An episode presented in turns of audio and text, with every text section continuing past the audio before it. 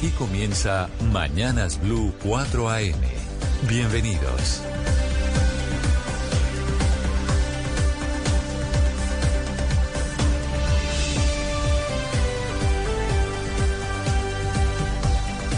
Bienvenidos, son las 4 en punto de la mañana. Colombia, buenos días. Aquí comienza Mañanas Blue con las noticias, el análisis, la opinión, lo que está pasando en Colombia y en el mundo.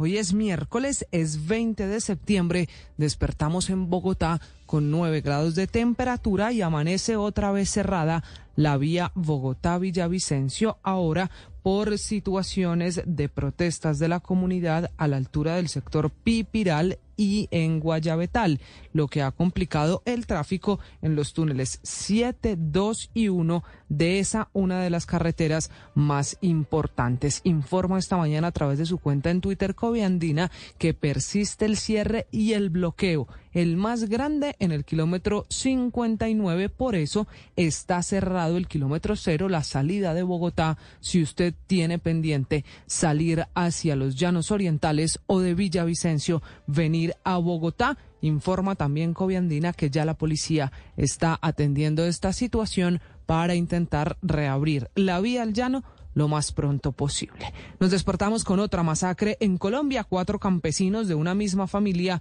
fueron asesinados en zona rural del municipio de San Martín, en el departamento del Meta. La policía ya tiene una hipótesis, apunta a una disputa por tierras. Los cuerpos fueron levantados por la Policía Judicial esta madrugada tras el asesinato de tres jóvenes en Mocoa, en Putumayo, en el otro hecho de orden público de las últimas horas, en el Congreso de Colombia, en la Cámara de Representantes, denunciaron varias versiones sobre la connivencia entre grupos al margen de la ley, como las disidencias de las FARC y los miembros de la fuerza pública, exigen en el Congreso explicaciones por los múltiples homicidios y las masacres que se están registrando en nuestro país. Se sigue escribiendo el oscuro capítulo de falsos positivos en Yopal, en Casanare. En el segundo día de audiencia de militares retirados ante la Justicia Especial para la Paz, compareció el general Henry Torres Escalante, el oficial de más alto rango en reconocer su responsabilidad con falsos positivos. Asumo con vergüenza el título de máximo responsable fue la primera frase que lanzó este general cuando reconoció el asesinato de civiles e inocentes para presentarlos como bajas en combate. Fue una intervención en la que admitió presiones que siempre hacía a sus subalternos, exigiendo resultados dándole más importancia a las bajas y a los muertos en combate. Dijo él que las muertes se convirtieron en un número y en porcentaje y admitió también el pago al teniente retirado García de 45 millones de pesos para cambiar su versión ante la Fiscalía por los oscuros hechos de falsos positivos. En su declaración, el general retirado Henry Torres Escalante también culpó al general Mario Montoya. Dijo que de allí venía la presión y que lo importante eran los números, sin saber quiénes eran los muertos por los que daban premios y reconocimientos a los soldados de ese momento en Yopal, en Casanare. En ese segundo día de audiencias también compareció el mayor en retiro Gustavo Soto, quien leyó uno a uno los nombres de más de 50 personas asesinadas por el Gaula de Casanare cuando todos sabían que eran inocentes.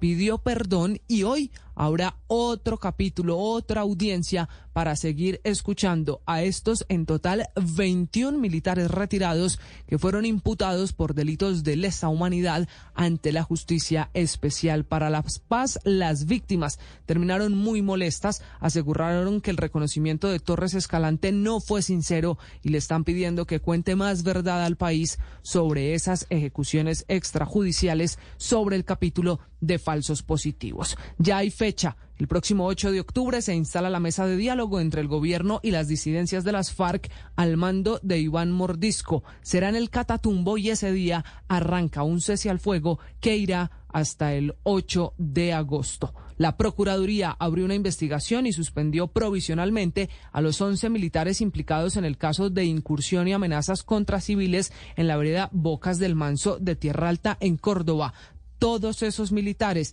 a los que les abre investigación la Procuraduría son los que fueron llamados a calificar servicio ya por el Ejército de Colombia. Funcionarios de la oficina del Ministerio de Trabajo en Ibagué inspeccionaron la oficina de Castro Agroindustrial Ganadera, la empresa donde los jefes terminaron insultando, maltratando a sus empleados que grabaron un video viral en redes sociales esa empresa, dice el Ministerio de Trabajo, va a someterse a multas y sanciones. Y hablando de videos polémicos, reapareció la juez Vivian Polanía, recordada por salir semidesnuda durante una audiencia judicial que se había hecho virtual. Pues ahora es noticia porque hubo show erótico en el Palacio de Justicia de Cúcuta durante la celebración de Amor y Amistad.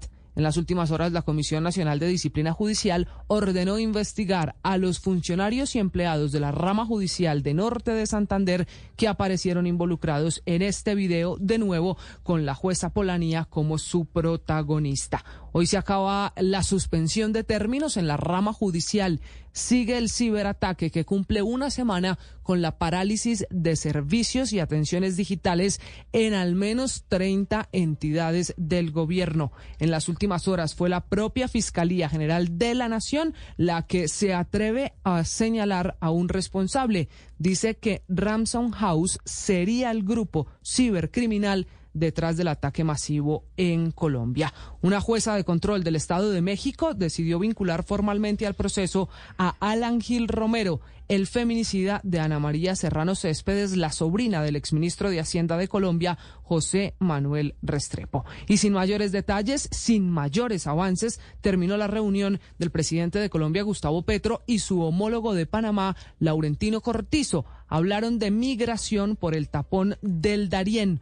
Al final del encuentro, el presidente Petro, que sigue en Nueva York, expresó lo que para él es lo más importante, humanizar la migración y reiteró que se tienen que levantar bloqueos a Venezuela para mitigar esta crisis. En el viaje internacional, el embajador de Colombia en Estados Unidos, Luis Gilberto Murillo, ha defendido al presidente por la idea de una especie de muro en el Darién dice que la Casa Blanca no los ha desmentido, que lo que pasa es que el asesor de seguridad no conoce esa solicitud. Todo esto mientras avanzan también las reacciones por el discurso que dio el presidente en la Asamblea General de Naciones Unidas. Eslobodan Wilches, buenos días. Muy buenos días, Camila. Muy buenos días a todos los oyentes. Hablemos de la reforma a la salud. La plenaria de la Cámara de Representantes aprobó con 93 votos por el sí y 43 por el no el informe de la ponencia de la reforma a la salud el texto del gobierno.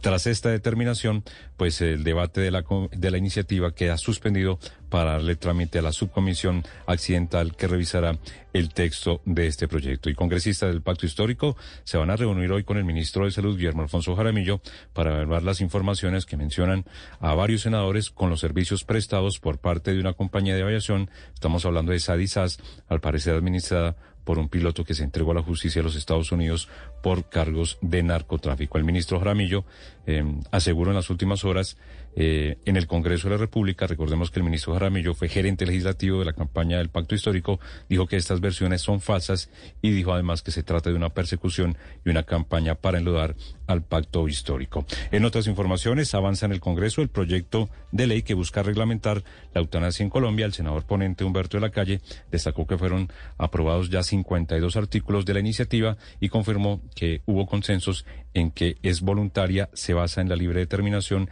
y se respeta la objeción de conciencia, hablando lógicamente de la eutanasia. El Congreso aprobaría el 20 de septiembre el primer debate de presupuesto general de la Nación que contempla un aumento de 1.6 billones de pesos en inversión frente al proyecto inicial que fue presentado por el gobierno de acuerdo con el texto de ponencia que entrará a discusión en el Congreso de la República. La senadora de otro lado, Piedad Córdoba, arremetió en las últimas horas contra los ex senadores Armando Benedetti y Roy Barreras, los calificó de ratas detestables.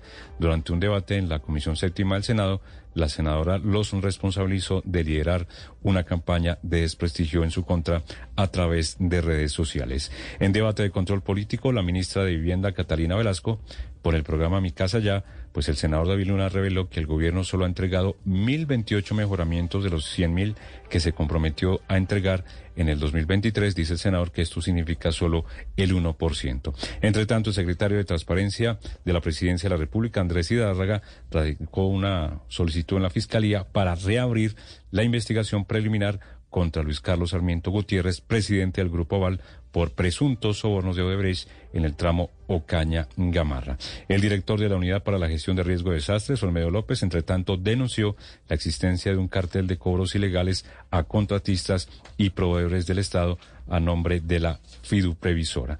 Y según López, los delincuentes se hacían pasar por miembros del fondo diciendo que los pagos se demoraban y haciendo cobros adicionales.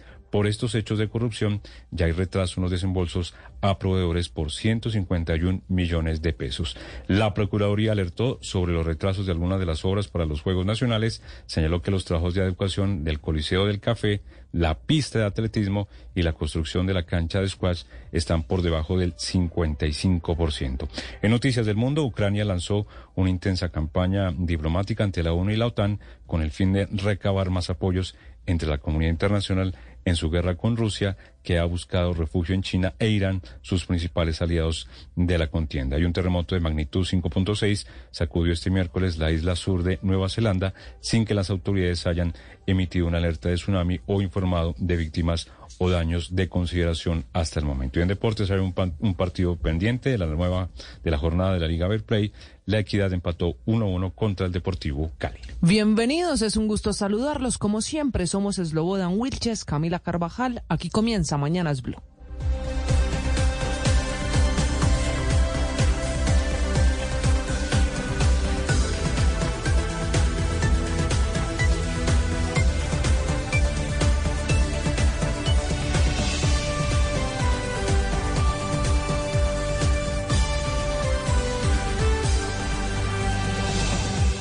Las noticias en Blue Radio no se detienen. El ojo de la noche nos cuenta lo que sucedió entre la noche y el amanecer. 4 de la mañana, 12 minutos en Colombia. Como siempre vamos a las calles de Bogotá. Una banda de delincuentes está robando y atacando a las personas en el barrio San Joaquín de la localidad de Engativá, este al noroccidente de la ciudad. Los hombres se bajan de una camioneta de color gris, roban y se escapan en el mismo vehículo. La historia, el ojo de la noche, Eduard Porras. Compañeros, muy buenos días para ustedes, buenos días para todos los oyentes de Blue Radio. Aquí está la información con los hechos más importantes ocurridos en la capital del país. Comenzamos aquí en la localidad de Engativá, estamos en el barrio San Joaquín, donde una banda de delincuentes a bordo de una camioneta de color gris está atacando a las personas que salen en la noche a comprarlo del desayuno, se pueden imaginar, o a los que llegan de sus trabajos. En las últimas horas, en varias grabaciones, se observa cómo los delincuentes descienden de este vehículo roban a las mujeres, roban hasta los niños y luego huyen en el mismo carro. La comunidad está alarmada por la cantidad de hurtos que se vienen presentando y le piden a las autoridades en el noroccidente de la capital del país que verifiquen en esas cámaras de seguridad, en esas grabaciones que tienen los mismos vecinos para que así puedan capturarlos. Hablemos ahora de droga incautada por las autoridades en las últimas horas. Dicen los mismos uniformados que han intentado ingresar toda esa marihuana y cocaína en como también equipos de sonido, pero en el último caso encontraron una motocicleta que en el mismo tanque de la gasolina estaba repleto de marihuana. Hablamos precisamente con el comandante de la policía del Tolima, quien nos contó los pormenores sobre las capturas y la incautación de esa droga que venía para Bogotá. Es así como en lo corrido de este año 2023 hemos capturado cerca de 373 personas vinculadas con este delito. Además, hemos incautado casi 4 toneladas de estupefacientes, los cuales venían camuflados en camiones cisternas, tanques de gasolina y diversas modalidades que se idean los narcotraficantes para camuflar sus alijos de droga y así evadir el control de las autoridades. Y en unos minutos hablaremos de un nuevo robo a los usuarios de un bus en Ciudad Bolívar. Tres personas resultaron lesionadas. Les tengo los pormenores de lo que ocurrió en el sur de Bogotá. Eduard Porras, Blue Radio. En Mañanas Blue, lo que usted debe saber antes de levantarse.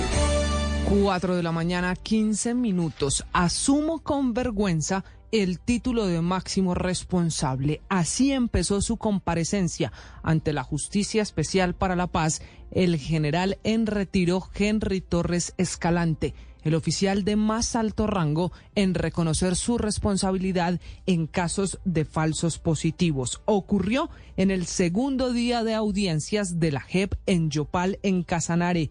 El general Torres Escalante reconoció los falsos positivos cometidos entre 2005 y 2006 fue una intervención en la que no solo admitió su participación en aproximadamente 146 crímenes de civiles, sino también que dio la orden para presionar a sus subalternos para que cometieran este tipo de crímenes. Diez horas de audiencia transcurrieron antes de escuchar al militar de más alto rango en Colombia que sigue escribiendo la verdad, su verdad, sobre falsos positivos. Como oficial del Ejército Nacional, asumo con vergüenza el señalamiento de, de título de máximo responsable y autor mediato por los delitos de homicidio en persona protegida y desaparición forzada contemplados en el Código Penal colombiano, que constituyen crímenes de lesa humanidad de asesinato y desaparición forzada de personas y crimen de guerra de homicidio en el Estatuto de Roma. Asumo esta responsabilidad por todos los señalamientos que me han hecho durante este y que fueron contempladas en el auto. Explicó de dónde venía la presión, según él, de sus superiores dentro del ejército y también volvió a culpar la política de seguridad democrática del expresidente Álvaro Uribe intentando pedir perdón el general Torres Escalante. Tuvimos varias veces en la jurisdicción de la brigada la visita del señor presidente eh, Álvaro Uribe, donde tenía, estaba la población en, firme allá, estaban las autoridades que teníamos responsabilidad de seguridad en el departamento.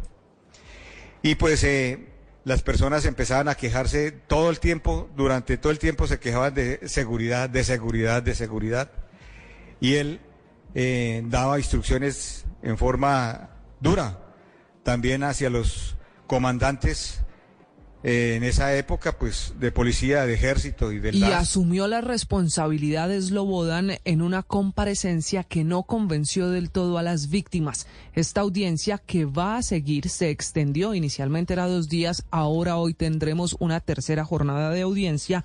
También hubo cara a cara del general Torres Escalante con las familias de estas víctimas. Así es, pues en medio de la declaración del general en retiro, familiares de los civiles asesinados por tropas bajo su mando reclamaron que este no aceptará su responsabilidad en los crímenes contra Daniel Torres Arciniegas y Roque Julio Torres. Este fue el cara a cara con la víctima Lady Johanna Torres. ¿Por qué me pide perdón? ¿Tiene conocimiento de este hecho? Manifesté en, dentro de lo que expresé ahorita que el hecho de que no hubiera estado al tanto del planeamiento ni de la ejecución de los asesinatos no va de mi responsabilidad. Por el contrario, es una de las partes por las cuales asumo la máxima responsabilidad de los hechos. ¿Por qué dio la orden? ¿Por qué tenía que ser mi padre? ¿Por qué él? ¿Y por qué dijo que era un bandido? Él no es ningún bandido. Más bandido eres tú. Y ese es el cara a cara exigiendo verdad, justicia y reparación de los familiares de esas 296 víctimas que este grupo de 21 militares en retiro ha reconocido fueron asesinados y presentados como bajas en combate. También en el segundo día de audiencias habló el mayor retirado Gustavo Enrique Soto. Leyó la lista de uno a uno de quienes fueron asesinados cuando él era el comandante del Gaula en Casanare falsos positivos entre 2006 y 2007. También reconocerles que estas personas fueron vilmente asesinados por el Gaula Militar Casanare. No eran personas combatientes ni delincuentes, tampoco pertenecían a ninguna organización criminal. Esto, eh, información, pues, eh, el concepto más amplio de acuerdo pues a las manifestaciones que me dio el capitán Rivera, que fue el que manejó más la información, igual yo asumo totalmente la responsabilidad porque era el comandante del Gaula. Y en esta audiencia pues hablaron las víctimas. El 12 de octubre de 2007 fueron presentados como muertos en combate Diego Armando Heredia Monroy y Domingo Antonio Castro Zorro. Según la investigación de la Fiscalía, las dos víctimas fueron reportadas como bajas durante un combate al parecer simulado en la vereda del Banco de los Oesto en Tauramena, Casanare. Rosa Monroy, víctima de, de la eh, víctima y madre de Diego Armando Heredia Monroy. ¿Quiénes eran más malos?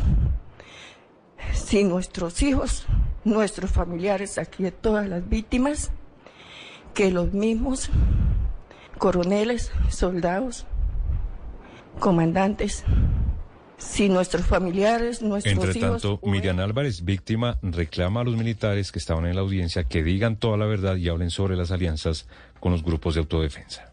Nos están mintiendo, ellos eh, eran corruptos, ellos se vendían al mejor postor, andaban con, con, las autodefensas campesinas del Casanare y con el bloque Centauros. Y hoy en día eso sí no lo confiesan acá. Aquí faltan muchas víctimas eh, que no faltan han aparecido. Faltan muchas víctimas, falta verdad, dicen las familias de las víctimas de falsos positivos esta mañana, tercer día de audiencias de la JEP allí en Yopal, en el departamento de Casanare. Hablamos ahora de diálogos de paz, de la paz total, porque ya tiene fecha la instalación de la mesa de diálogo entre el gobierno del presidente Gustavo Petro y las disidencias de alias Iván Mordisco. Será el próximo 8 de octubre día en el que también arranca un cese al fuego. Lo confirma Camilo González, el jefe negociador del gobierno, con estas disidencias. El inicio el 8 de octubre de la suspensión de acciones ofensivas como determinación del gobierno y que en virtud de los acuerdos que estamos construyendo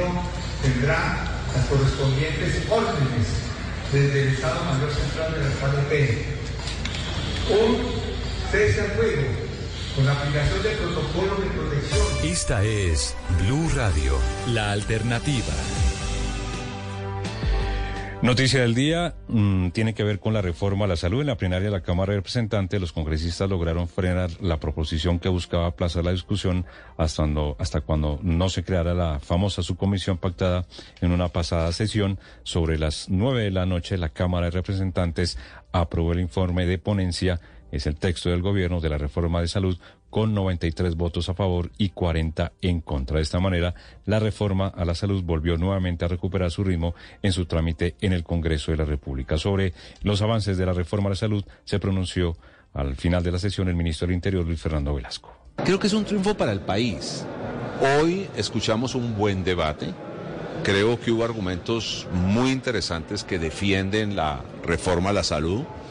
Hay unas críticas interesantes de quienes se oponen y lo que sigue es una comisión que intentará encontrar eh, puntos en común, probablemente encontrarán muchos, probablemente encontrarán elementos que no pueden eh, llegar a un consenso y que se votarán, pero, en pero el presidente de la Cámara de Representantes, Andrés Calle, decidió que primero se votaría el informe de ponencia y solo cuando éste se haya votado se haría paso a la creación de la subcomisión, que era lo que se tenía pactado en el principio de la sesión. Y algo que yo he denunciado es que los ponentes, por cuenta de la premura que tuvieron el semestre pasado para tratar de pupitrear la reforma a la salud en la legislatura pasada, lo que hicieron fue pues, presentar un articulado lleno de contradicciones y de tensiones entre los distintos Se artículos. salvó anoche, pasó segundo debate la reforma a la salud, la del gobierno del presidente Gustavo Petro, en medio de las críticas y de las divisiones por la subcomisión con la que la oposición busca volver a escribir el texto. Pero nos quedamos en el Congreso de la República porque ese fue el escenario en la Comisión Séptima de la Cámara, donde la directora del Departamento de Prosperidad Social, la doctora Laura Sarabia, defendió el programa Jóvenes en Paz, el que en algún momento dijo el presidente Gustavo Petro iba a ser el subsidio por no matar. Asegura la doctora Sarabia que es un subsidio que se necesita y que es un programa que reclaman los jóvenes las únicas alternativas que tienen muchos de estos jóvenes es continuar en las líneas de la violencia y de la delincuencia. Es por eso que este programa eh, no es un programa para que los jóvenes no maten, es un programa para generar alternativas a los jóvenes que tengan otra alternativa de vida. En esta misma defensa a los subsidios que tiene ahora su Departamento de Prosperidad Social, Laura Sarabia también anunció un subsidio en La Guajira. Será un pago de 500 mil pesos por única vez a las familias guayú. Un pago, dice la doctora Sarabia, en el marco de la emergencia económica y social decretada en La Guajira. Entre tanto, las comisiones económicas conjuntas van a votar hoy el presupuesto general de la Nación para 2024. Las comisiones económicas de van a definir y van a discutir cuáles son los rubros especiales por cada sector. El monto aprobado, recordemos, es de 502.6 billones de pesos. Sobre el tema, el ministro de Hacienda, Ricardo Bonilla, habló sobre los sectores con más asignación en el presupuesto. Los sectores con mayor presupuesto siguen siendo educación, salud, defensa y en cuarto lugar está la bolsa de Hacienda, aunque para el 2024 la novedad es que esta bolsa se reduce casi a la mitad porque la idea es que lo tengan directamente ya las entidades. Cuatro de la mañana, 25 minutos. Es momento de irnos para Nueva York porque siguen los ecos al discurso del presidente Gustavo Petro, quien habló en el Pleno de la Organización de Naciones Unidas en la Asamblea General de la ONU. Su intervención en la Asamblea número 78 estuvo marcada por los temas de migración, de drogas y también de la guerra en Ucrania. El presidente Gustavo Petro volvió a hablar de la lucha contra las drogas que dice él ya no solo son la cocaína, sino el riesgo que ahora aparece con el fentanilo. Y encerraron a millones de negros y latinos en frías cárceles privatizadas. Y murió un millón de latinoamericanos asesinados y se destruyeron democracias en nuestra América. Nunca cogieron preso al Yupi de Manhattan y ahora se enfrentan al gran resultado de la prohibición de las drogas, el fentanilo, que ya no mata cuatro mil, sino cien mil jóvenes al año en los Estados Unidos. Y también habló de migración, insistiendo el presidente Petro en levantar sanciones, por ejemplo, a Venezuela para disminuir los migrantes que cruzan el tapón del Darién. Han puesto perros, galgos a correr tras inmigrantes han puesto gente de a caballo a perseguir con látigos en la mano, con cepos y cadenas, han construido cárceles. Tanto han crecido. La migración como parte del discurso del presidente Slobodan, que fue el mismo tema por el que el presidente Petro se reunió con su homólogo de Panamá. Pues eh, al término de esta reunión que no tuvo mayores eh, avances, el presidente de la República, Gustavo Petro, insistió en que lo más importante es humanizar la migración y mostró su desacuerdo en poner retenes en la ruta de los migrantes. Reiteró que se debe levantar el bloqueo a Venezuela para mitigar esta crisis. Las conclusiones del presidente luego de su reunión con el presidente de Panamá. Las propuestas que se han recibido han sido de poner una especie de retenes a lo largo del camino no nos parece eficaz. Y entonces lo que acordamos un poco, además de ser una reunión mucho más formal, mucho más, eh, sea en Caracas donde se origina el problema. Y a propósito de este tema, en las últimas horas, el embajador de, eh, Estado, de Colombia en Estados Unidos, el embajador Murillo, salió en defensa de esta declaración del presidente de la República, Gustavo Petro, en la que señaló que Estados Unidos le había solicitado construir una especie de muro en el Darién y dice el embajador Luis Gilberto Murillo que esa declaración del presidente fue en sentido figurado y sacado de contexto. El embajador aseguró que John Kirby, el asesor de seguridad de la Casa Blanca, nunca desmintió al presidente Petro, según sus palabras, porque dijo no conocer de ninguna solicitud al gobierno colombiano. A esta hora en Mañanas Blue, un recorrido por el mundo. Recorrido por el mundo a esta hora, a las 4 de la mañana, 28 minutos. El Parlamento iraní aprobó este miércoles la aplicación de una nueva ley del veto que endurece las penas por el uso de esta prenda por no llevar el velo. En este caso se van a endurecer las penas. Enrique Rodríguez. ¿Qué tal? Buenos días, Camila. Esta ley busca poner fin a la falta de uso del velo, que es un gesto de desobediencia civil que se había extendido en Irán tras la muerte de Masha Amini, tras ser detenida por la policía de la moral por no llevar bien puesto el hijab. Eso fue en septiembre del año pasado, de 2022. Pues bien, esta nueva ley, que necesita un trámite legislativo más, establece castigos para las mujeres que aparezcan sin pañuelo en público, como multas de hasta dos mil dólares, penas de cárcel de, ojo a esto, hasta cinco años, la confiscación de automóviles y la prohibición de conducir, además de deducciones de salario, prestaciones laborales o la prohibición de acceder a servicios bancarios. También se prohíbe, por ejemplo, el uso de pantalones rotos, de mangas cortas o de bermudas y establece el despido de trabajadoras que incumplan estas normas. Estas penas no solo afectan a las mujeres que no se cubren, sino que además se va a castigar a mujeres y niñas que muestren en espacios públicos o también en redes sociales desnudez de alguna parte del cuerpo o que lleven ropa fina o ajustada. Enrique, gracias. Cuatro de la mañana, 30 minutos. Vamos ahora a Venezuela, donde Nicolás Maduro decidió no viajar a la Asamblea de la ONU envió finalmente a su canciller. Sin embargo, si espera que el secretario general de Naciones Unidas, Antonio Guterres, lleve el mensaje y dice él, le exija a Estados Unidos levantar las sanciones contra Venezuela, que es una campaña en la que también está el presidente Petro. En Caracas, Santiago Martínez. Camila, hola, buen día. Será el próximo martes 26 de septiembre que Venezuela tiene el turno para hablar en el marco de la Asamblea de Naciones Unidas y efectivamente lo hará el canciller Iván Gil, quien desde ayer está en Nueva York. No obstante, desde acá desde Caracas, el presidente Nicolás Maduro insistió en la necesidad de que haya una iniciativa global en el seno de la ONU para que cesen las sanciones llamadas por él medidas coercitivas unilaterales, no solo contra Venezuela, sino contra todos los demás países, por ejemplo, hacia Cuba. De hecho, Maduro reveló que estando en Cuba, en La Habana, el pasado fin de semana, sostuvo una bilateral con Antonio Guterres, a quien le pidió su apoyo y haga llegar un mensaje para que Estados Unidos levante todas las sanciones. Obviamente no es la primera vez que Maduro busca refuerzos internacionales, por así llamarlo, sin embargo, que sí se aproveche la Asamblea de Nueva York para este tema y especialmente que sea el secretario general de la ONU quien pueda asumir como un intermediario, un mediador en este asunto. Escuchemos. Nuestro amigo Antonio Guterres, revisamos, le pedí apoyo a Antonio Guterres, secretario general de la ONU, para exigirle al gobierno de Estados Unidos que levante todas sus sanciones contra Venezuela.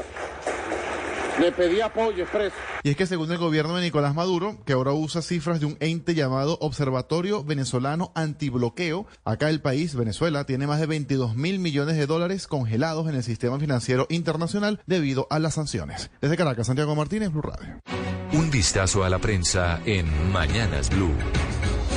Te viene, bien, es el nombre de la canción de la colaboración, la más reciente de Andrés Cepeda. Pues dice Cepeda que es una canción muy linda que escribió con Gracie Rendón, que cuenta a fondo la historia de una mujer que quiere sentirse muy hermosa llegar a la playa y conectarse con la naturaleza y con su propia belleza física y belleza interior. Y confiando ese en que esta canción tenga gran acogida por parte del público en el país. Te viene bien, que es el último lanzamiento del álbum decimocuarto de Andrés Cepeda, que a propósito está nominado a los Latin Grammy. Una excusa para hablar esta mañana de Cepeda y de la caleña de la hermosísima Gracie. 4.35 te viene bien con Gracie Rendón y con Andrés Cepeda. Revisamos a esta hora cómo titula el portal de Blue Radio en bluradio.com. Procuraduría abrió investigación y suspendió a 11 militares por lo ocurrido en Tierra Alta, en el departamento de Córdoba. Cámara de Representantes aprobó la ponencia para segundo debate de la reforma a la salud. Presiones venían del comandante del ejército, Mario Montoya. Eso dijo el general en retiro Torres Escalante, que ante la JEP reconoció falsos positivos y en deportes Copa Libertadores Femenina 2023 definido el calendario de la fase de grupos. Usted lo encuentra en blurradio.com. La temperatura en Bogotá es de apenas 7 grados centígrados. A esta hora opera con normalidad el aeropuerto del Dorado de Bogotá, según el último reporte de la Aerocivil. Principales noticias ahora en el diario El Espectador. Allí está Camilo Suárez. Buenos días, Eslobodan. El Espectador abre su portada con el titular Tráfico Ecuatorial. Un documento de inteligencia militar detalla las rutas que atraviesan los cargamentos de cocaína por Nariño y Putumayo hacia Ecuador. En la sección de política tenemos contrato con IFX. La compañía comenzó a prestar servicios de nube en el gobierno de Juan Manuel Santos. Por otro lado, en Colombia más 20 tenemos cese con disidencia de FARC. El próximo domingo 8 de octubre se instalará oficialmente la mesa de diálogos y se iniciará el cese al fuego con la disidencia de las FARC. También en Bogotá tenemos debate por Cundinamarca. Los candidatos a la gobernación le apuntan a la integración con Bogotá ante la falta de cohesión. La movilidad es un reto en común, informó Camilo Suárez, periodista de El Espectador. Y de Bogotá nos trasladamos ahora a la ciudad de Barranquilla, titulares más importantes del diario El Heraldo. Ada Luz Niño.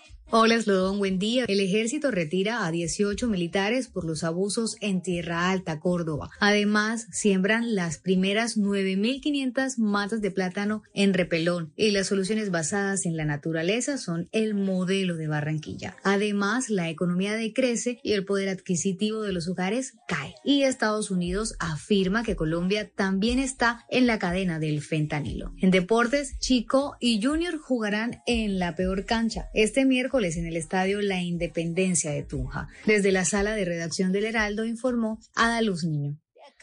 Adaluz Cali despierta con 19 grados de temperatura. Vamos a El País, María Teresa Arboleda. Muy buenos días, Camila y oyentes. Por resolución vuelven a Cali los buses destartalados. En agosto se apretó el gasto de los hogares colombianos. Presidente Petro abogó por Cuba ante la ONU. Pasión de Gavilanes. Esta historia regresa a la televisión 20 años después de su lanzamiento. El Cali sigue en cuidados intensivos. Disidencias anuncian cese al fuego desde el 8 de octubre. Los crudos relatos de los falsos positivos en Yopal. Y finalmente llevamos caos vial por construcción del puente de Juanchito. Desde la redacción del país les deseamos a todos un feliz día.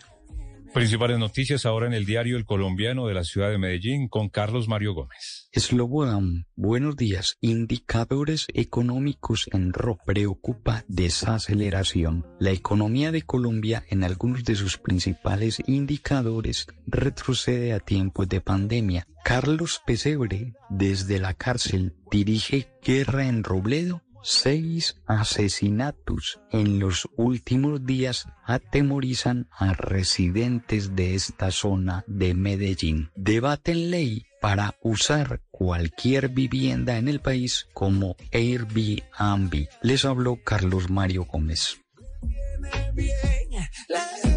438 Bucaramanga tiene esta mañana 18 grados de temperatura y en el diario Vanguardia Liberal, Ángela Castro, buenos días.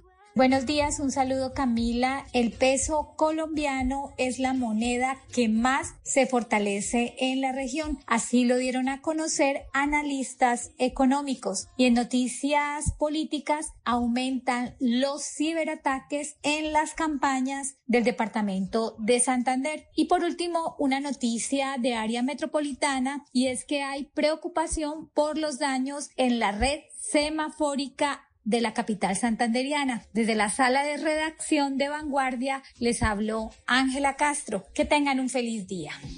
En Mañanas Blue, lo que usted debe saber antes de levantarse. 440 operan con normalidad todos los aeropuertos del país. Está despejado el cielo en Bogotá. Operaciones normales en el aeropuerto El Dorado, informa la aeronáutica civil.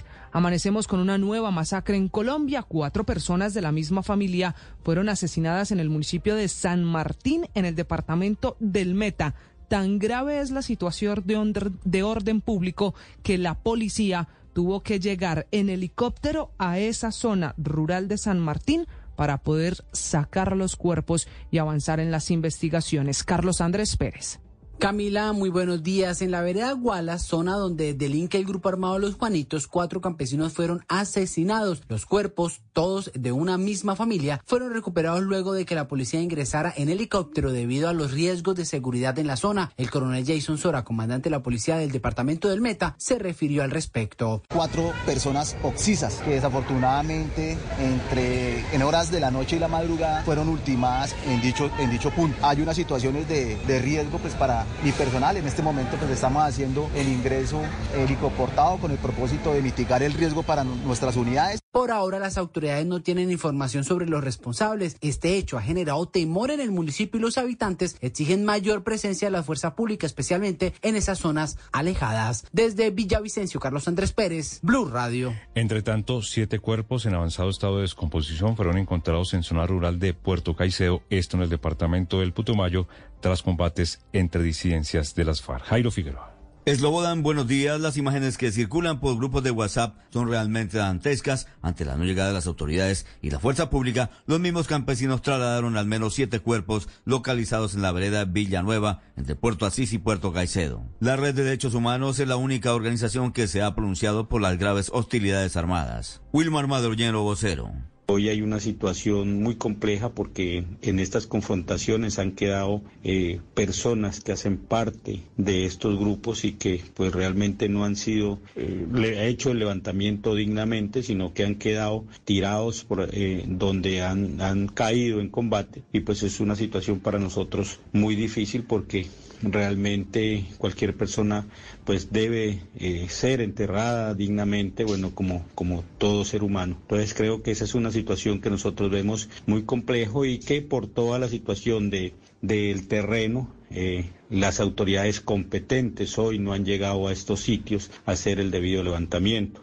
Lo otro es que hay, hay una situación eh, también en, en, en, el tema del desplazamiento, el tema de confinamiento. Vocero de Ejército asegura que lo haya registrado es una confrontación por poder de las zonas de cultivos de coca entre las dos disidencias. Los hechos serán evidenciados por las autoridades este miércoles en una rueda de prensa en Mocoa.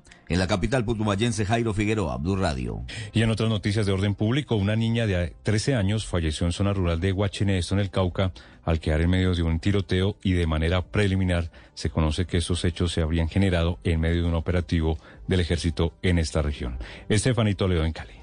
Hola Slobodan, muy buenos días. Esta niña de 13 años falleció tras quedar en medio de los disparos, producto de una presunta confrontación entre el ejército y un grupo ilegal de la zona rural de Guachené, en el departamento del Cauca. Los hechos se registraron en la vereda Sabaneta, cuando al parecer los uniformados estarían adelantando un operativo y se desencadenó el tiroteo. La muerte de la menor fue confirmada por el alcalde del municipio, Elmer Abonía, quien indicó que se adelantan las investigaciones para esclarecer qué fue lo que sucedió. Pierde la vida la menor de edad, Laura Cinet Osur, de la vereda Sabaneta. Informamos a la comunidad que estamos haciendo todo lo pertinente con las autoridades. Huacheneno aguanta un hecho más donde pierda la vida los ciudadanos de nuestro municipio. Según versiones preliminares, el operativo de las autoridades iba dirigido contra un hombre conocido como alias Gomelo, quien también habría resultado herido y horas después falleció mientras era atendido en un centro asistencial. Estos hechos se registraron horas después de culminar las honras fúnebres y el sepelio del concejal de Huachené, William Fori, quien fue asesinado el fin de semana en inmediaciones de la vereda El Guabal. Ante lo ocurrido, las autoridades del municipio de Huachené exigen la atención del gobierno nacional para mitigar estos hechos de violencia. La información desde Cali, Estefany Toledo, Blue Radio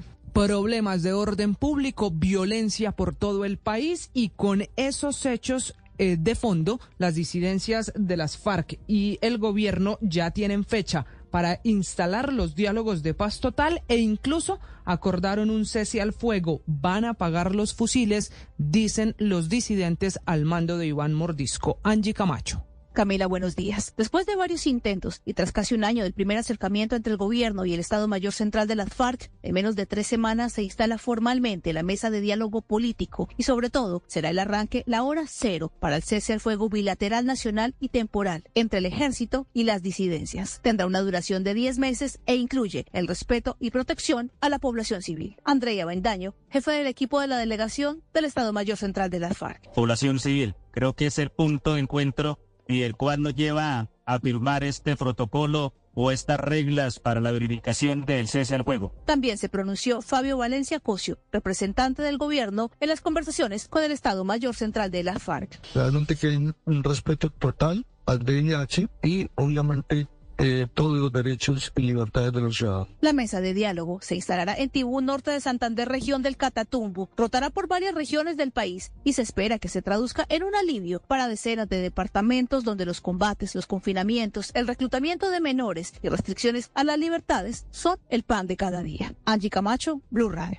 446, otra de las noticias del día en Colombia. Asumo con vergüenza el título de máximo responsable. Así empezó la comparecencia del general en retiro Henry Torres Escalante, que reconoció casos de falsos positivos cometidos en Yopal, en Casanare. Se convirtió Slobodan en el oficial de más alto rango en reconocer ejecuciones extrajudiciales. Y llamó la atención en medio de la dirigencia que Torres Escalante nunca aceptó haber dado una orden directa para asesinar a civiles. El informe Mateo Piñeros.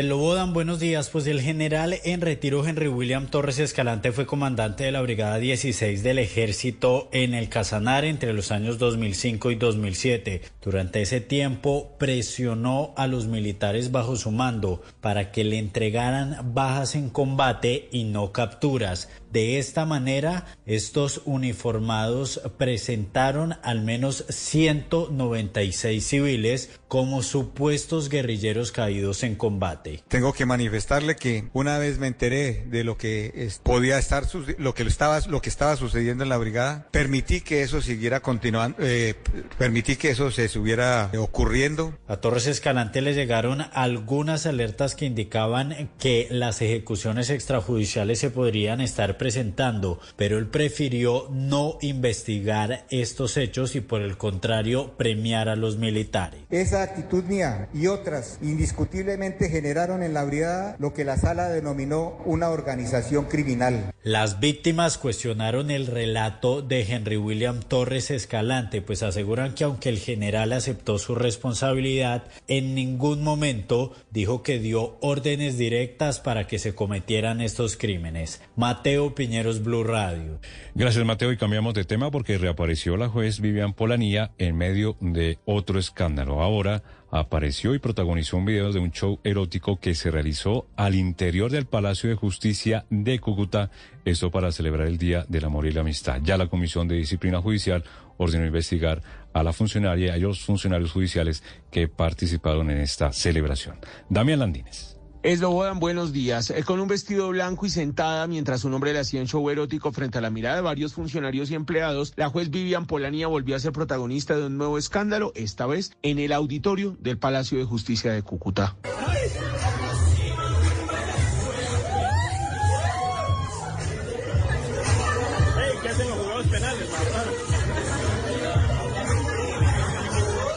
En medio de los cuestionamientos en las redes eh, sociales, la Comisión de Disciplina Judicial ordenó investigar a todos los funcionarios que aparecen en el video del show que se habría contratado para celebrar el amor y la amistad, entre ellos la juez Polanía, quien recordemos ha estado envuelta en varias polémicas. De hecho, en noviembre del año pasado quedó al descubierto atendiendo una audiencia virtual acostada en una cama, fumando y en ropa interior después de que se le activara la cámara. Damián Landines, Blue Radio. Damián, hablando de videos virales en redes sociales, el Ministerio de Trabajo ya visitó la sede de la empresa de Ibagué, donde grabaron al jefe literalmente gritando y hasta insultando a sus empleados. Dice el ministerio que esta empresa de ganadería se puede enfrentar a multas superiores a 5 mil millones de pesos. Marcela Peña.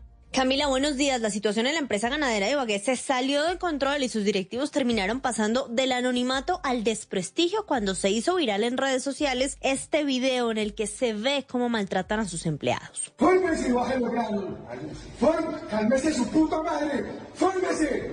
¡O se va! ¡Fórmese! ¡Fórmese! ¡Fórmese, hijo puta! ¡Fórmese! ¡Su puta madre! ¡Fórmese! ¡Fórmese! Es una orden. Es una orden que te estoy dando. El viceministro de Trabajo, Edwin Palma, anunció el envío de inspectores laborales a la empresa para verificar cuándo y cómo ocurrieron estos hechos. Las multas podrían ser millonarias. Iniciar las investigaciones de rigor e imponer las sanciones que pueden llegar hasta 5 mil salarios mínimos de acuerdo a la normatividad vigente. Palma dice que la situación para esta compañía puede empeorar si se llega a encontrar en los archivos del Ministerio del Trabajo que otros empleados han presentado querellas por situaciones similares. Marcela Piña, Blue Radio. Marcela, gracias. 451. Hablamos ahora del ciberataque una semana después de que los hackers hicieran de las suyas y afectaran el servicio de más de 30 entidades del Estado. La Fiscalía General de la Nación reveló la primera hipótesis sobre quiénes estarían detrás del ataque cibernético que sufrió IFX Network ha dicho la directora de delitos cibernéticos de la Fiscalía que se identificó a Ransom House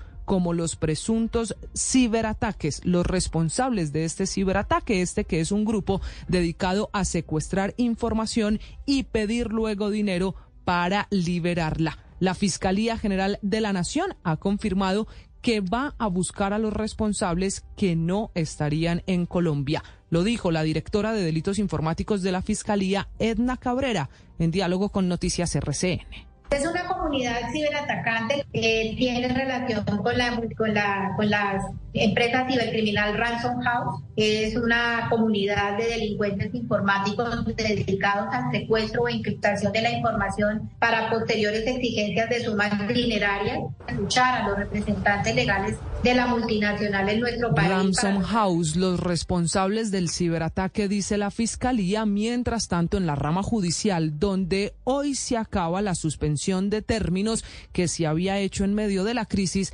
habilitó ya una página web alterna para poder consultar procesos y actualizar el estado de cada uno de ellos. Con eso, mañana esperan normalizar los procesos en la rama judicial. Y la plenaria de la Cámara de Representantes aprobó con 93 votos por el sí, 43 por el no, el informe de la ponencia de la reforma a la salud. Tras esta decisión, el debate de la iniciativa queda suspendido esto para darle trámite a la subcomisión accidental que revisará el texto del proyecto. La información, Oscar Torres. Slobodan, buenos días. Ayer la Cámara de Representantes avanzó en el trámite de la reforma a la salud que estaba estancado desde hace varias semanas. Con 93 votos por el sí y 43 por el no, se aprobó la ponencia positiva de la reforma a la salud del gobierno y a pesar de que se había anunciado de que después de que ocurriera esto se conformaría la comisión accidental para revisar el texto, Ayer esto no ocurrió. El ministro de Salud, Guillermo Alfonso Jaramillo, vio con buenos ojos lo que pasó ayer en esta plenaria. Y pues eh, la votación fue eh, clara en el sentido de apoyar esta reforma y seguirla eh, adelantando Mientras tanto, hay polémica y debate entre algunos representantes por cuenta de lo que llaman una jugadita por parte del gobierno de no determinar quiénes conformarían la subcomisión accidental. Catherine Jubinado y representante de la Alianza Verde. Confiamos en la buena fe y en la palabra del gobierno y lo hicimos. Sin embargo, no sucedió. Hoy nos volvieron a aplicar la misma. Nos dijeron que por favor votáramos el informe de ponencia positivo y que hoy quedaba integrada la subcomisión. Por ahora y en las próximas semanas, la reforma de la salud tendrá que surtir esta subcomisión accidental en la que se darán a conocer cuáles serán los puntos de acuerdo y también de desacuerdo que tienen los congresistas frente a la iniciativa y también se tendrán que resolver entre 500 y 600 nuevas proposiciones que se tienen frente al texto. Oscar Torres, Blue Radio. Y también avanza en el Congreso de la República el proyecto de ley que busca reglamentar la eutanasia en Colombia. El senador ponente Humberto de la Calle destacó que fueron aprobados 52 artículos de esta iniciativa. Andrés Carmona. Eslobodan, buenos días. En la mañana de este martes, la Comisión Primera logró avanzar en la aprobación del 90% del articulado de este proyecto de ley estatutaria que requiere mayorías absolutas. Más que un rechazo por parte de los sectores pro vida, la mayor discusión estuvo en hacer diferentes claridades conceptuales que permitan una regulación efectiva del derecho a morir dignamente. El autor, el senador Humberto de la Calle. Pero también toma las experiencias anteriores, señor presidente. Esta es una acumulación de sabidurías que además yo creo que pone a tono un tema que es discutible, es discutido, que lo queremos hacer con pleno respeto. Yo quiero reiterar el respeto frente a las personas que no están de acuerdo. Entre los puntos que sí quedaron aprobados está que se cumplirán con varios principios. Autonomía de la persona, celeridad en los procesos, imparcialidad por parte de los profesionales de la salud, gratuidad, disponibilidad, accesibilidad y no discriminación, acceso a la información, entre otros. Andrés Carmona, Blue Radio. Y fue condenado a 16 años de cárcel el soldado que asesinó a su compañero en hechos registrados en una guarnición militar en Bogotá el mayo pasado. Juan Esteban Quintero. Eslobodan, buenos días. Un juez penal militar y policial de conocimiento condenó a 16 años de prisión por el delito de homicidio agravado al soldado Gersan Eladio Asprilla Castillo tras aceptar su responsabilidad en el homicidio de su compañero del batallón de policía número 13, Joan Sebastián Escudero García, en hechos ocurridos el 25 de mayo de este año en el Cantón Militar Occidental de Bogotá. Una vez ocurrieron los hechos, el comandante del batallón llegó al sitio y se encontró con el cuerpo sin vida de la víctima, mientras que el agresor en estado de pánico, intentó lesionarse con la misma arma con la que asesinó a su compañero. El soldado accionó el arma y se disparó por lo que tuvo que ser trasladado al hospital militar para ser atendido. De acuerdo con las pruebas allegadas por la Fiscalía Penal Militar, Asprilla Castillo le propinó dos impactos de fusil a su compañero mientras descansaba. El soldado condenado deberá cumplir la pena impuesta en un centro de reclusión para integrantes de la fuerza pública. Juan Esteban Quintero, Blue Radio. En Mañanas Blue, hora de abrir nuestro blog deportivo. Abrimos blog deportivo en Europa, donde inició la Liga de Campeones. Juan David Rivera. Camila, buenos días. Inició la Champions League, el torneo más importante de clubes a nivel mundial. Con ocho partidos arrancó la fase de grupos y muy rápido empezó la jornada de goles. Al minuto 3 del Young Boys contra el Leipzig, Mohamed Simakan anotó el primer gol para el equipo alemán y además fue el autor del primer tanto de esta Copa de Campeones. Está el centro, cerradísimo, gol. ¡Gol! De gol. Mohamed Simakan, el francés, el central. El partido lo ganó 3-1 Leipzig. El hecho más destacado de la jornada fue el gol de Iván Provedel de la Lazio al minuto 95 sobre el Atlético de Madrid que igualó el juego 1 a 1. Que fue lo curioso que Provedel es el arquero de los italianos. Sí, los dirigidos por el Cholo Simeone se fueron con solo un punto de Roma a causa del portero rival. Luis Alberto Provedel. ¡Gol!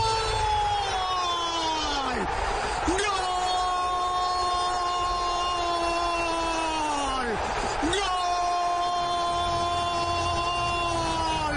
¡Del arquero de Lazio! ¡De Iván Provedel! El Barcelona por su parte empezó con pie derecho y goleó 5-0 al Royal Underwood mostrando buen fútbol y siendo liderados por Joao Félix, quien anotó dos goles e hizo una asistencia. El actual campeón, el Manchester City, empezó perdiendo frente a la Estrella Roja de Belgrado, pero al segundo tiempo remontó y terminó ganando 3-1 con dos anotaciones del argentino Julián Álvarez. En otros resultados, el Milan y el Newcastle empataron 0-0. El PSG derrotó 2-0 al Borussia Dortmund, el Feyenoord le ganó 2-0 al Celtic y el Porto derrotó 3-1 al Shakhtar Donetsk de Ucrania, que disputará sus partidos de local en En Alemania a causa de la guerra que se vive en su país. Juan David Rivera, Blue Radio. Una sociedad con más verdad tiene más poder. Los periodistas se deben a los ciudadanos. La información es de todos. Amanece en Colombia. Y aquí están los hechos más importantes. Arranca Mañanas Blue. Bienvenidos.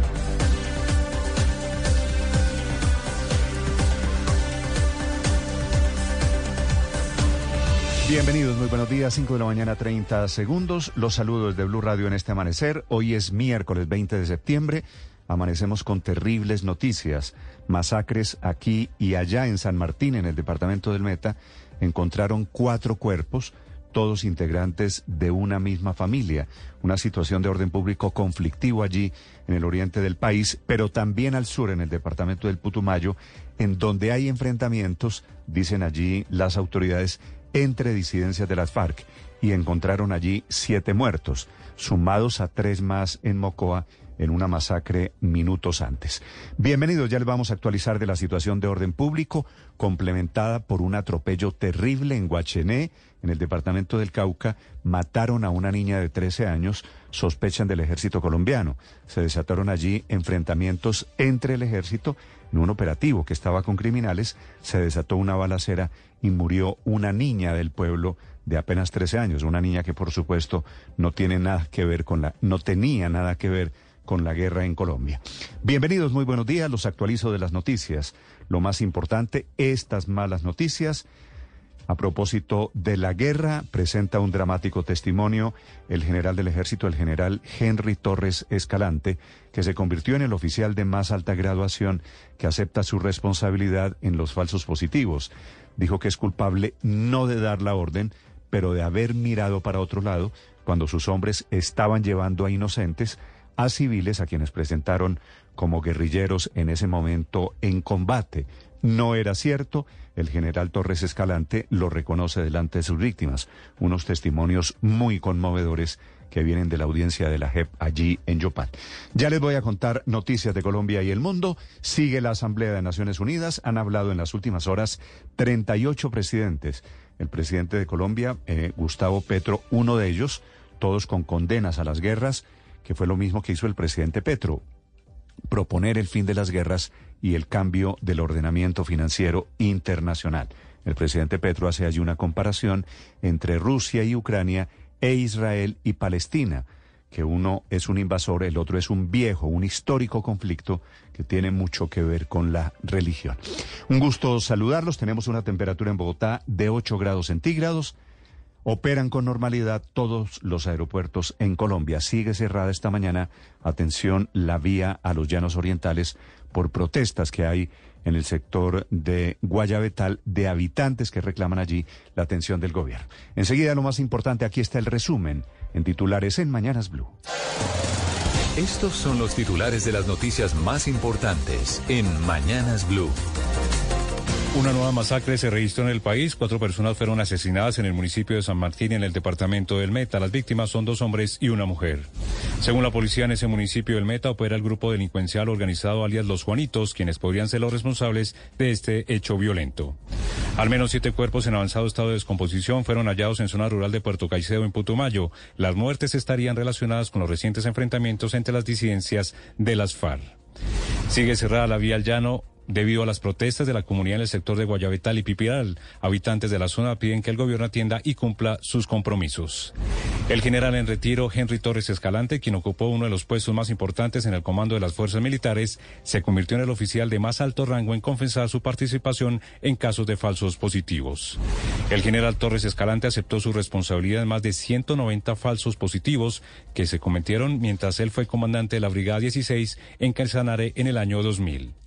El oficial retirado reveló que estos delitos se cometieron por presión de sus superiores. Entre ellos, mencionó al general en retiro Mario Montoya. Asegura que él fue el alcahueta porque no ejecutó en debida forma las investigaciones de los falsos positivos y que obstruyó la justicia ordinaria. En otras informaciones, la Procuraduría abrió investigación y suspendió a 11 militares por lo ocurrido en Tierra Alta, Córdoba. Esta decisión se suma a la que más temprano había tomado por su cuenta el mismo ejército y esa es la de retirar de la institución a 18 militares por los mismos hechos. Una comisión del Congreso llegará hoy al municipio de Tierra Alta en el departamento de Córdoba. Verificarán las agresiones sufridas por los habitantes de la vereda El Manso.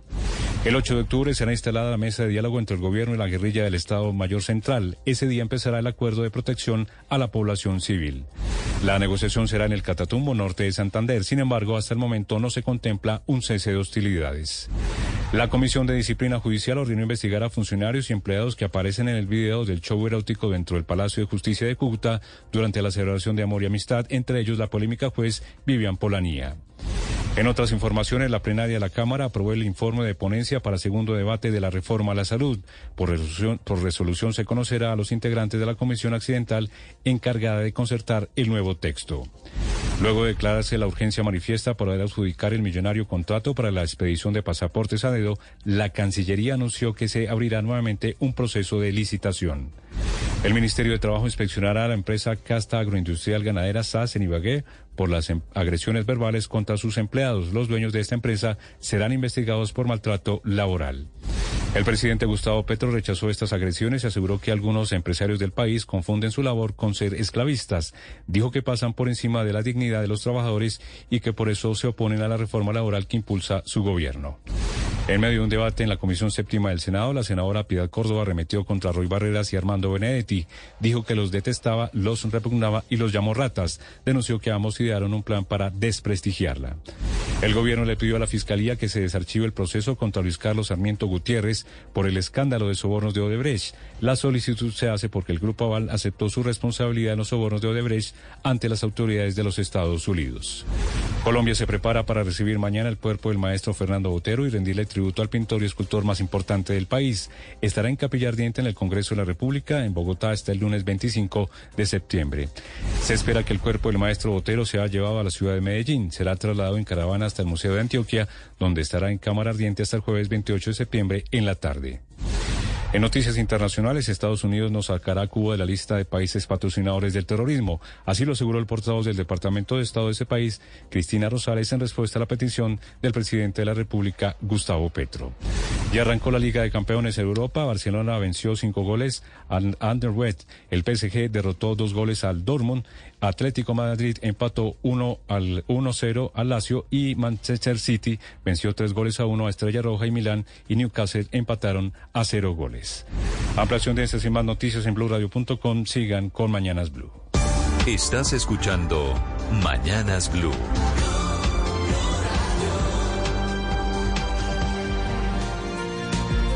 Y ahora en las calles de Bogotá, a esta hora, las historias de la ciudad. Esta mañana un hecho de inseguridad que se presenta en el sistema de transporte público, que termina en enfrentamiento con los ladrones. Cinco, ocho minutos, el ojo de la noche, Eduard Porras. Néstor, muy buenos días para usted, buenos días para todos los oyentes de Blue Radio. Aquí está la información con los hechos más importantes ocurridos en las últimas horas aquí en la capital del país. Nos encontramos en el sector de Meisen, estamos en la localidad de Ciudad Bolívar, aquí donde en las últimas horas tres delincuentes se subieron a un bus del SITP, robaron a todos los usuarios, los intimidaron con armas blancas, pero varios de ellos que se rehusaron a entregar sus pertenencias se enfrentaron a los criminales. Tres personas resultaron lesionadas con cortaduras en sus manos, pero además la policía que reaccionó de inmediato logró capturar a dos de los ladrones que también fueron agredidos por la misma comunidad. Los sujetos fueron llevados a la fiscalía a la URI en el sector de Tunjuelito, mientras que las personas lesionadas producto de esas cortadas se recuperan satisfactoriamente. Nos vamos para otro punto de Bogotá, la localidad de Engativá, barrio San Joaquín. Allí una banda de ladrones a bordo de una camioneta de color gris está atacando y robando a las personas que salen a comprarlo del desayuno. De verdad que no hay derecho. En el último robo, atacaron a una mujer ya adulta y a su nieto que salían a comprarlo del desayuno, pero dicen que son constantes los robos, sobre todo durante las noches, y en varias cámaras de seguridad han quedado registrados los criminales que simplemente se bajan del carro, atacan, roban, se vuelven a subir y se escapan. Le piden a la policía presencia en el barrio San Joaquín de la localidad de Engativá. Y por último, hablemos de la droga incautada por la policía. Dicen los mismos uniformados que han intentado traer toda la marihuana y cocaína desde el Tolima para Bogotá en carrotanques, en equipos de sonido, todo camuflado en los parlantes, pero la última fue en motocicletas en los tanques de la gasolina. Hablamos con el mismo comandante de la policía del Tolima quien nos contó los pormenores de las capturas y de lo que se han encontrado en carretera. Es así como en lo corrido de este año 2023 hemos capturado cerca de 373 personas vinculadas con este delito. Además, hemos incautado casi 4 toneladas de estupefacientes, los cuales venían camuflados en camiones cisternas, tanques de gasolina y diversas modalidades que se idean los narcotraficantes para camuflar sus alijos de droga y así evadir el control de las autoridades. Edward Porras, Blue Radio. Esta es Blue Radio, la alternativa. Y mucha atención esta madrugada, está estallando un nuevo conflicto armado en Europa. Como si fuera poca, la guerra, la invasión de Rusia a Ucrania, ahora es Azerbaiyán que está bombardeando un territorio separatista, el famoso Nagorno-Karabaj, que deja miles de personas eh, a esta hora desplazadas. Hay 25 muertos, 100 heridos, imágenes de otra guerra que están haciendo esta madrugada en Europa. Silvia Carrasco. Sí, Néstor, y nuevamente buenos días. Otra guerra que está vinculada con esos territorios que Rusia siempre ha pretendido porque, claro, son dos repúblicas, ex repúblicas soviéticas y se suponía que estaba Rusia allí garantizando la paz. Eh, han sido 24 horas de bombardeo constante de Azerbaiyán sobre Nagorno-Karabaj, ese territorio que nadie reconoce como país independiente. Y fíjate que hace escasos minutos ha sido el, el presidente de esa autoproclamada República de Nagorno-Karabaj, quien se ha rendido completamente, o sea, se rinden todas las fuerzas de Nagorno-Karabaj porque dice que no puede enfrentar una guerra así sin ningún apoyo internacional. Eso es lo que ha dicho en un comunicado. Vamos a ver si ese, ese alto al fuego se respeta, pero por el momento lo que ha dicho que Nagorno-Karabaj va a diluir y desarmar completamente sus fuerzas locales y además además van a salir de ahí las fuerzas armenias. ¿Cuál es la situación que se vive ahí en Nagorno, en Nagorno Karabaj? Ocurre que durante la Unión Soviética lo que hacían los, el régimen soviético era tratar de mezclar a la gente para evitar las rebeliones internas. Entonces había incluido esa región de Nagorno Karabaj, que es cristiana y que además ni siquiera habla el ruso ni utiliza el cirílico, la había metido dentro de Azerbaiyán, que es una república eh, musulmana que además utiliza el cirílico y allí también, ahora hablan azerí, pero también tenían la lengua franca del ruso. Bueno, cuando viene la disolución de la Unión Soviética, la gente de Nagorno-Karabaj dice, no queremos seguir siendo de Azerbaiyán, queremos unirnos a Armenia, que era otra ex república soviética. Eso nunca se permitió, estuvieron en guerra en los años 90 estuvieron en guerra nuevamente en el año 2000 y ahora nuevamente los bombardeos. Pero parece ser que en este minuto Armenia se retira definitivamente y Nagorno-Karabaj empieza a estar ocupada por los azeríes. La pregunta es qué pasó con esa fuerza de paz que había de los rusos que estaba garantizando la paz y que se había externalizado. Incluso se sabía que había allí fuerzas de Wagner. Bueno, lo que ha resultado es que no, el, debilitamiento de Rusia, la, la concentración de las fuerzas rusas en la guerra de Ucrania ha desatado este nuevo conflicto que ahora deja a Nagorno-Karabaj completamente desprotegido y ahora bajo manos azeríes, bajo el, mando de la de Azerbaiyán. Eso es lo que está ocurriendo en esa región, pero también ponemos la atención en qué es lo que está pasando allí en Ucrania en este día, en este eh, día en que el presidente de, de, Ucrania está en Naciones Unidas, pero la guerra allí continúa. Lo que se está informando es que Ucrania ha tenido que derribar a 17 drones esta noche. Eran 24 los que estaban atacando la refinería de petróleo de Kremenchuk, que es una refinería ucraniana Solo 17 pudieron eh, derribar, los otros impactaron y generaron un incendio y detuvieron allí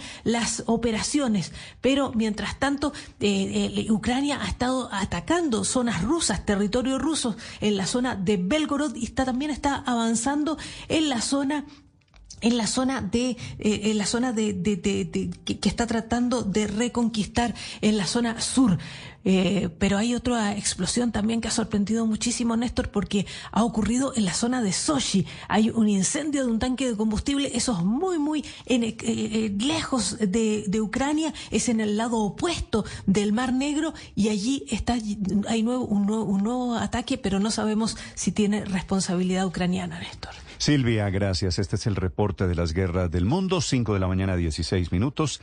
En Colombia se presenta el más dramático testimonio por cuenta del protagonista, el general Henry Torres Escalante, que fue comandante de la Brigada 16 del Ejército Nacional en el gobierno de Álvaro Uribe, en ese momento operando desde Casanare. Se libraba allí una guerra durísima contra guerrilleros que habían avanzado y en desarrollo de esa guerra se produjeron los falsos positivos.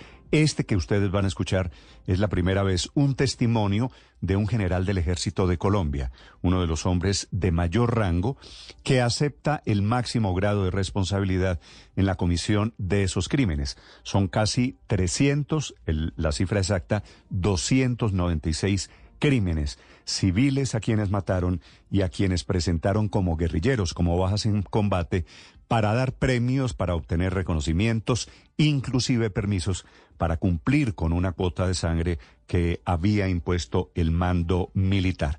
Una intervención en una audiencia en Yopal, en Casanare, 15 años después de los hechos, enfrentando la realidad y enfrentando especialmente a las familias de esos muchachos, víctimas inocentes de la guerra en Colombia. Como oficial del Ejército Nacional, asumo con vergüenza el señalamiento de, de título de máximo responsable y autor mediato por los delitos de homicidio en persona protegida y desaparición forzada contemplados en el Código Penal colombiano, que constituyen crímenes de lesa humanidad, de asesinato y desaparición forzada de personas y crimen de guerra de homicidio en el Estatuto de Roma. Asumo esta responsabilidad por todos los señalamientos que me han hecho durante y este... Claro, había una presión que venía desde Bogotá, desde el Ministerio de Defensa, que había creado esa política de conteo literalmente de cuerpos.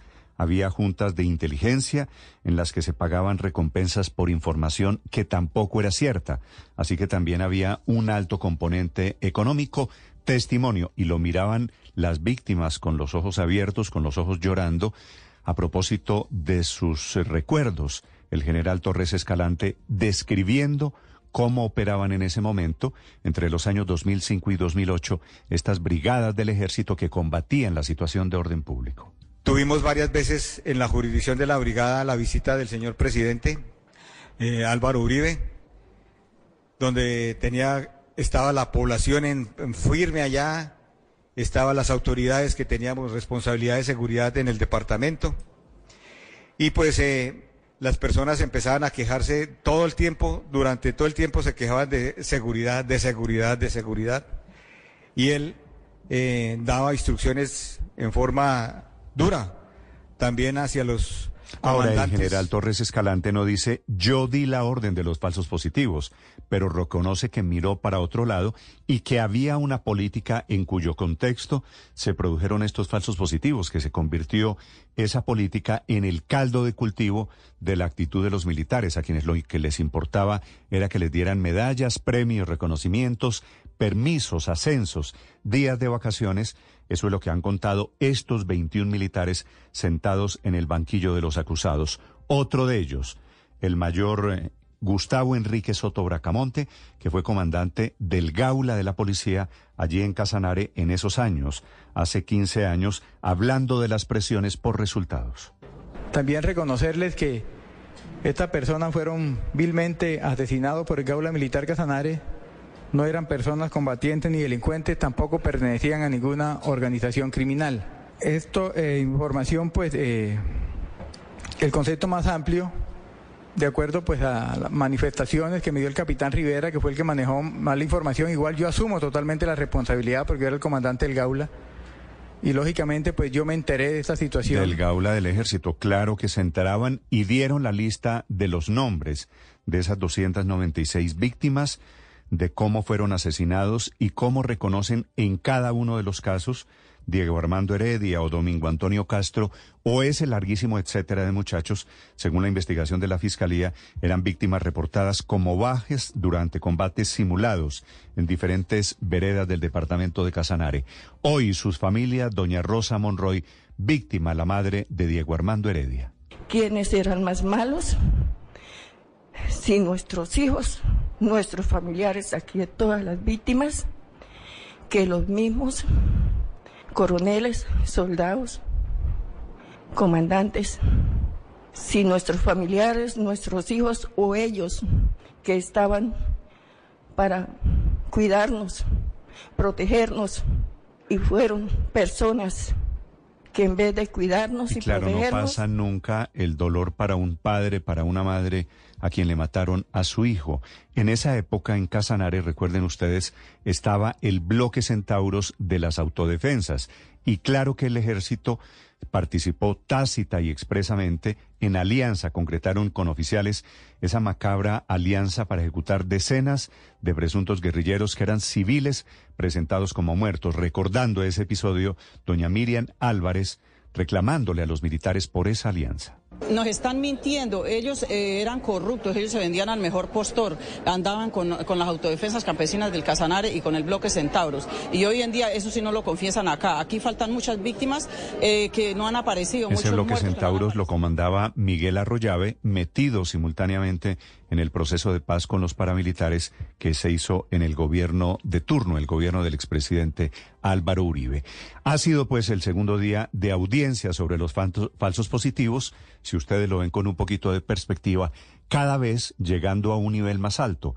Íbamos en coroneles, ya vamos en generales. Desde Yopal, Mateo Piñeros. Néstor, buenos días. El segundo día de audiencias en Yopal estuvo marcado por la expectativa frente a la declaración del general en retiro Henry William Torres Escalante, pues ahora es el militar de más alto rango en aceptar falsos positivos. Hubo polémica porque las víctimas creen que no está diciendo toda la verdad y lo interrumpieron durante algunos momentos. Sin embargo, los militares también contaron cómo llegaban a bares y lugares de ocio en el departamento para reclutar a víctimas de falsos positivos. El coronel Marcolino Puerto. porque la mayoría de las víctimas están bajo efectos del alcohol, algunos bajo efectos de drogas. Se estigmatizaba y se señalaba a personas como extorsionistas o auxiliadores, cosa que no era cierta. Generalmente eran sacadas de bares o de sus propias casas con engaños. En estas diligencias, varios militares salpicaron además al general en retiro Mario Montoya, excomandante del ejército, pues aseguran que es uno de los máximos responsables en la institución por los falsos positivos. Mateo Piñeros Blue Radio. Mateo, 5 de la mañana, 23 minutos. Tantos años después,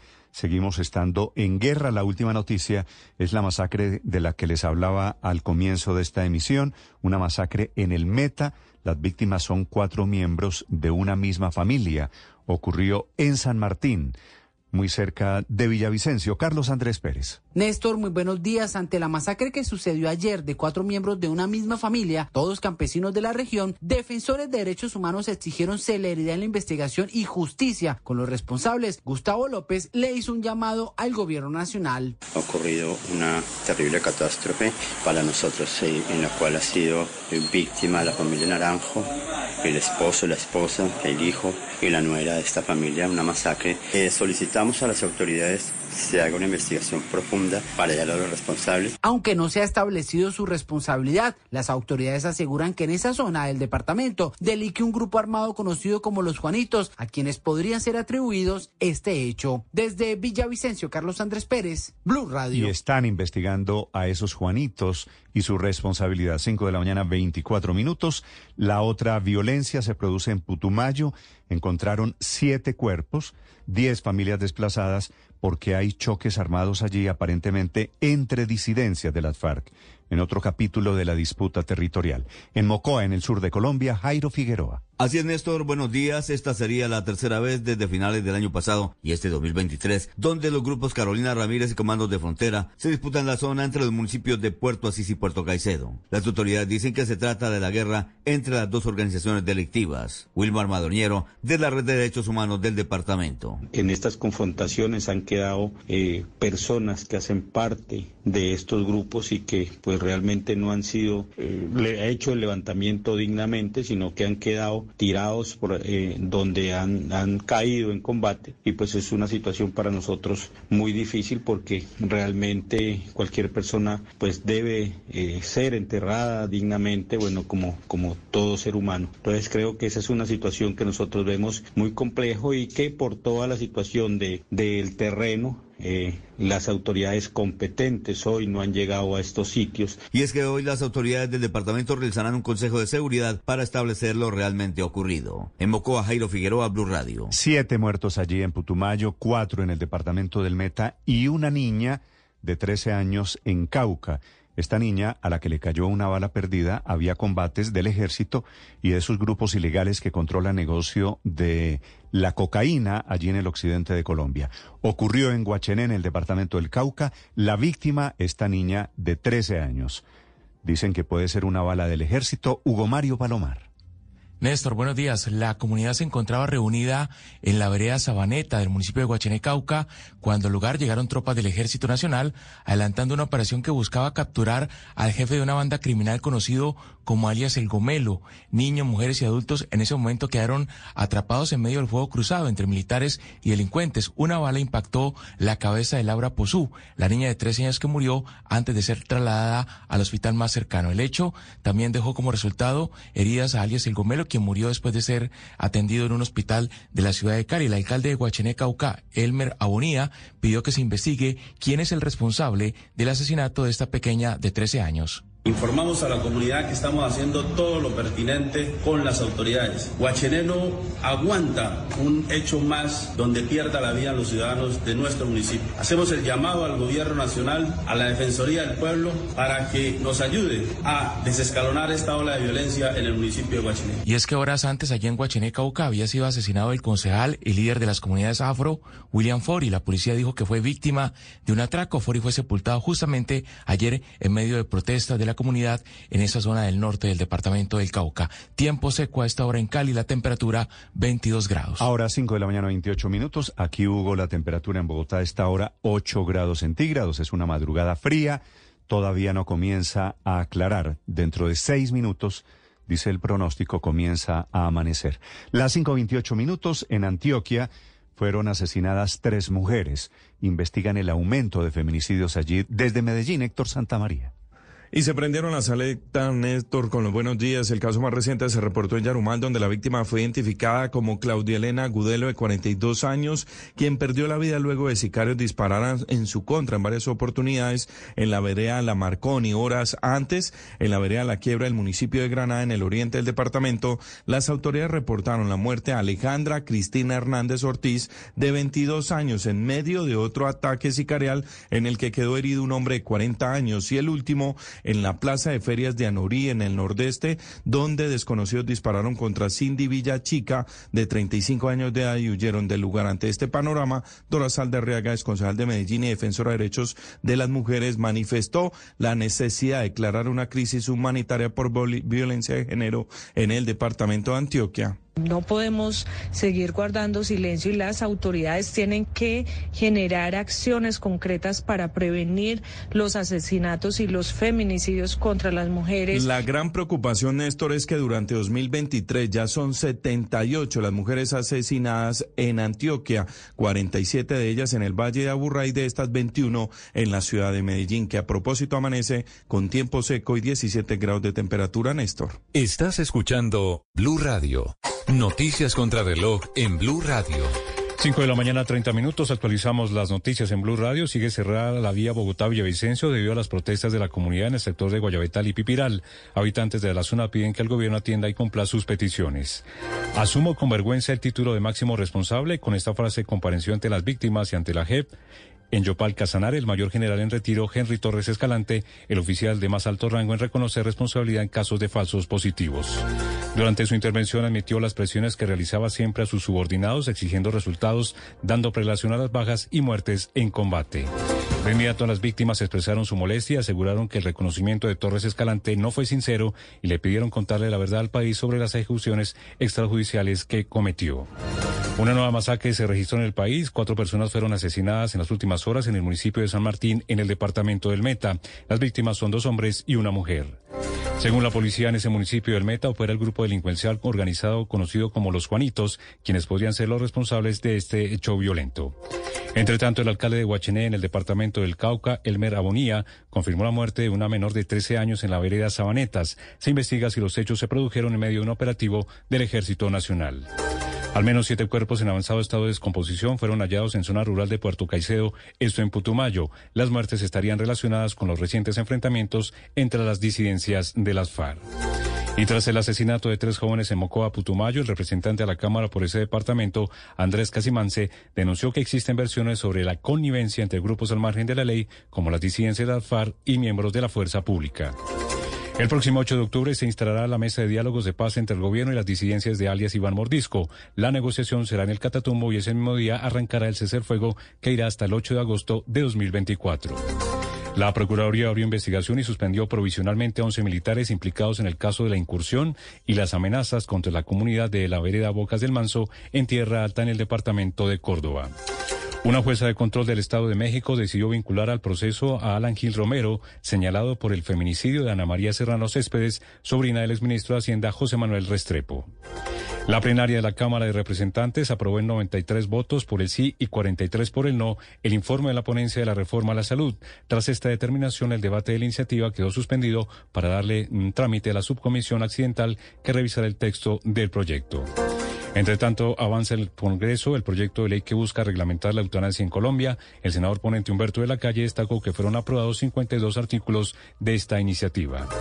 La senadora Piedad Córdoba arremetió contra los ex senadores Armando Benedetti y Roy Barreras, los calificó de ratas detestables. Durante un debate en la Comisión Séptima del Senado, los responsabilizó de liderar una campaña de desprestigio en su contra a través de redes sociales. Sin mayores avances, concluyó la reunión entre el presidente Gustavo Petro y su homólogo de Panamá, Laurentino Cortizo, para hablar de las alternativas ante la crisis migratoria y la situación humanitaria que se vive en el tapón del Darién. Actualización, ampliación de estas y más noticias en radio en. Sigan con Mañanas Blue. Estás escuchando Blue Radio. Estás escuchando Mañanas Blue.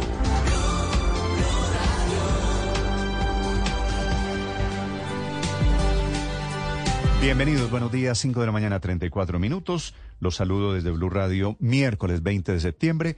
Comienza a amanecer con puntualidad, dijo el IDEAM, 534 y efectivamente comienza a aclarar. Operan con normalidad los aeropuertos en Colombia. Un gusto acompañarles con las noticias de Colombia y el mundo. También a esta hora temas de conversación en las redes sociales, los temas virales en este mundo digital. Camila Carvajal. Néstor, buenos días. En redes sociales la principal tendencia, el tema de conversación esta mañana es numeral Petro líder mundial, en una batalla ideológica en la que cada uno, dependiendo del bando y de los amores o de los odios al gobierno, está tomando el discurso del presidente Gustavo Petro ayer allí en Nueva York en la Asamblea de la ONU.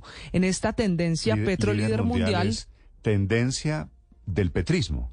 Eh, la inició el petrismo, pero también la están usando quienes están en contra de la participación del presidente, que han además eh, hecho una tendencia y una conversación con el inicio del discurso del presidente. Usted sabe que lo tuvieron que presentar dos veces, tuvo que esperar un momento por los cinco minutos de receso y el desorden que había en el recinto. Camila, le voy a decir a los señores eh, que están en eso. Esa es una soberana tontería. De acuerdo. Al presidente no le hicieron ningún desplante. Al presidente lo que pasa es que lo antecedió un receso. De cinco minutos entre el discurso de Joe Biden y el de él. Había hablado Biden. Sí. Declaran un receso de cinco minutos. La gente se paró. Biden. La gente se levanta de sus sillas. Y Petro se subió al escenario un poquito rápido. No sé si está Juan Camilo en Nueva York. Juan Camilo, usted me, me corrige, por favor. Ese episodio, incidente, entre comillas, que a mí no me lo parece ¿Qué repercusión tuvo? ¿Qué explicación tiene allí en la Asamblea de la ONU, Juan Camilo? Néstor, no, lo lógico. De hecho, nosotros estábamos transmitiendo en vivo cuando el presidente Joe Biden finalizó su discurso. El presidente de la Asamblea decretó un receso que se extendió por unos cinco minutos. El presidente Gustavo Petro subió al atril antes de que ese receso hubiera terminado y por eso por eso el desorden y por eso la, la algarabía, por decirlo de cierta manera, pero no fue una cuestión digamos, que la gente hubiera visto que el presidente de Colombia hubiera llegado y pensaran vamos a salirnos. No fue así. Veo que inclusive medios internacionales hablan de que el presidente tuvo que esperar. Pues claro que tuvo que esperar porque venía de un receso. Y para quienes quieran criticar al presidente, les sugiero que se centren en los temas verdaderamente importantes. El discurso tiene muchos temas controversiales. Una reforma al sistema financiero eh, mundial, la guerra de Ucrania, dedicarse a criticar las drogas. tonterías, si me perdonan. Bueno, era una batalla ideológica, así está en redes sociales. Petro líder mundial, que es tendencia del petrismo. Es la misma, la usan los dos. Lo que pasa es que con el pedacito del discurso o la apreciación o la opinión, dependiendo del bando en la batalla ideológica. También es tendencia esta mañana Polanía. ¿Sabe de quién le habla? Polanía, claro. El apellido de la juez de Cúcuta, Vivian Polanía, es, tendencia. La juez más traviesa de la historia. Que otra vez hizo travesuras. La jueza viral por aparecer semidesnuda en una cama, en una audiencia virtual, acuérdese usted, en esta época de pandemia, terminando la pandemia que hizo esa audiencia y se le prendió la cámara. Ahora es viral y es tema de conversación en redes sociales por un video cada vez más repartido en redes sociales, más viralizado, porque celebraron amor y amistad en la sede judicial allí en el Palacio de Justicia de Cúcuta. Y la celebración, Néstor, fue con un show erótico. Le metieron striptease. Sí, un show erótico en el que estaba ella como una de las protagonistas. Por eso, de nuevo, es tema de conversación con sus travesuras. la juez es traviesa, pero ante todo no muy discreta y termina dando semejante papayazo y la van a volver a sancionar. Ya empezaron las investigaciones a ella y a todos los que estaban en esa celebración de amor y amistad allí en el Palacio de Justicia. Ya les voy a contar la historia de la traviesa juez de Norte de Santander, pero antes, Juan Camilo, desde Nueva York, la historia han intervenido en las últimas horas en la Asamblea de Naciones Unidas 38 presidentes el presidente Petro fue el tercero, por supuesto, el que más nos importa a nosotros, hablando sobre temas de conflictos internacionales, haciendo comparaciones. Allí sí hay una gran controversia, comparando a Ucrania con Palestina y hablando de parar las guerras. El presidente de Colombia, a quien después le sucedió Volodymyr Zelensky, presidente de Ucrania. Lo vuelvo a saludar, Juan Camilo, desde Nueva York. Dos cosas simples, dijo el presidente Gustavo Petro Néstor, buen día, acabar las guerras y reformar el sistema monetario internacional. Lo que los ricos en Davos llamaron la policrisis, hambrunas, crisis climática, recesión, guerras y demás se sigue agravando. Esa fue la reflexión durante los 22 minutos del presidente Gustavo Petro, quien buscó concientizar a las naciones en el mundo de que es momento de cambiar el rumbo. De lo contrario, crisis como la climática propiciaría, propiciaría en una migración de hasta 3 mil millones de personas en las próximas décadas el 2000 2070. También cuestionó la guerra contra las drogas, asegurando que el fentanilo es consecuencia del prohibicionismo y que ahora mata a 100 mil personas al año en los Estados Unidos. Luego vinieron sus propuestas, una para, según él, poner fin a las guerras a través de dos conferencias de paz, una sobre Ucrania y otra sobre Palestina. Una propuesta que lanzó no sin antes cuestionar a aquellos países que buscan integrar a América Latina en el bloque que respalda a Ucrania. Se olvidaron que a nuestros países los invadieron varias veces, los mismos que hoy hablan de luchar contra invasiones. Se olvidaron que por petróleo invadieron a Irak, a Siria, a Libia. Se olvidaron que las mismas razones que se expresan para defender a Zelensky son las mismas razones con las que se debería defender a Palestina. Se olvidaron También que- propuso una reforma al sistema financiero mundial para que el Fondo Moneta- Monetario Internacional realice una emisión especial o extraordinaria. Si se reduce la deuda de todos los países, pagándoles a los dueños de la deuda su acreencia con una emisión del FMI de derechos especiales de giro, habrá un descenso de la deuda pública mundial y un incremento real de los presupuestos. Decíamos que junto antes de Petro había hablado el presidente Joe Biden, cuyo discurso fue uno de los de o los que mayor asistencia tuvo, enfocado en la defensa de la democracia y pedir el compromiso de las, de las naciones para hacer cumplir los principios de la Carta de las Naciones Unidas. De ahí sus críticas constantes a la invasión de Rusia y sus llamados a la comunidad internacional a no flaquear en el respaldo a Ucrania. Russia believes the world will grow weary and allow it to brutalize Rusia cree que el mundo se cansará y le permitirá brutalizar Ucrania sin consecuencias. Por su parte, el presidente de Ucrania, Volodymyr Zelensky, también habló ayer. Estuvo presente en la asamblea y su discurso, por supuesto, estuvo marcado por la condena a Rusia, recordando que el invasor debe irse.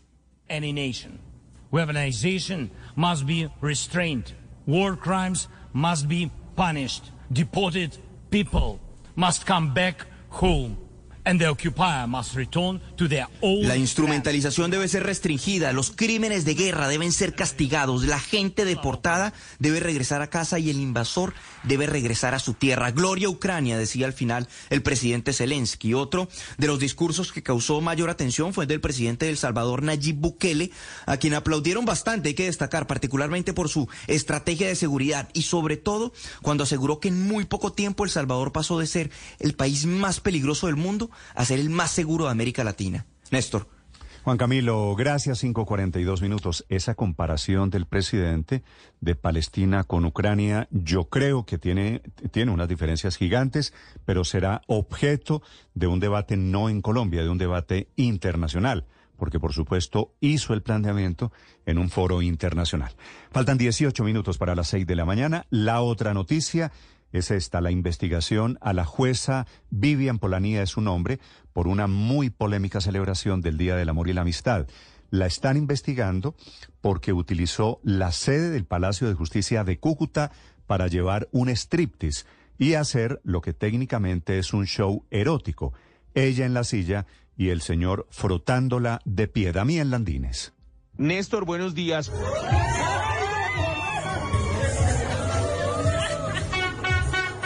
Pues lo que estamos escuchando es una parte del video en donde aparece la juez Vivian Polanía vestida de blanco y sentada mientras un hombre le hacía un show erótico frente a la mirada de varios funcionarios y empleados del Palacio de Justicia de Cúcuta. El video se empezó a viralizar en redes sociales y en medio de los cuestionamientos, la Comisión de Disciplina Judicial ordenó investigar a todos los funcionarios que aparecían en ese video, el cual se habría contratado el show como tal para celebrar el amor y la amistad. Sin embargo, Néstor, recordemos eh, que el año pasado la juez Polanía ya había estado envuelta en medio de un escándalo después de que se le activara la cámara en medio de una audiencia virtual y fuera descubierta acostada en una cama, fumando y en ropa interior atendiendo esta diligencia. Damián Landines, Blue Radio. Sí, no con la imagen de majestad de la justicia, la verdad. Damián, 5 de la mañana, 44 minutos. Reapareció Laura Sarabia, ahora convertida en la flamante directora del Departamento de Prosperidad Social.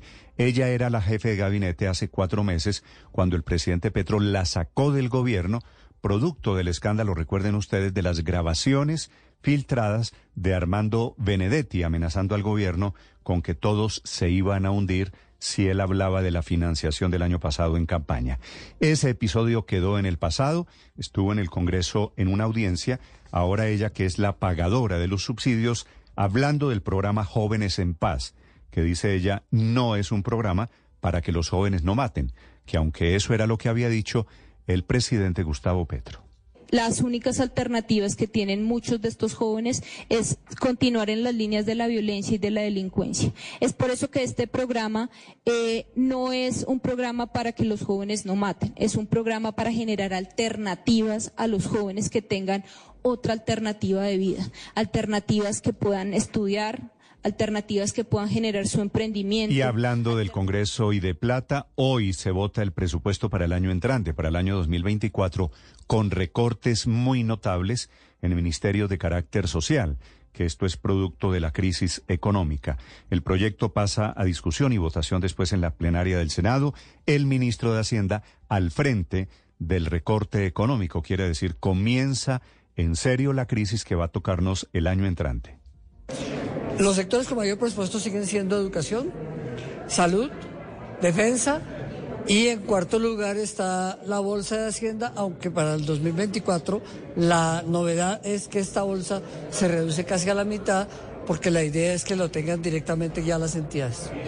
Hay cambios allí que está ejecutando el gobierno y le piden desde el Congreso al gobierno que ejecute los presupuestos. Marcela Peña. Hola Néstor, buenos días. Si el debate avanza hoy según lo previsto, el gobierno nacional tendrá en el 2024 99,4 billones de pesos en presupuesto de inversión. Se adicionaron 1,6 frente a lo que inicialmente propuso el gobierno, la mayoría de nuevos recursos para el nuevo Ministerio de la Igualdad y la Equidad que va a ejecutar 400 mil millones de pesos de inversión que antes eran del sector de planeación nacional y 100 mil millones de pesos en funcionamiento. Le agregaron recursos también a programas como Agrocena, Caminos para la Paz, Infraestructura Social y Hábitat para la Paz Total y la apertura de 10 misiones diplomáticas en el mundo. A pesar de que los congresistas le están dando un empujoncito al gobierno con más recursos de inversión, también le están jalando las orejas por la ejecución de este año. Dice el texto de ponencia firmado por representantes y senadores de todos los partidos que le preocupa al Congreso la capacidad de ejecución, lo que parece una señal de ineficiencia e incapacidad de los responsables. La ley del presupuesto general de la Nación debe estar aprobada en plenarias antes del 20 de octubre. Marcela Peña, Blue Radio. Marcela 547, noticia urgente en España. Esta madrugada se produjo un acuerdo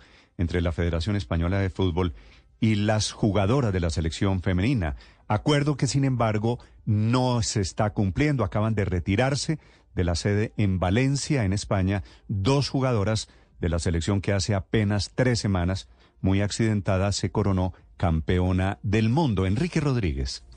Mapileón y Patrick Guijarro se llaman esas jugadoras. Buenos días, Néstor, que acaban de abandonar la concentración de la selección femenina, efectivamente, como decías, en la ciudad de Valencia. Pero eso sí, forma parte del acuerdo que ambas no serán sancionadas. Una de ellas, Mapileón, acaba de hablar frente a los medios de comunicación. No estamos tampoco como en condiciones de decir, no, ahora vuelves y pues esto, esto es un proceso eh, estamos contentas porque, bueno, también es verdad que se están produciendo unos cambios, hemos llegado a, otro puerto, ¿no? Poco a poco se están, se están haciendo cambios y en esto pues estamos totalmente apoyando a nuestras compañeras, como lo hemos hecho desde fuera durante este tiempo.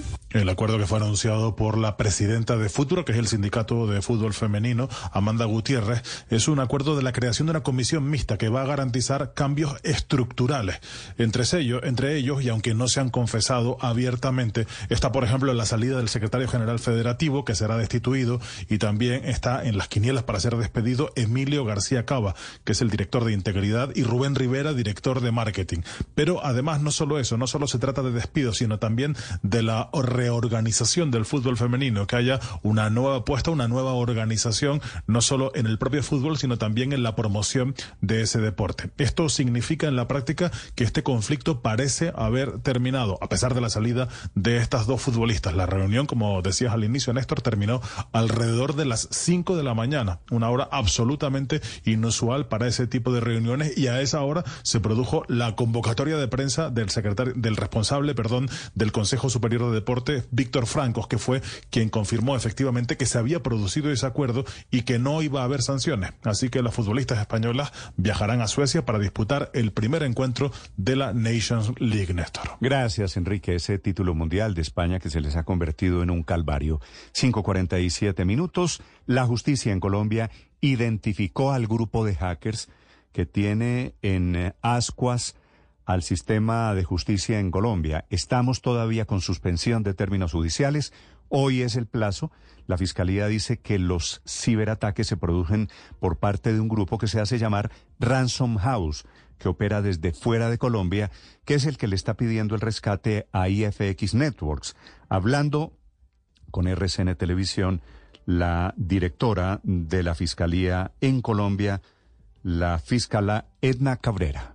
Es una comunidad ciberatacante que tiene relación con la, con la, con las empresas cibercriminal Ransom House, es una comunidad de delincuentes informáticos dedicados al secuestro o encriptación de la información para posteriores exigencias de su dineraria. 550 no son estos los únicos ataques, también hay ciberataques contra candidatos a las elecciones del mes entrante. Javier Rodríguez.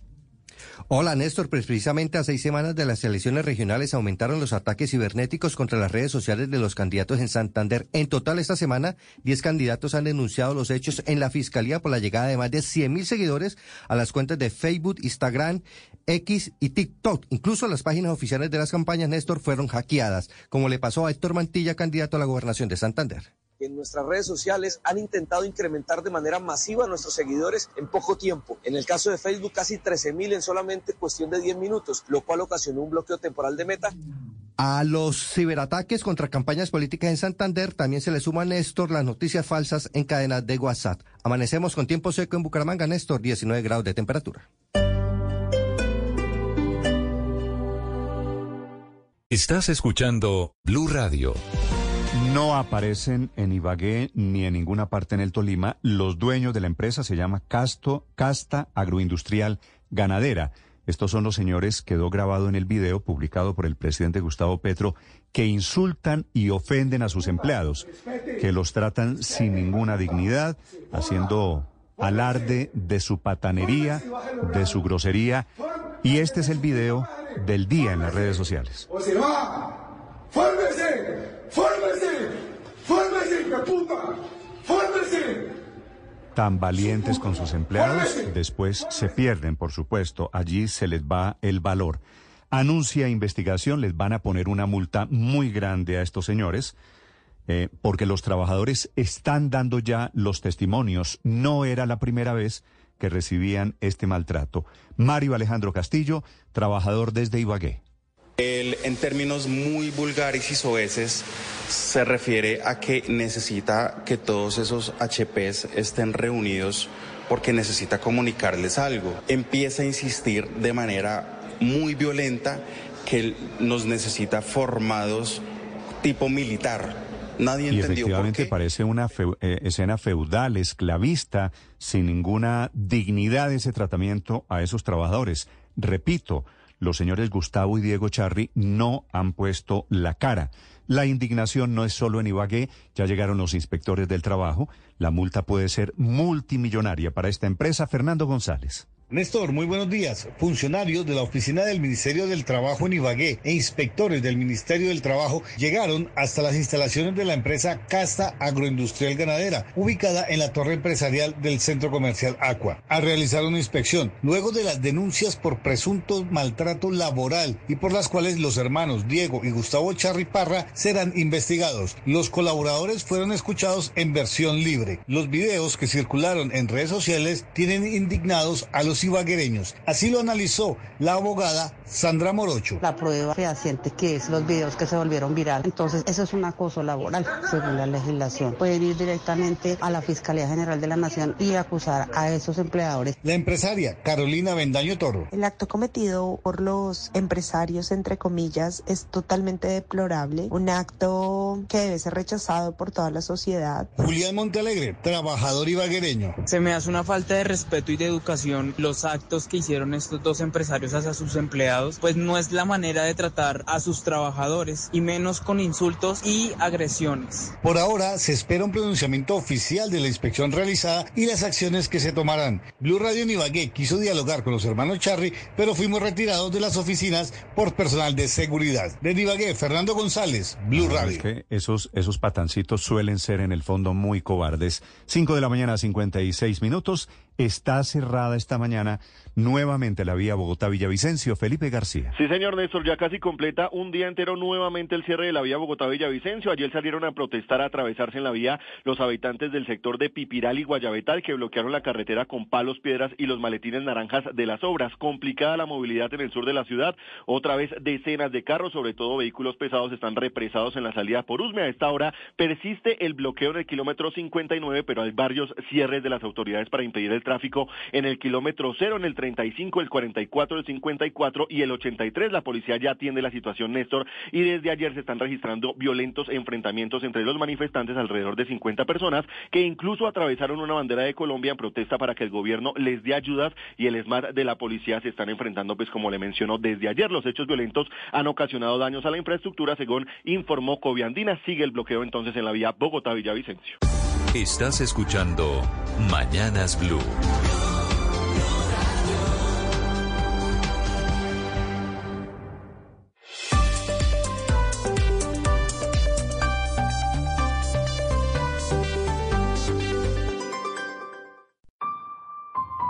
El periodismo no tiene apellidos.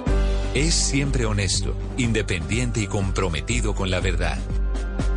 El periodismo no es amigo del poder, lo vigila. Hoy, Mañanas Blue les ofrece periodismo con contexto. Las dos caras de la moneda, sin exageración, sin especulación. A partir de este momento, Mañanas Blue es periodismo en radio. Bienvenidos.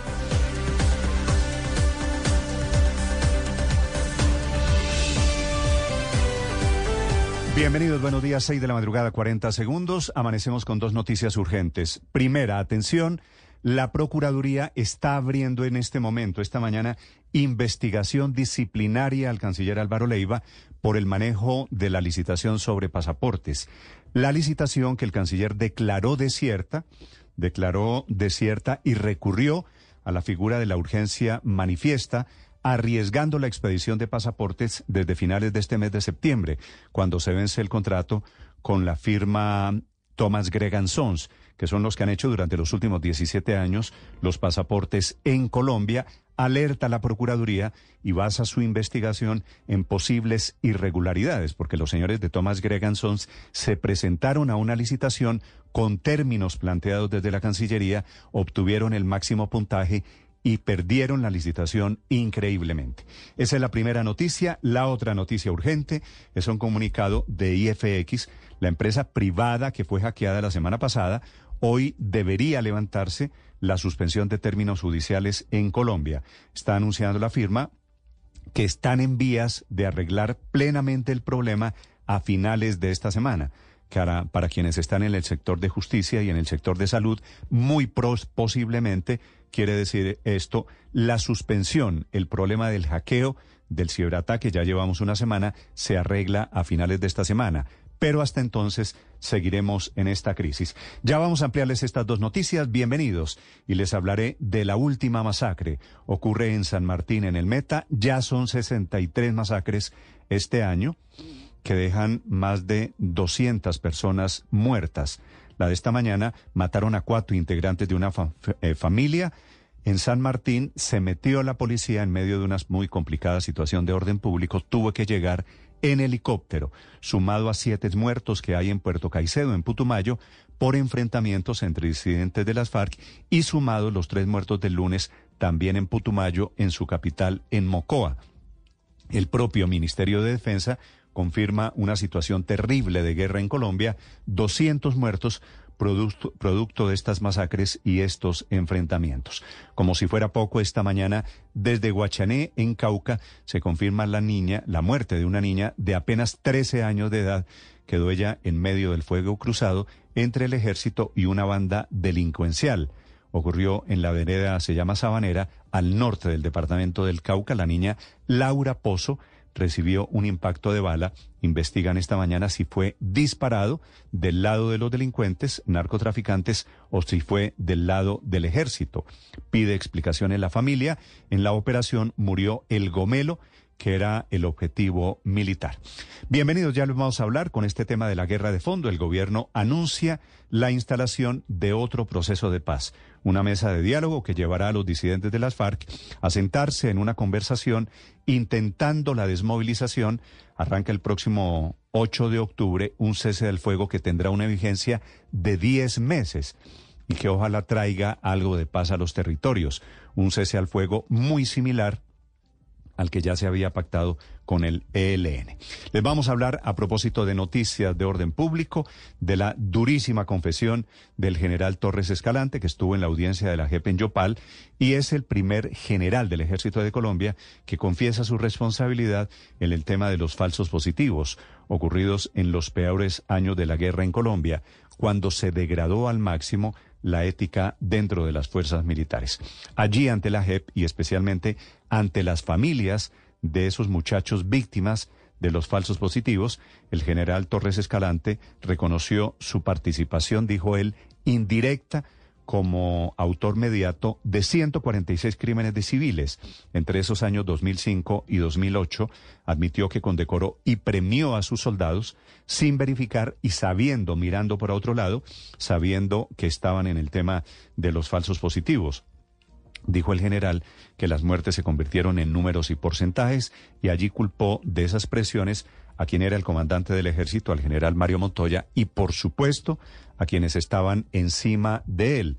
Toda la responsabilidad política que produjo ese terrible conteo de cuerpos para representar los éxitos militares de la época y mataron a decenas, a centenares de civiles, claro, más de seis mil, y allí se convirtió esto en el peor escenario posible para el ejército y para las fuerzas militares. Como si fuera poco, el general Torres Escalante reconoció que le pagó 45 millones de pesos a un teniente ya después de que había estallado el escándalo para que cambiara su testimonio ante la justicia. Habló de guerra, habló de esta en Colombia el presidente Gustavo Petro, la relacionó con el narcotráfico, con los yuppies de Manhattan, el presidente Petro, que duró 22 minutos hablando ante la Asamblea General de Naciones Unidas, proponiendo el fin de las guerras en realidad, en eso está Naciones Unidas desde hace casi 80 años. También propuso el presidente renegociar el orden económico internacional. Habló de, cambios en el sistema financiero un discurso muy interesante, pero por supuesto lleno de controversias naturales. Aplaudido bastante más que el presidente Petro, salió el presidente Bukele del Salvador. Habló también el presidente Zelensky de Ucrania, habló el presidente Biden de los Estados Unidos. Ya les vamos a contar cómo les fue a los presidentes, a los cercanos y a los lejanos. Y hablando del presidente Petro, dos de sus principales alfiles son las víctimas hoy de Piedad Córdoba, que se paró en un discurso en la Comisión Séptima, pidió la palabra y le dijo a los dos, a Benedetti y a Roy Barreras, que son un par de ratas dígales que yo les dije rata, bueno, con perdón de las ratas, también me hicieron la vida imposible, me humillaron, dijo ella, de manera terrible, que demuestra este capítulo de enfrentamientos, de las batallas que hay en ese sector del pacto histórico. Todos, en teoría, son compañeros del presidente Gustavo Petro. Bienvenidos, un gusto saludarlos en este amanecer, viernes 20 de septiembre. Ya les amplío las noticias de última hora. Hoy es el Día de la Libertad de Expresión, también es el Día de la Paella. Viene enseguida el resumen que preparamos aquí, en Voces y Sonidos, en Mañanas Blue. Es increíble que después de tanto esfuerzo sigan creyendo que se pueden burlar de las víctimas. Nos están mintiendo. Ellos eh, eran corruptos, ellos se vendían al mejor postor. Andaban con, las autodefensas campesinas del Casanare y con el bloque Centauros. El mayor general en retiro, Henry Torres Escalante, quien ocupó uno de los puestos más importantes en el comando de las fuerzas militares de Colombia, se convirtió en el oficial de más alto rango en confesar su participación en los falsos positivos asumo con vergüenza el señalamiento de, de título de máximo responsable y autor mediato por los delitos de homicidio en persona protegida y desaparición forzada contemplados en el Código Penal colombiano. Torres también acusó al que en ese entonces era el comandante del ejército. Las presiones constantes venían desde el comandante del ejército, general Mario Montoya, de la cuarta división, señor general Guillermo Quiñones, y del mío como comandante de la Brigada 16. 21 exmilitares que cometieron más de 300 ejecuciones extrajudiciales dieron detalles de cómo sucedieron estos hechos y le dieron la cara a las víctimas. El sargento segundo retirado, Wilson Burgos. Cambié todas las formas para que esas personas no fueran identificadas. Les quité documentación, les quité hasta la misma ropa, los hice cambiar, los hice hacer pasar por bandidos.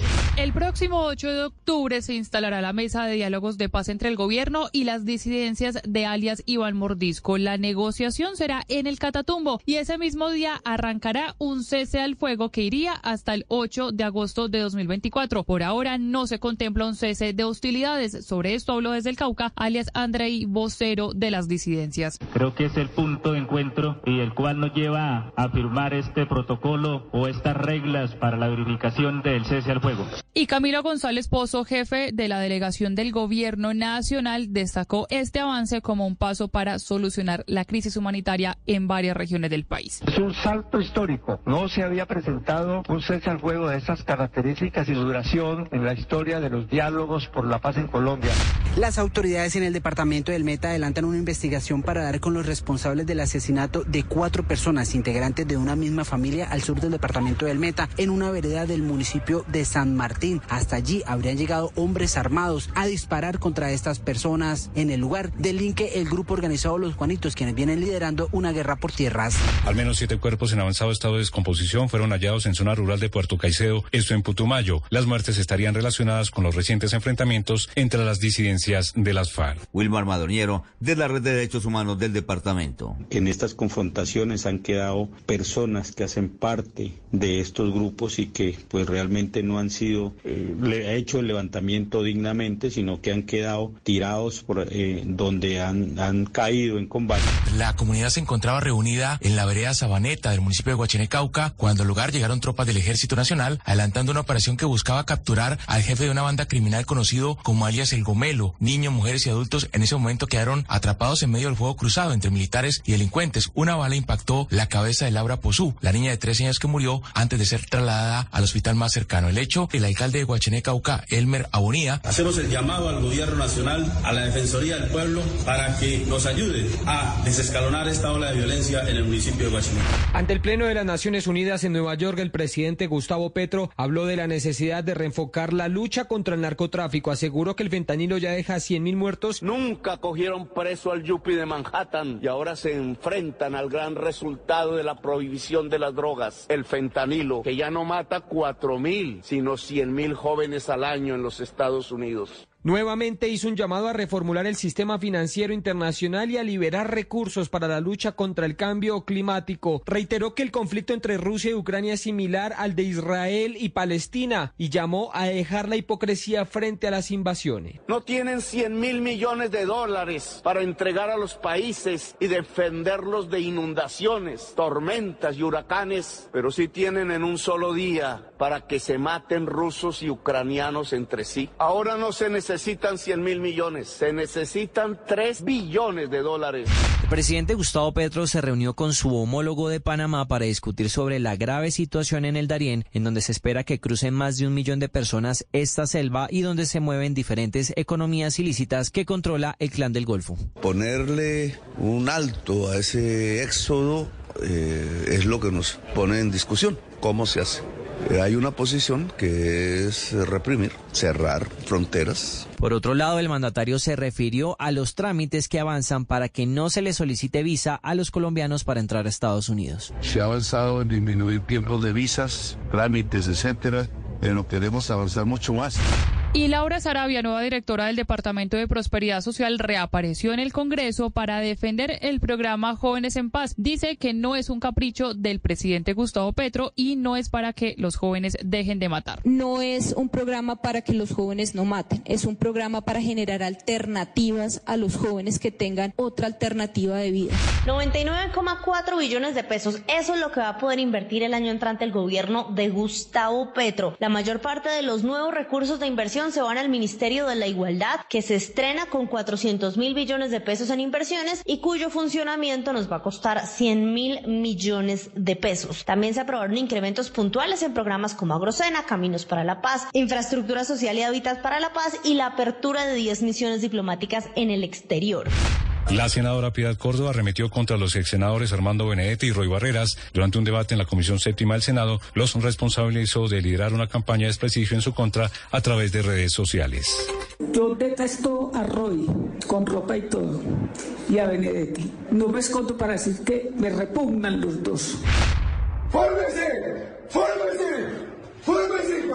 El Ministerio de Trabajo ya inició la inspección a la sede de la empresa Castro Agroindustrial Ganadera, tras conocerse los graves casos de maltrato laboral que se han hecho virales en redes sociales y hasta causaron la indignación del presidente Gustavo Petro. Mario Alejandro Carrillo, uno de los empleados, narró los abusos que se vivieron. Empieza a insistir de manera muy violenta que nos necesita formados tipo militar. Nadie entendió por qué, pero en el estado de alteración en que se encontraba, pues nos produjo miedo.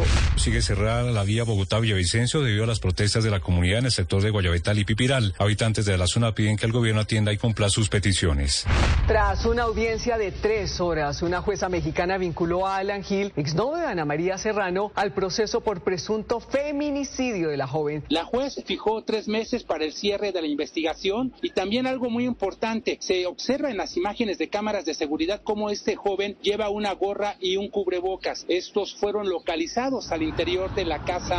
Tras 24 horas de bombardeo de Azerbaiyán sobre la República Separatista de Nagorno-Karabaj, que dejaron 25 muertos, más de un centenar de heridos y unos 2.000 desplazados, finalmente las autoridades de Nagorno anunciaron hace pocos minutos la rendición total, desarme de sus Fuerzas Armadas y retiro de tropas de la vecina Armenia. Desde la disolución de la Unión Soviética, dos de sus ex repúblicas, Armenia y Azerbaiyán, se han estado enfrentando cada tanto, dejando el territorio de Nagorno-Karabaj en tierra de nadie, sin reconocimiento internacional. Rusia estaba a cargo de mantener allí la paz. Luis Alberto Volvió la Champions League y la figura de la fecha no fue ni Erling Haaland ni Kylian Mbappé. La figura fue Iván Provedel, el arquero del Alacio, que al minuto 95 anotó el empate de su equipo frente al Atlético de Madrid. Esta es Blue Radio, la alternativa. Esta mañana la Procuraduría está confirmando la apertura de una investigación disciplinaria contra el canciller Álvaro Leiva que seguramente tiene 82 años, este será su último cargo público, ya no le debe interesar mucho la justicia disciplinaria, pero está metido en un lío muy grande por cuenta de abortar, que fue lo que hizo, la licitación alrededor de los pasaportes en Colombia.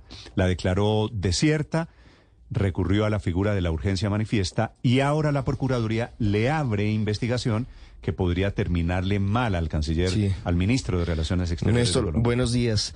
Lo, lo más curioso de esta investigación disciplinaria es que no iría en contravía del desconocimiento que hace el gobierno del presidente Petro. Y bueno, varias instituciones y algunos dicen que incluso la Corte Interamericana de Derechos Humanos sobre las facultades disciplinarias de la Procuraduría. Por una razón, porque el canciller Álvaro Leiva no fue elegido por voto popular, es un servidor público que nombra el presidente de la República, ah, entonces no habría ningún tipo de excusa para que no se acate la eventual decisión que tome la Procuraduría. Dice usted que no pueden alegar el tema de la sentencia Petro a, a, a, estas alturas. Seis, diecinueve minutos es la noticia del momento. Esta mañana la decisión la anuncia, la comunica ya oficialmente la Procuraduría. Es Lobo Wilches. Pues Néstor, muy buenos días. Como ustedes lo señalan, esta decisión de la Procuraduría estaba cantada y pues recordemos que el propio canciller Álvaro Leiva había declarado el proceso de licitación desierto, este contrato por 600 mil millones de pesos y había acudido a la urgencia manifiesta, según él y según los argumentos de la Cancillería, para garantizar el servicio. Esta decisión, Néstor, como recordemos, eh, fue cuestionada por los organismos de control y también por el dueño del contrato, que es la compañía Thomas Greganson, donde había advertido que a partir del 2 de octubre no había una garantía para entregar la libreta de pasaportes. Incluso recordemos, Néstor, el episodio que ocurrió cuando el canciller eh, de alguna manera eh, eh, relevó al secretario de la Cancillería, a José Antonio Salazar, por tomar la decisión y dijo, y fue cuando tomó la decisión de declarar la urgencia manifiesta, sin avisarle al propio funcionario. En concreto, la, la decisión de la Procuraduría ordena investigación disciplinaria contra el canciller Álvaro Leiva y también contra el secretario general del Ministerio, José Antonio Salazar Ramírez, por estas presuntas irregularidades que hubo en la suspensión del proceso de licitación de pasaportes. La sala disciplinaria de la Procuraduría da instrucción y señala que la decisión de los funcionarios de declarar desierto el proceso de licitación público para la expedición de ese documento, al parecer, dice la Procuraduría, habría vulnerado varios de los pilares de la contratación estatal, con lo que pudieron incurrir en falta disciplinaria, dice la Procuraduría. De igual forma, la entidad advierte que posiblemente Leiva Durán y Salazar Ramírez pudieron vulnerar los principios de transparencia y de economía y también de responsabilidad y como parte de su actuación disciplinaria, la Procuraduría solicitó la práctica de pruebas y buscará determinar la ocurrencia de la conducta para establecer mm. si es constitutiva de falta disciplinaria y definir si se actuó o no al amparo de una causal de exclusión de responsabilidad, Néstor, es lo que señala la Procuraduría. la última comunicación del Ministerio de Relaciones Exteriores, pues había señalado que declara abierta la licitación pública y estaba la de informar quiénes eran los proponentes de este nuevo proceso de que declaró desierta la, la licitación. Y ese es exactamente el problema. Claro, declaró desierta una licitación que se hizo con los términos de la Cancillería, que se ganó legítimamente un proponente y ahora los platos rotos los vamos a pagar los colombianos que estamos a la espera de esos pasaportes. 6.22 minutos. La otra noticia del momento es el comunicado de IFX, que es la empresa hackeada, atacada en el ataque de la semana pasada, la empresa privada que manejaba los datos del sistema de salud y de justicia en Colombia, que anuncia que está trabajando intensamente y que a finales de esta semana podría normalizarse ya la situación en ambos sectores, justicia y salud, después del ciberataque. Felipe García. Sí, señor Néstor, último comunicado de IFX sobre el ataque del que han sido blanco varias entidades públicas y privadas en Colombia, o como dicen ellos, la afectación en sus máquinas virtuales a raíz de un ataque de ciberseguridad. Y es que recuerde usted, más de 70 servicios digitales del gobierno nacional quedaron fuera de línea tras este ciberataque a IFX Network el pasado 12 de septiembre. Algunas de ellas son, por ejemplo, Colombia Compra Eficiente, el Ministerio de Salud,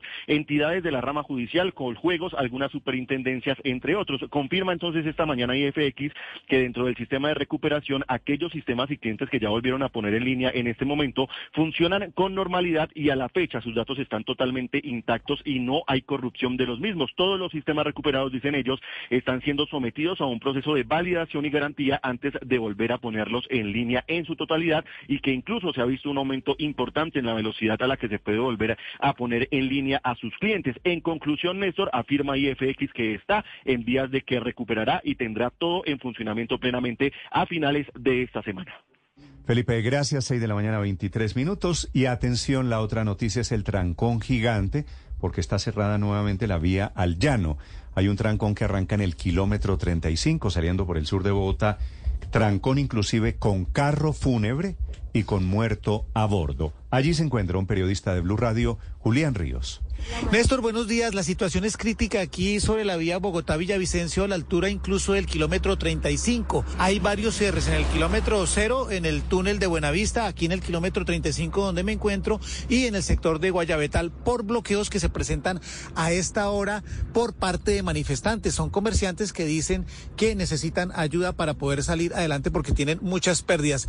Este bloqueo y estas manifestaciones, Néstor, se vienen presentando en esta vía desde el día de ayer y eh, durante todo el día eh, cientos de vehículos, conductores de buses intermunicipales, de camiones de carga pesada e incluso de funerarias y de ambulancias han permanecido detenidas aquí y les tocó pasar la noche. Estamos acá en el kilómetro 35 y por ejemplo le vamos a preguntar aquí a una de las pasajeras de uno de estos vehículos particulares y buses desde qué horas están aquí y qué hicieron durante toda la noche. Eh, hola, buenos días. Estamos desde aquí ayer desde las 9 de la mañana. Eh, estuvimos ahí todo el día esperando a ver si abrían y nada, necesitamos que por favor nos ayuden para que abran eso. Tenemos que trabajar, tenemos que estudiar. Y, eh, y hacia la capital del Meta, pero también están transportando eh, cuerpos sin vida de otras partes de Colombia hacia la ciudad de Villavicencio. Sus familiares de personas fallecidas los están esperando para poderles hacer la velación. Eh, señor, usted está trabajando con la funeraria de Santa Cruz. ¿Desde qué horas está aquí y, y ya una persona fallecida? ¿Qué han dicho los familiares? No, pues eh, me han estado llamando y preguntándome que dónde vengo, que les dé explicaciones porque no ha llegado al sitio, pero desafortunadamente, como yo les dije, es un bloqueo que ya se nos sale de la mano, tanto a nosotros los conductores como a la funeraria Santa Cruz, que es la que presta el servicio. Entonces nos están preguntando que a qué horas vamos a llegar, pero la respuesta es no sabemos. Sí, no saben y eh, permanecen incluso con pues con el cadáver en este caso de una señora adulta mayor que necesita ser velado en la ciudad de Villavicencio, Néstor. Esta es Blue Radio, la alternativa. 6 de la mañana, 28 minutos. Termina hoy la audiencia, el desfile de los 21 militares, ahora con el general a bordo, el general Escalante, reconociendo todos su responsabilidad en el terrible capítulo de los falsos positivos.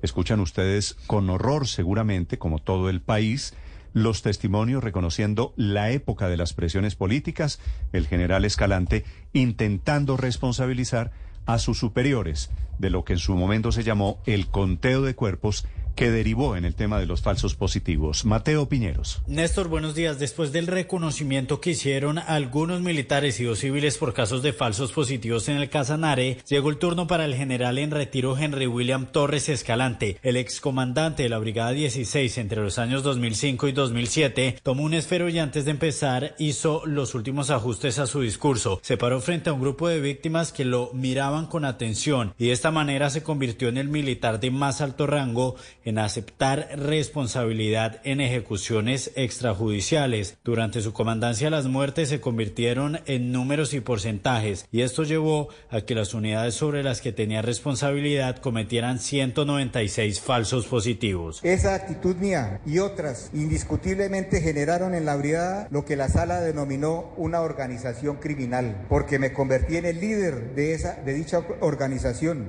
sin tener en cuenta la protección de los civiles. Torres Escalante recibió algunas alertas que le indicaban que algo estaba pasando, pues a veces los militares lo llamaban a decirle que se había reportado una baja en combate, pero que el supuesto guerrillero no tenía armamento. Sin embargo, cuando se hacía el levantamiento del cadáver, aparecía con un arma. Él prefirió no investigar por qué se presentaban estos casos y por el contrario, premió con medallas y viajes a los militares que presentaban los resultados. Dando prelación a las bajas, a las muertes en combate, lo que indiscutiblemente me llevó a ser reiterativo e incisivo en los programas diarios que realizaba. Las presiones constantes venían desde el comandante del ejército, general Mario Montoya, de la cuarta división, señor general Guillermo Quiñones. El general Torres también reconoció haberle entregado 45 millones de pesos al teniente en retiro Fabián García. Sin embargo, Torres aseguró que lo hizo porque en su primera versión ante la justicia, el teniente García había dicho mentiras y ahora iba a rectificar. En ese momento ya se empezó a sentir un ambiente tenso en el auditorio. Las víctimas hacían comentarios en voz baja y empezaron a creer que Torres mentía. Tengo que manifestarle que una vez me enteré de lo que podía estar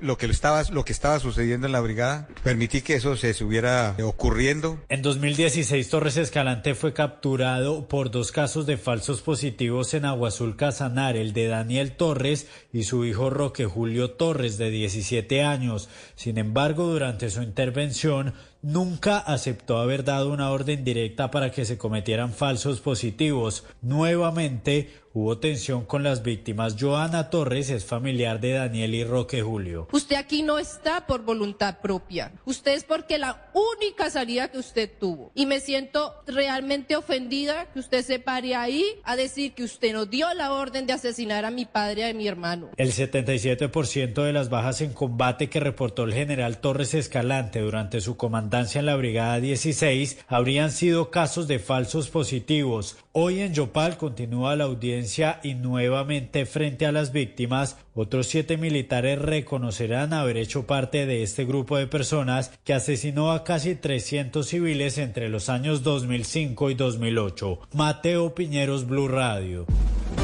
Ricardo Ospina es periodista. Está en Mañanas Blue. Son las 6 de la mañana y 32 minutos. Hace 15 años, el país se estremeció con la pavorosa revelación de que integrantes del ejército se dedicaron a asesinar civiles para presentarlos como guerrilleros de las FARC muertos en combate con el fin de demostrar el supuesto éxito de la política de seguridad democrática que era el corazón del gobierno del entonces presidente Álvaro Uribe. Hoy, la trascendental audiencia en Yopal, la que nos contó Mateo, en la que 23 civiles y militares, incluyendo el general Henry William Torres Escalante, están admitiendo que participaron en una macabra estructura criminal que asesinó a más de 300 civiles. Oiga la cifra, 300 civiles solamente en Casanare, muestra al país la importancia que ha tenido la Jurisdicción Especial de Paz para lograr desenmarañar la verdad del conflicto armado. No es un tema menor que un general haya decidido admitir su responsabilidad en estos crímenes, a pesar de que ha justificado su actuación en la presión permanente que ejercía en su contra, según dijo el general Mario Montoya, que era el comandante del Ejército Nacional en esa época. Adicionalmente, varios de los militares que han desfilado en la audiencia en Yopal han señalado que la política de seguridad democrática fue uno de los detonantes para que se ejerciera presión con el fin de conseguir bajas, que era lo único que en ese momento pareciera interesarles a los comandantes por órdenes superiores, como lo han dicho en diferentes escenarios. A partir de lo sucedido en Yopal, que repito es muy importante, viene una tarea compleja para la JEP, en la que seguirá buscando sólidos elementos que permitan enlazar los homicidios cometidos por militares en diferentes departamentos del país, ocurrieron en casi toda Colombia, solamente no ocurrieron en San Andrés, y buscar dos elementos clave. Primero, ¿quiénes dieron la orden política, si la hubo? ¿Quién dio la orden militar? Y determinar hasta qué nivel político y militar tuvieron conocimiento de estos hechos. Sin duda se abre una puerta muy grande para llegar hasta el fondo de los falsos positivos. Un buen punto de partida sería determinar si el general Mario Montoya, como comandante del ejército, será citado a imputación de cargos. María Camila Orozco es periodista. Está en Mañanas Blue.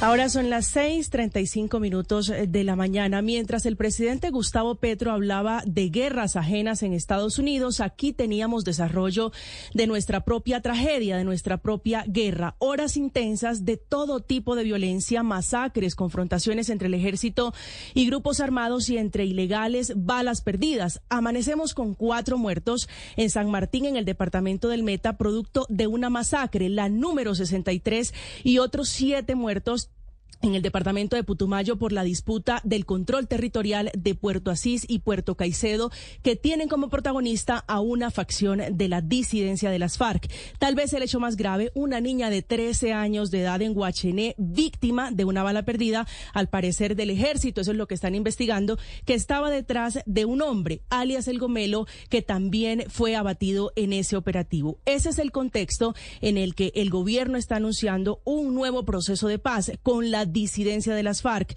La mesa se va a instalar en 18 días en la región del Catatumbo, en norte de Santander. Será exactamente el 8 de octubre. Ese mismo día iniciará el segundo cese al fuego con ese grupo autodenominado el Estado Mayor Central de las FARC, que irá hasta el 8 de agosto de 2024, el más largo pactado hasta ahora por el gobierno del presidente Gustavo Petro con un grupo armado y será, en todo caso, si se llega a concretar, el más largo en ejecutarse, si hay voluntad, es decir, si en la práctica la firma de ese papel se traduce en paz en los territorios, que es el propósito. Hay un antecedente de fracaso reciente, el 21 de mayo, luego de que el Frente Carolina Ramírez confirmara que asesinó a cuatro niños indígenas en el departamento de Caquetá que intentaban huir del reclutamiento forzado del que habían sido víctimas. Así que es el momento de pacto, de acuerdos con la disidencia de Iván Mordisco, pero de aparente distancia con la de Iván Márquez, rezagada en la carrera de la negociación, haciéndole exigencias al gobierno, autoproclamándose una guerrilla de elevadas calidades políticas, como si la evidencia no los ubicara como unos narcotraficantes. Paola Ochoa es periodista. Está en Mañanas Blue. 6 de la mañana, 37 minutos. Al banquillo hoy, el presupuesto general de la Nación, que se debate en las próximas horas en comisiones económicas conjuntas y de cuyo futuro depende el gasto público, su forma de financiación, las reglas para su ejecución y el futuro de muchos sectores, así como también de sus respectivas políticas públicas. Instrumento financiero más importante del país, que pasa a votación en comisiones terceras y cuartas de Cámara y Senado y que hace unos días aprobaron o fue aprobado por un monto total de 502 billones de pesos, pero que hoy van a discutir y van a votar las destinaciones específicas para cada sector y entidad.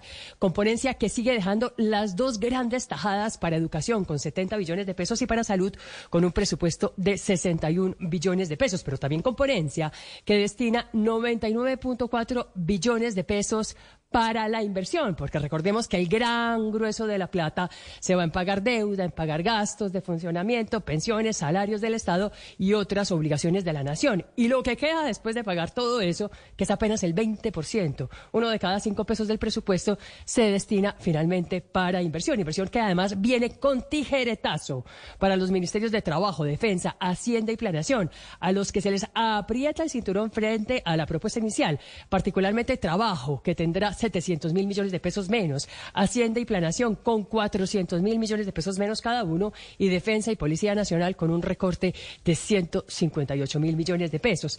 Plata que pierden unos para poder adicionarle billete a otros, como los de igualdad, transporte, agro, deporte y relaciones exteriores, particularmente el nuevo Ministerio de la Igualdad en cabeza de la también vicepresidente Francia Márquez, a cuya nueva cartera se le asignan 400 mil millones de pesos para invertir y 100 mil millones para gastos de funcionamiento, incluidos los 774 funcionarios y sus cinco viceministerios, último de los cuales quedó en cabeza de Gareth Steven Sela como viceministro de la Juventud y con un sueldo de 13 millones 438 mil pesos. Camila Carvajal es periodista. Está en Mañanas Blue. 6 de la mañana, 39 minutos. IFX Network cree que la próxima semana se normalizará el servicio digital, el de las páginas web afectadas por el hacker en Colombia, un hackeo de hace exactamente una semana. Según la última actualización de esta crisis, IFX comenzó la recuperación del sistema para poner en línea con normalidad el servicio que tiene con sus clientes terminando esta semana. Sus clientes, que son las entidades del Estado y varias empresas privadas. Todos los sistemas ya recuperados que tiene IFX de nuevo el control están siendo sometidos a un proceso de validación y garantía antes de volver a ponerlos en línea. Esto para evitar que sean vulnerados o que se les abra otra puerta a los ciberataques. Ellos, los expertos de IFX, están dedicados a recuperar el control de esta información mientras la Fiscalía General de la Nación oficialmente ha identificado a Ransom House como el responsable del ciberataque un grupo de delincuentes, todos informáticos, dedicados al secuestro de información para pedir luego dinero a cambio de liberarla y que ya había atacado, por ejemplo, en España e incluso en México y en Chile. La directora de delitos informáticos de la Fiscalía, Edna Cabrera, fue la encargada de hacer este señalamiento al principal sospechoso que hasta ahora tiene la Fiscalía por el ciberataque. Hoy es 20 de septiembre, a las 12 de la noche se acaba la suspensión de términos que declaró la rama judicial. Ya habilitó entonces una página web que va a ser alterna y que se convierte en la salida para intentar que desde mañana 21 de septiembre de nuevo la justicia vuelva a operar al menos con una página web alterna. Esta es Blue Radio, la alternativa. 6 de la mañana, 43 minutos. En segundos, información desde Nueva York con la agenda que tiene hoy el presidente Petro, muy enfocada en el tema del cambio climático. Tiene reunión nuevamente con el secretario de Naciones Unidas. 643. Eh, iba a decir presidente Linero. Señor eh, padre Linero, buenos días. Buen día, Néstor. Como siempre, iniciando el día con fuerza, con ánimo, con ganas, confiando y creyendo que todo va a estar bien. Que, hay- que haya una descarga de optimismo en tu corazón, tú que nos estás escuchando a esta hora. Una descarga de optimismo. Sí, ánimo, a pesar de todo, porque hay situaciones duras, difíciles, hay gente que pasa momentos muy complejos, ¿sabes?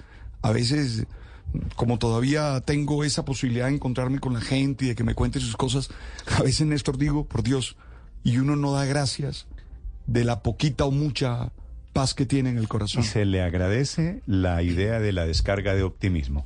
6:44 minutos. Tema de hoy, padre. Mire, eh, en la psicología positiva se está hablando mucho de la conciencia, de la autoconciencia, es decir, de saber quién es uno, qué hace uno, cómo vive. Y es necesario en el trabajo, donde mejor mm, debe tener uno claro esto es en el trabajo, tener con autoconciencia, cuál es el estatus que tú cumples, cuáles son tus obligaciones, cuál es tu rol, y para poder vivir y para poder dar lo mejor. Mucha gente por estar en automático termina dando muy poquito. Entonces hablemos de la autoconciencia, del saberme en lo laboral. Hace mucho tiempo, padre. Sí. eh, mucho tiempo. Sí. Mi primer jefe me dijo, Morales, ¿qué número es usted? Y yo le dije, ¿cómo así qué número es usted? Me dijo, sí, aquí en esta sala de redacción hay 60 periodistas. ¿Usted qué número es? Y yo estaba chiquito, estaba haciendo prácticas. Y yo le dije, número 60. Y me dijo, quiero que todos los días me diga qué número es. ¿De acuerdo? Sí. Y comencé a, a crecer. Y al año me dijo, Morales, ¿qué número somos? Le dije, yo creo que 48. claro. Y terminé, y, y cuando me fui ahí, jefe de redacción, y le dije, me voy número 3. Y, y me fui número 3 y, y se me quedó la costumbre. Eso es lo que usted llama Autoconciencia. autoconciencia. Claro. Es saber cuál es el lugar que uno ocupa, es saber cuál es la responsabilidad que uno ocupa, pero no para sentirse feliz, sino para ir para saber, para saber dónde estamos parados. Eso, tal cual, esa es. Ya viene el padre Linero, 6:46 minutos. Orrego, señor Orrego, buenos días. Señor Ese Morales. es el número eh, uno. señor Morales, ese es el número días. uno de los deportes, No, es ¿soy que yo? le voy a decir, Orrego, ¿qué número es usted? ¿Qué número soy yo? ¿Le puedo soplar? En deportes, número uno. Muchas gracias, padre. Muchas gracias. No, somos un equipo. tiembla, tiembla. Bien. ¿Se gustó? Sí, sí, sí. Sí, Un- claro. Un canciller usted. Por favor. La, la principal noticia deportiva, Ricardo. Hay dos realidades, mire, para analizar. Hoy arranca Champions para cuatro equipos con colombianos. Lo que pasa es que uno de ellos no va a poder estar en la primera fiesta que va a ser en España frente a la Real Sociedad. Ya les contamos. Y otra, mm, de nuevo, ¿recuerdan eh, el portal eh, Footy Headline, el, eh, el portal americano Sí, sí, que sí. revela camisetas y todo sí, esto? Eh, revela nueva camiseta de Colombia para la Copa América del próximo año. ¿Qué negocio? Estuve en el partido de la Selección Colombia hace una semana en Barranquilla y compré la camiseta de las eliminatorias. Y entonces ahora la gente de Adidas saca otra camiseta pensando que Morales va a comprar otra camiseta para la... Afirmativo Sí. el civil. Afirma. Sí.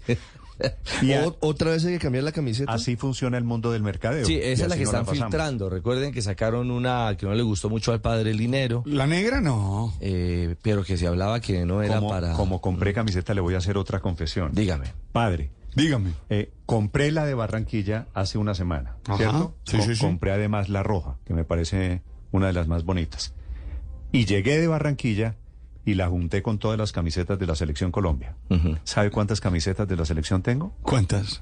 17 camisetas de la Selección Colombia. Ah, bueno. Le creo. 17 camisetas, claro, porque esta gente nos mete en el tema de que hay que comprar una camiseta. Cada mundial cuatro. Ca- no, cada mundial no. Un mundial, una camiseta Cada para, la- eliminatoria, para la eliminatoria, cada Copa una América. para la Copa América, una para la Copa eh, De oro, lo, otra lo que sea. A veces solamente le cambian una rayita o le ponen una, a un adorno Y y entonces- Hay, es diferente. hay conmemorativas. y Hay- me doy cuenta que mi vida se la pasa comprando camisetas de la Selección ¿Usted vio que hay una edición conmemorativa, de las una, una edición conmemorativa naranja, recordando los viejos tiempos esa camiseta color zapote cuando perdíamos todos los partidos? Bueno, casi todos los partidos de los 70 Tenemos el de Adidas. Claro, la la, La naranja, la bonita, la zapote, la de bonita. Ernesto Díaz. Eh, sí. Claro.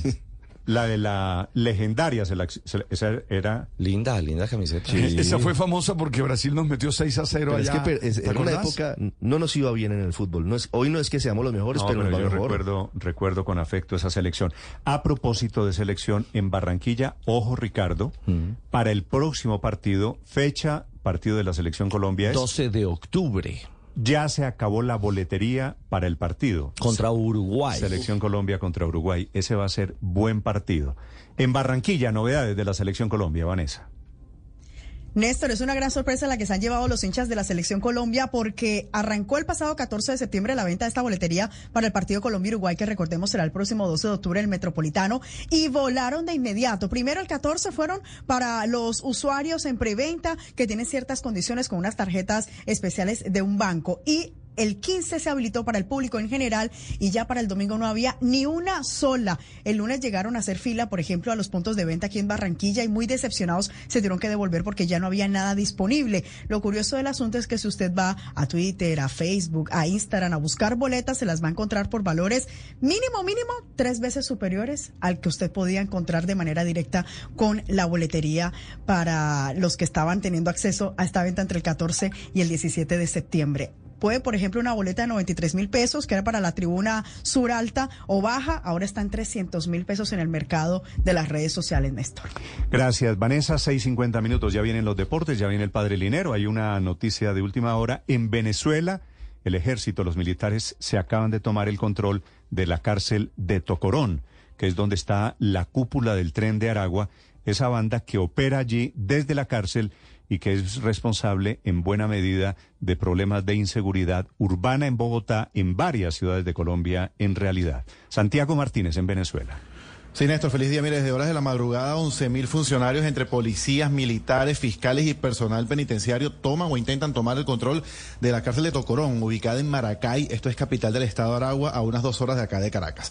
Esta es una de las cárceles más peligrosas de Venezuela, que en la práctica controlan los mismos presos y por eso pues tiene sentido que 11.000 funcionarios, que es mucho personal, estén entrando a este centro penitenciario donde por años se ha denunciado que no solamente el tren de Aragua, sino varias bandas criminales ordenan secuestros, extorsión y robo a lo largo del país. De hecho, recordemos que hace justo un año la propia alcaldesa Claudia López, alcaldesa de Bogotá, exigía al gobierno venezolano pues realmente aplicar la medida de privación de libertad sobre Héctor Guerrero, alias el niño Guerrero, el jefe o cabecilla del tren de Aragua, que estando preso allí desde 2012, allí en Tocorón, sigue ordenando delitos. Allí en Tocorón estarían 5 mil presos, a pesar de que es un centro penitenciario para menos de mil. Es decir, hay un hacinamiento por encima del 500%. Sin embargo, muchos quieren estar allí e incluso pagarían por estar allí, pues al estar controlado por las bandas, dentro de este centro penitenciario hay fiestas, canchas deportivas, zoológico, gimnasio, ha habido incluso mangas de coleo y hasta piscinas han instalado allá adentro para reuniones familiares. Este delincuente,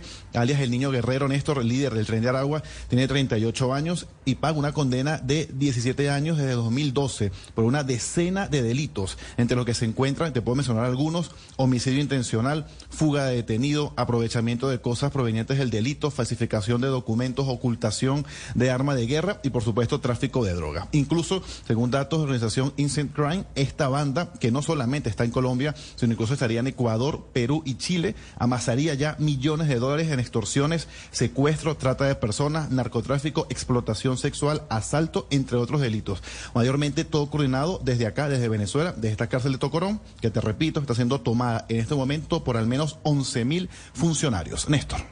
El padre Alberto Linero es periodista y también está en Mañanas Blue. 6 de la mañana, 54 minutos. Por el funcionamiento de nuestro cerebro, tendemos a vivir en automático. Es decir, a tener unas rutinas muy bien aprendidas que nos permiten funcionar en la vida sin mucho esfuerzo. Eso que es muy importante para la supervivencia puede ser una gran limitación para poder ser dueños de nuestro proyecto de vida. Es necesario ser consciente del por qué y el para qué hacemos lo que hacemos. Sabernos conscientes de la manera en la que estamos viviendo. Donde más necesario es ser consciente de cada pensamiento, de cada actitud, de cada acción, es en el ambiente laboral. Allí tenemos que ser conscientes del rol y del lugar que ocupamos en la organización o en la empresa en la que estamos. Muchos, por vivir de manera automática, terminan sin entender realmente su función, por lo cual tienen un desempeño que está por debajo de sus capacidades o del que se espera de ellos. Ser consciente, autoconsciente, es ser dueño de uno mismo y así poder hacer ofertas de valor conforme a lo que somos capaces de hacer. Daniel Goleman define la autoconciencia como tener un conocimiento profundo de nuestras emociones, fortalezas, debilidades, necesidades e impulsos. Aceptarlos y saberlos gestionar en función de los proyectos que tenemos. Quien tiene un alto índice de autoconciencia es más productivo porque sabe cómo sus impulsos emocionales y sentimientos le afectan en cada una de las actividades que tiene, sabiendo en qué momento de su día puede producir más, qué tipo de retos son los que más se le adecúan a su ser. Se mueve de sus zonas de confort de tal manera que crezca. ¿Entiende con qué tipo de personas puede tener más sinergia para alcanzar las metas de trabajo? Lamentablemente, esta habilidad de la autoconciencia no es muy estimada ni desarrollada en los espacios laborales, tal vez porque se cree que lo importante es el hacer, lo cual simplemente desconoce la manera de funcionar de nosotros los humanos. El ser y el hacer tienen que estar siempre alineados. Victorias y derrotas, la pasión y la afición en juego y los datos de lo último en deportes se lo presenta Mañanas Blue. Son las 6 de la mañana, 57 minutos. Hablamos de Champions eh, con colombianos a bordo. Hoy el Inter de Milán, sin Juan Guillermo Cuadrado, el capitán de Colombia, quien sigue arrastrando la tendinitis, que no le permitió jugar el segundo partido en Chile con Colombia, no será tenido en cuenta. Y cuidado, porque estamos aproximadamente a 12 días de conocer nueva convocatoria de Selección Colombia para enfrentar a Uruguay y Ecuador. De momento Cuadrado tiene un gran interrogante producto de esta dolencia. Inter visitará a la Real Sociedad, irá a España para abrir el camino de la Liga de Campeones. Otro colombiano que sí anda a titular y en gran momento es Machado, el lateral izquierdo del Lens de Francia. También estará en España para medirse al Sevilla, que contará con la presencia de Sergio Ramos, que es eh, la gran carta, el gran líder, el veterano que volvió a casa para enfrentar este gran reto en la Champions. Uno que debutará será Davinson Sánchez, quien dejó el Tottenham de Inglaterra, ahora con el Galatasaray de Turquía. Es una de las cartas fijas, seguramente será titular Davinson para enfrentar al Copenhague, rival eh, danés en esta primera instancia. Y uno que pasó por Independiente Santa Fe, Cristian Borja, hoy en el Braga, en el fútbol de Portugal, tendrá un duelo frente al Napoli de Italia. El Napoli, el actual campeón, será entonces el otro gran reto para el cuarto colombiano en la ruta de la Liga de Campeones. Jornada que además tendrá tres partidos cinco estrellas, por lo menos por la presencia de uno de los dos equipos. Real Madrid, el poderoso equipo de Ancelotti, arranca el camino frente al modesto Unión Berlín, el conjunto de la Bundesliga alemana. El Bayern Múnich, alemán frente al Manchester United. Este sí tiene perfume. El duelo, el cara a cara en el arranque de la fase de grupos. Y el Arsenal de Inglaterra frente al PSV Eindhoven de Holanda. Hablamos del fútbol de casa. Eh, termina una fecha y comienza otra. Es decir, eh, la noche anterior, la duodécima jornada se cerró con el empate de la Equidad 1 a 1 en Bogotá, en el Estadio Metropolitano de Techo, frente al Deportivo Cali, con goles de Lima para el conjunto asegurador y Vázquez para el equipo azucarero. Y automáticamente hoy, tendremos el arranque de la fecha 13. Boyacá Chico frente al Junior. Águilas América, partido que se juega en Río Negro y que será por el liderato de la liga. Águilas y América que están uno y dos en el tablero general. Mientras que Nacional en el Atanasio se enfrentará también a Independiente Santa Fe. Les hablábamos de la camiseta factible de Colombia, pues bien, Footy Headline ha revelado un nuevo diseño, toda amarilla con visos azules en su cuello, también eh, en el sello de la marca patrocinadora que es Adidas y unos visos amarillo, azul y rojo al costado, pero prevalece el color amarillo. Sería esa eh, con un diseño mucho más limpio, de alguna manera, sin visos, sin acompañamientos, para ser la camiseta oficial de la Selección Colombia en la Copa América 2024. Veremos si esa filtración termina siendo real dentro de las posibilidades para la vestimenta del seleccionado nacional. Y atentos en el tenis porque está haciendo una gran actuación Emiliana Arango, la antioqueña, en el abierto de Guadalajara. Ya dejó a Sloan Stephens 6-1-6-2 en la ruta de la fase de 32 jugadoras y ahora en octavos de final. Hoy enfrentará a otra estadounidense, Taylor Townsend. Emiliana Arango, que es una de las nuevas caras, la nueva sangre del tenis femenino colombiano. Las 7 de la mañana, a esta hora los deportes, en Mañanas Blue.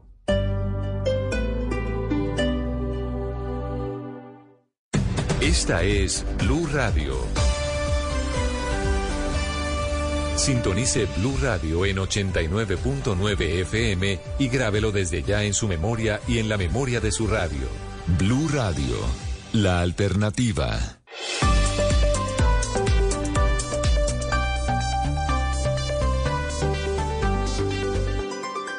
Estás escuchando Blue Radio y bluradio.com.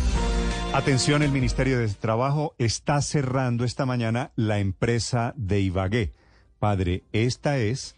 ¿La del maltrato? La del video de ayer, Mm. publicado en la cuenta del presidente Petro, en donde se ve, queda demostrado, bueno, sin muchos atenuantes, el maltrato de los hermanos Charry, los dueños de, ¿cómo se llama? Casta Agroindustrial Ganadera. Diego y Gustavo Charri. Los hermanos eh, energúmenos, los hermanos patanes, que insultaron y ofendieron a estas personas. Noticia de última hora desde Ibagué. Fernando González. Néstor, muy buenos días. Nos encontramos aquí a las afueras del complejo empresarial de Aqua, donde están ubicadas estas oficinas. A esta hora nos han informado que ya los hermanos Charry vienen hacia este sector de la ciudad. Los empleados han sido notificados vía WhatsApp de esta noticia. No han tomado ninguna declaración toda vez que los abogados les han eh, dicho que no lo pueden hacer hasta que sean notificados directamente por parte de los hermanos Charry. Es la noticia que se origina en esta, eh, a esta hora de la mañana en Ibagué. Hay que decir que las empresas, es un complejo de empresas los que tienen los hermanos Charry, estas también entrarán a investigación, no solamente Casta Agropecuaria, sino otras empresas más de las que son eh, propietarios los hermanos Charry. Fernando, la gente cerrada la, la empresa, la matriz de los hermanos Charry, ¿la gente pierde el trabajo? Hasta el momento no se ha hablado de la pérdida de trabajo. Es más, dentro del documento que se ha dado a conocer hace algunos minutos, no afecta el tema del salario de los empleados ni su posición laboral. Seguirá funcionando tal cual hasta se tome una determinación. Sí, eh, serán otras personas las que tomen el mando de la No, empresa para que continúe eh, ejerciendo pero- su, su labor, pero, pero, Fernando, hasta el momento es que- no se habla de despido, Néstor. A ver, me, me, me pregunto, padre. No entendí. Si, si cierran, si cierran la empresa, pues claro que castigan a los hermanos Charry, se merecen todo Pero el terminan castigados también los empleados. ¿No es verdad? Tristemente terminan perdiendo el trabajo. ¿Le- ¿Les dan alguna explicación de los trabajadores allí, Fernando, en la sede de la empresa? No, señor, no han dado ningún tipo de declaración. Reiteramos, el tema de abogados no les permite dialogar ni entregar ningún tipo de versión a esta hora de la mañana. Los salarios continúan siendo recibidos, percibidos por los empleados, No, no. es lo que se sabe hasta el momento. No, No, tendrá pero- ninguna afectación pero a ver. económica, pero el Pero, tema laboral no, pues como los tal, no, salarios, señor. los, los salarios eh, pagarán hasta ayer, pero si cierran la empresa... ¿Quién los va a pagar? ¿Cómo va? No, no sé, no, no Habría sé. que preguntar bien, porque si no, se castiga a estos señores, que creo lo merecen. No, pues obviamente si pero, la cierran, Néstor, sé pero que debe no ser una- que ir a una trabajar, pues suspensión. claro, pero si no, si no van a trabajar ser, tampoco ¿no? les pagan. Néstor, debe ser una suspensión de la actividad económica. Eso es lo que hace el Ministerio del Trabajo, no un, no un cierre definitivo, sino una suspensión mientras se verifican las condiciones. Em, pero la verdad, yo. pues El, aquí el estamos hablando, por que estoy supuesto, que los viendo, Luis trabajadores no pierdan el del- empleo. Del, Ministerio de Trabajo dice cierre temporal. Temporal, eso es una suspensión, exacto. Eso no es. Por eso, pero- eh, eh, mientras se verifican las condiciones y eso puede implicar tres, cuatro días eh, hábiles mientras se hace toda la verificación del pago de planillas, etcétera, etcétera. Pero la verdad es que yo no creo que estos trabajadores quieran volver ahí. Usted se imagina el ambiente laboral, Néstor, después de semejante exposición pública. Le voy a decir. yo creo que lo más sano, digamos, decir- es. Le voy a decir eso, es que estos trabajadores puedan encontrar una alternativa en, en Si Ibagué. conozco algo del ser humano, van a estar hechos unas seditas. Esos señores son unos patanes. Es- estos señores, eh, Luis Ernesto, son la gaminería en pasta. Y no han Bueno, querido pero- poner la cara, que es la prueba de que, los, doler. de que los patanes suelen ser cobardes.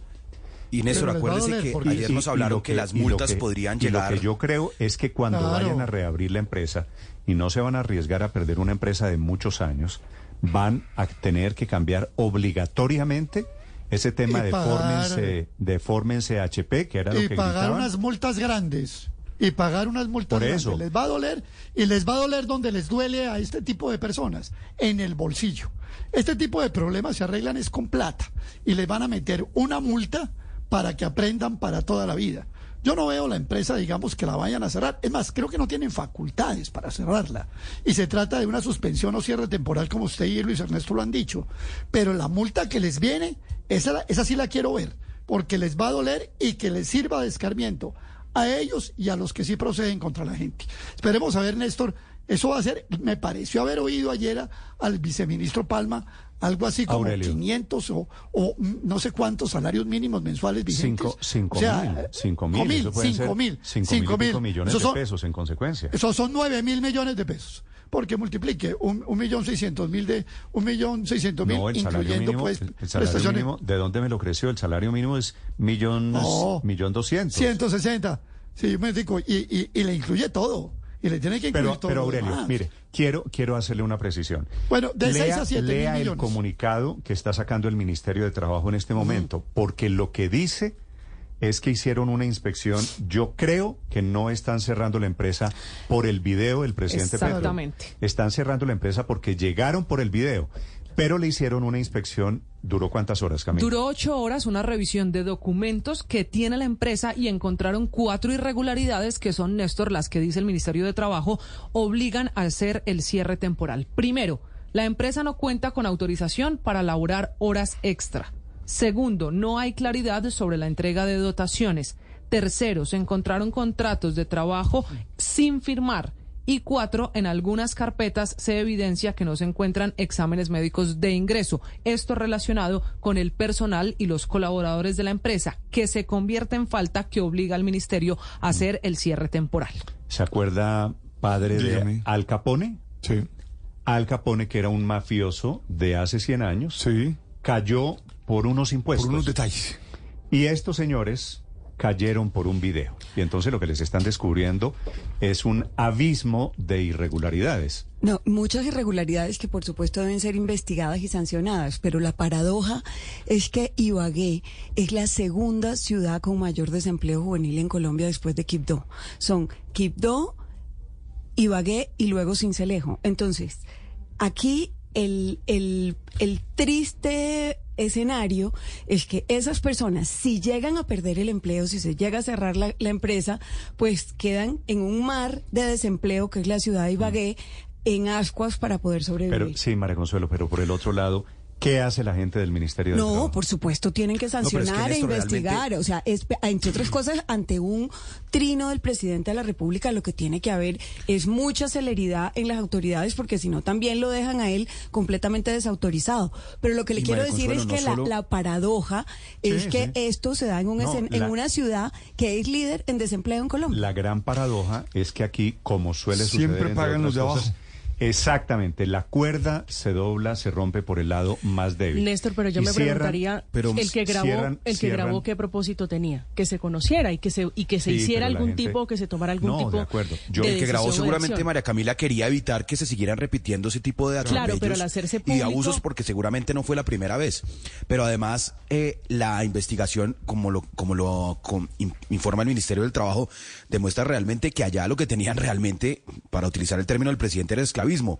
No los inscribían a salud, no le firmaban los contratos, los tenían sin examen de, de ingreso de salud, lo cual implica que si la persona tiene un riesgo laboral o tiene un accidente laboral, no se lo pueden valorar y de pronto ni siquiera lo cobija el seguro. Es decir, una serie de irregularidades y No, esto es una terrible. alerta para esas pequeñas Es- no, empresas. Luis Ernesto, lo que está quedando demostrado esta mañana es que llegamos a la empresa, se llama ¿cómo? Casta Agroindustrial Ganadera. ¿Qué tal el nombre, Néstor? Llegamos, Casta. Llegamos por cuenta del video del presidente Petro, pero esta es much- mucha, muchas de las empresas. No, pero el nombre es que es de una empresa agroindustrial. funcionan en condiciones de informalidad y entonces vinculan a trabajadores, no pagan, no hacen los contratos como toca y entonces ese es el motivo de la sanción.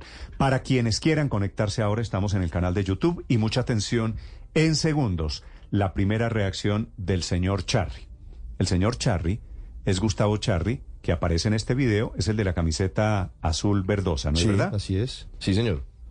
diciendo, fórmense, no puedo repetir las palabras, fórmense HPs, fórmense hablando de una manera Néstor. absurdamente despectiva.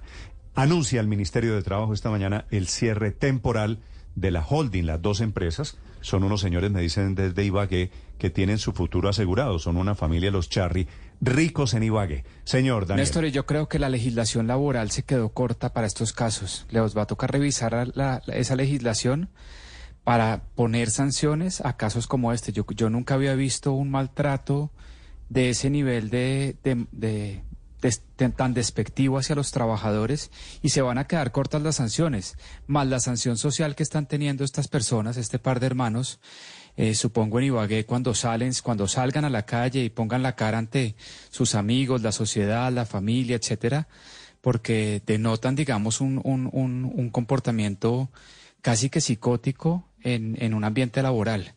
Yo creo que estas personas van a terminar no solo con, con unas sanciones eh, laborales y legales drásticas, sino también con una so- sanción social en Ibagué muy drástica. Hay una reacción, padre, que no entiendo en este momento Sí, en las redes sociales. Eh, sin ningún sustento. ¿Qué Digo sin ningún sustento, pero comienza a hacer carrera. Que los empresarios, que los dueños son uribistas. Y que los trabajadores de esta empresa son petristas. No, hombre, no. son- esa me parece que es... Es el maniqueísmo en el que hemos caído. Esta es la simplificación no, no. de, de un tema por razones estrictamente ideológicas. El hecho de que el presidente haya hecho la denuncia, el presidente Gustavo Petro, entre otras cosas, tiene toda la razón. Y, muy bien que haya hecho En- la denuncia. En esta, en esta el, el maltrato es absurdo. En segundos, atención, les cuento del video de la primera reacción que está poniendo en sus redes sociales un video que le manda el señor Charry a la- al Ministerio de Trabajo y que se está publicando en segundos, 7.16 en Blue Radio. Esta es Blue Radio, la alternativa. Y atención, van a escuchar a ustedes la voz del señor Diego Charri, que es el dueño de esta empresa, ahora calmado. Ricardo, porque la voz que conocemos del señor era en estado energúmeno, estado salido de casillas, insultando a sus empleados. Sí. El, el más, eh, digamos, eh, exaltado son dos hermanos, Diego y en Gustavo. ese video fue Diego Charri, que es la persona que les dice que se formen y fórmense HP y demás. Varias cosas, Néstor. El papá de estos eh, empresarios era un hombre muy adinerado del departamento del Tolima, Mm, sí, un hombre eso- dedicado a la ganadería. Se ha presentado una disputa incluso familiar por cuenta de, de los bienes y de la herencia del padre. Eh, Están hoy realmente divididos porque son tres hermanos. Los dos hermanos de casta agroindustrial ganadera siguen juntos, pero Diego y Gustavo, Sí. que son los de este programa. el otro hermano y la mamá están distanciados de ellos. Nos dicen desde Ibagué que evidentemente, y esto no tiene nada que ver con el episodio, no, no, no, no es justificación y tampoco es motivación, sí son simpatizantes del expresidente No, Álvaro Uribe pero- y son pero simpatizantes es del que- Centro Pero Democrático. es que no dudo, no tengo ninguna duda que haya uno de un sector político Claro. y otros de otro, Ricardo. Lo que digo es que un acto de patanería No tiene nada que ver con sus no se- simpatías políticas. No se puede adjudicar al partido político No, al por que supuesto que pertenece. O es que, eh, bueno, no, es que no quiero meterme en ese tema. Atención, esta es la declaración que le entrega el señor Diego Charri al Ministerio de Trabajo. un hecho aislado, obviamente. No tienen justificación ninguna, acá tenemos las normas, pero por sobre todo sí tienen una razón, y es una razón humana. que todos en algún momento de la vida hemos padecido, incluso algunos de nuestros colaboradores, a quienes yo he salido a darles un espacio de tiempo, una voz de apoyo y en la medida de lo posible de la empresa, darles un apoyo adicional. Eso es lo que quería adicionar, señor viceministro. Sí. Y ahí está. Como tiene que ser. Recurriendo, sí. Darse cuenta que la embarró Su y acatar teoría. las Néstor, normas como mire. tiene que ser su- y que eso le transforme la vida. Su teoría Néstor. sobre el tono. Usted dijo hace algunos instantes que iban a estar mansitos. Mire el tono del video, como le habla a los trabajadores, y mire este, como le habla al viceministro de Trabajo. Néstor, es una, es una tontada realmente tratar de dividir eh, este país entre uribistas, eh, empresarios ganaderos y, y petristas trabajadores. Eh, eso es lo que tiene de verdad jodido al país y más polarizado. Y todo este episodio, que por supuesto es muy indignante, tiene un elemento que yo creo es valioso y es pues la reconciliación arranca justamente por reconocer los errores, la reconciliación eh, de eh, arranca por, pues obviamente fruto de una exposición mediática inclemente y merecida además eh, y del escarnio público, em, pero pero que haya, digamos que la, respu- la respuesta pudo haber sido igual de arrogante que, que el acto mismo y la respuesta eh, que llama justamente a la reflexión no solo y a la- al perdón seguramente al interior de la empresa, sino que debe llamar a que todos los otros empresarios y todos los otros trabajadores, porque aquí hacemos parte del mismo, del mismo equipo productivo, pues piensen en cómo mejorar las condiciones de, de diálogo y de relacionamiento independientemente de sus orígenes socioeconómicos. No hay razón para resentimiento. Sí. Pues está claro que el señor Charry pide, digamos, hace una presentación de arrepentimiento. Pide cacao, así, no sé. Aurelio, literalmente, ¿no? Sí, pero, pero, pero hay, pero hay unas cosas que quedan en el aire, Néstor. Y lo digo Ya les voy a, ya les voy a pues, presentar, le- les amplío el testimonio Sería del señor la- que este es apenas un pedacito, Aurelio, señor. Sería, sería, la, sería la única vez.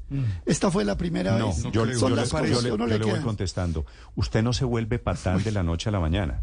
Usted no es Es patán que una sola la- vez. Le esa aseguro que no era la primera vez. Si tenían la cámara del celular lista para eso, grabar, claro. es porque sabían que se iba a repetir la conducta. Ya venía, eso era una, una- esa era, digamos, la, la norma organizacional en esa empresa, para utilizar un terminacho. Y yo creo que la verdad es que eh, le- la Aurelio, ¿quiere escucharlo? fondo, que ¿Quiere tiene que escucharlo? asumir Lo la escuchamos un poquito más amplio.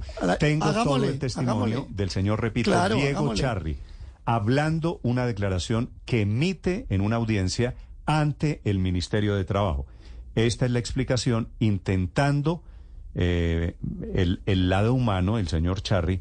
Esta es la explicación que da del episodio ocurrido en las últimas horas, quiero- los quiero insultos a sus empleados. el que haya tomado tiempo de su agenda para acompañarnos en esta reunión. Eh, la garantía del, del acompañamiento del Estado es determinante para nosotros y para mí como persona.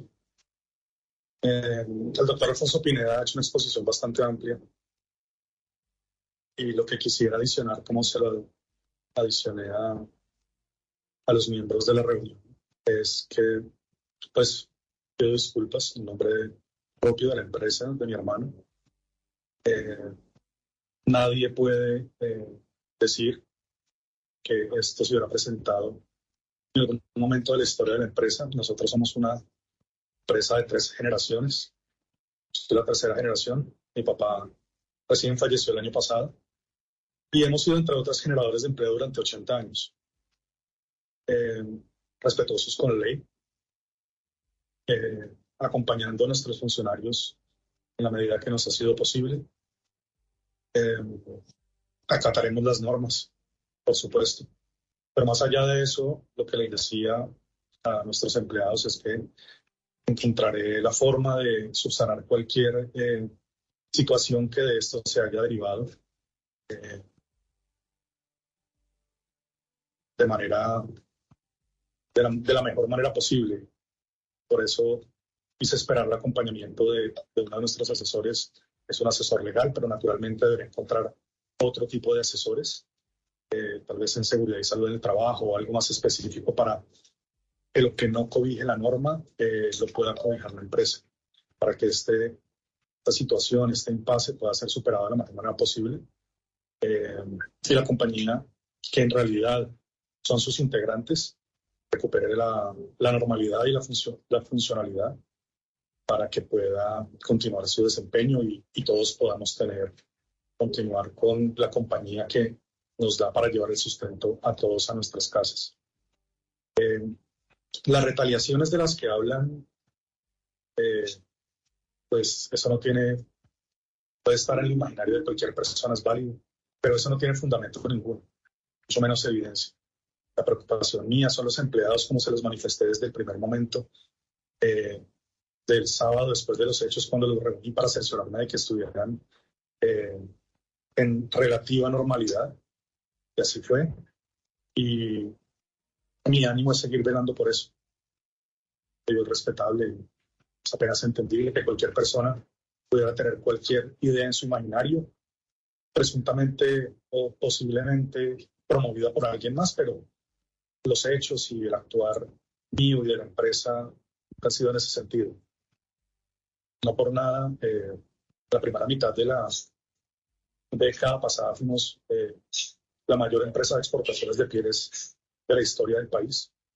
Fue un, eh, una obra de mi papá, acompañado por nosotros, eh, después de 80 años de trabajo, con muchos colaboradores en 10 departamentos y con un sinnúmero de proveedores nacionales y clientes en el exterior. Entonces, eh, hacer algo así no se llega con las actuaciones que desafortunadamente se vieron en esos videos. son un hecho aislado, no tienen justificación ninguna. Acá tenemos las normas, pero por sobre todo sí tienen una razón, y es una razón humana, que todos en algún momento de la vida hemos padecido. Incluso algunos de nuestros colaboradores, a quienes yo he salido a darles un espacio de tiempo, una voz de apoyo, y en la medida de lo posible de la empresa, darles un apoyo adicional. Eso es lo que quería adicionar, señor viceministro, y reiterarle el agradecimiento por habernos acompañado en esta reunión. Esta es la declaración, repito, de uno de los dos hermanos. Ahora, Ricardo, este en el video, en el de ayer, este es el más calmado, este es el que sale al final. Él es Gustavo. Intentando, este es Gustavo, intentando calmar a la secretaria. Así es. El hermano Diego. Gustavo también se sale de casillas al final de una forma terrible contra Pero la secretaria. El peor es Diego, Sí, que es el que les dice fórmense HP si pierde el control y, es terrible, efectivamente. Hay versiones, Néstor, de que Diego es, llegó en ese momento, eran las 8 de la mañana aproximadamente, llegó sin zapatos a la oficina. Es decir, ese momento en que él se enfrenta estaba más o menos eh, descualajado, como dicen, sin camisa, sin zapato y un poquito desconfigurado en su cara. Muy bien. yo, celebro, este señor. Yo celebro la diligencia del ministerio. Sin duda. Este señor le está hablando al viceministro claro, Es una audiencia, es una audiencia. Y la verdad no, claro, claro, o sea, es el que lo va a sancionar eh, y a pesar de que uno diría, bueno, no, aquí realmente el tipo está tratando de congraciarse, yo la verdad escucho una persona como, como sinceramente arrepentida y eso le pasa, sabe mucho, Néstor, a las empresas familiares cuando, cuando el tema de sucesión es complicado, como nos lo contaba ahora Ricardo, cuando la empresa viene de, mucha grandeza y empieza a entrar en dificultades por mala administración de la segunda o tercera generación, pues terminan este tipo de cosas en pasando. el audio dicen, Luis Ernesto, que son tercera generación, ¿no? 80 años. Lo que acabamos de escuchar es una empresa grande, no es una empresa chiquita desde Ibagué, es una empresa grande, la mayor exportadora de pieles, dice ese señor en el audio, así que es una empresa de muchos años, tercera generación, de mucha tradición. Néstor, a mí me pareció más indignante esto que acabamos de oír que lo de ayer. ¿Por qué? Porque lo de ayer era la radiografía real de lo que es esa gente. Y hoy es la, la mentira, el engaño, la falsedad, la trampa para proteger su, su realidad. Tengo comunicación con un trabajador de esta empresa, Casta Agroindustrial. Eh, don Mario Alejandro, buenos días. Néstor, muy buenos días. Un saludo para usted y para toda la amable audiencia. Mario, ¿usted ya se enteró lo que está pasando en este momento? No, la verdad no tengo conocimiento. Le voy, le voy a cantar. El Ministerio de Trabajo acaba de cerrar la empresa.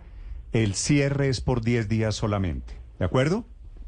Sí, señor. Porque en la inspección que hicieron ayer se dieron cuenta que había muchas irregularidades, cuatro detectadas comprobadas muy graves, relacionadas en la contratación entre empresa y trabajadores. Eh, ¿Usted estaba, Mario, eh, en el momento de este video? ¿Usted era uno de los que se tenía que formar? Sí, señor, yo era la persona que tenía ahí una camisa roja, el que Ah, usted aparece es en el el, video. el, el del primer plano. Usted pone la mano ahí al lado. Él está hablando es a usted. Cuando él dice fórmense HP es a usted. Así es, sí, señor. ¿Y qué estaba pasando en ese momento, Mario?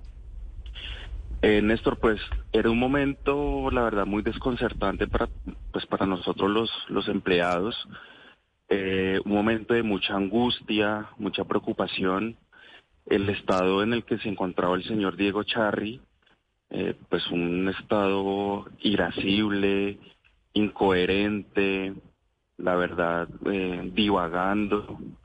Eh, para nosotros eh, era pues aterrador eh, del verlo en la manera en la que nos amenazaba para que formáramos, como usted muy bien lo dice, estilo militar, digamos, de una manera pues que nunca nos había sucedido, pero que en aras, digamos, de evitar alguna confrontación, pues nosotros seguíamos, eh, eh, digamos, sus instrucciones, le seguíamos la corriente, por así decirlo. Sí.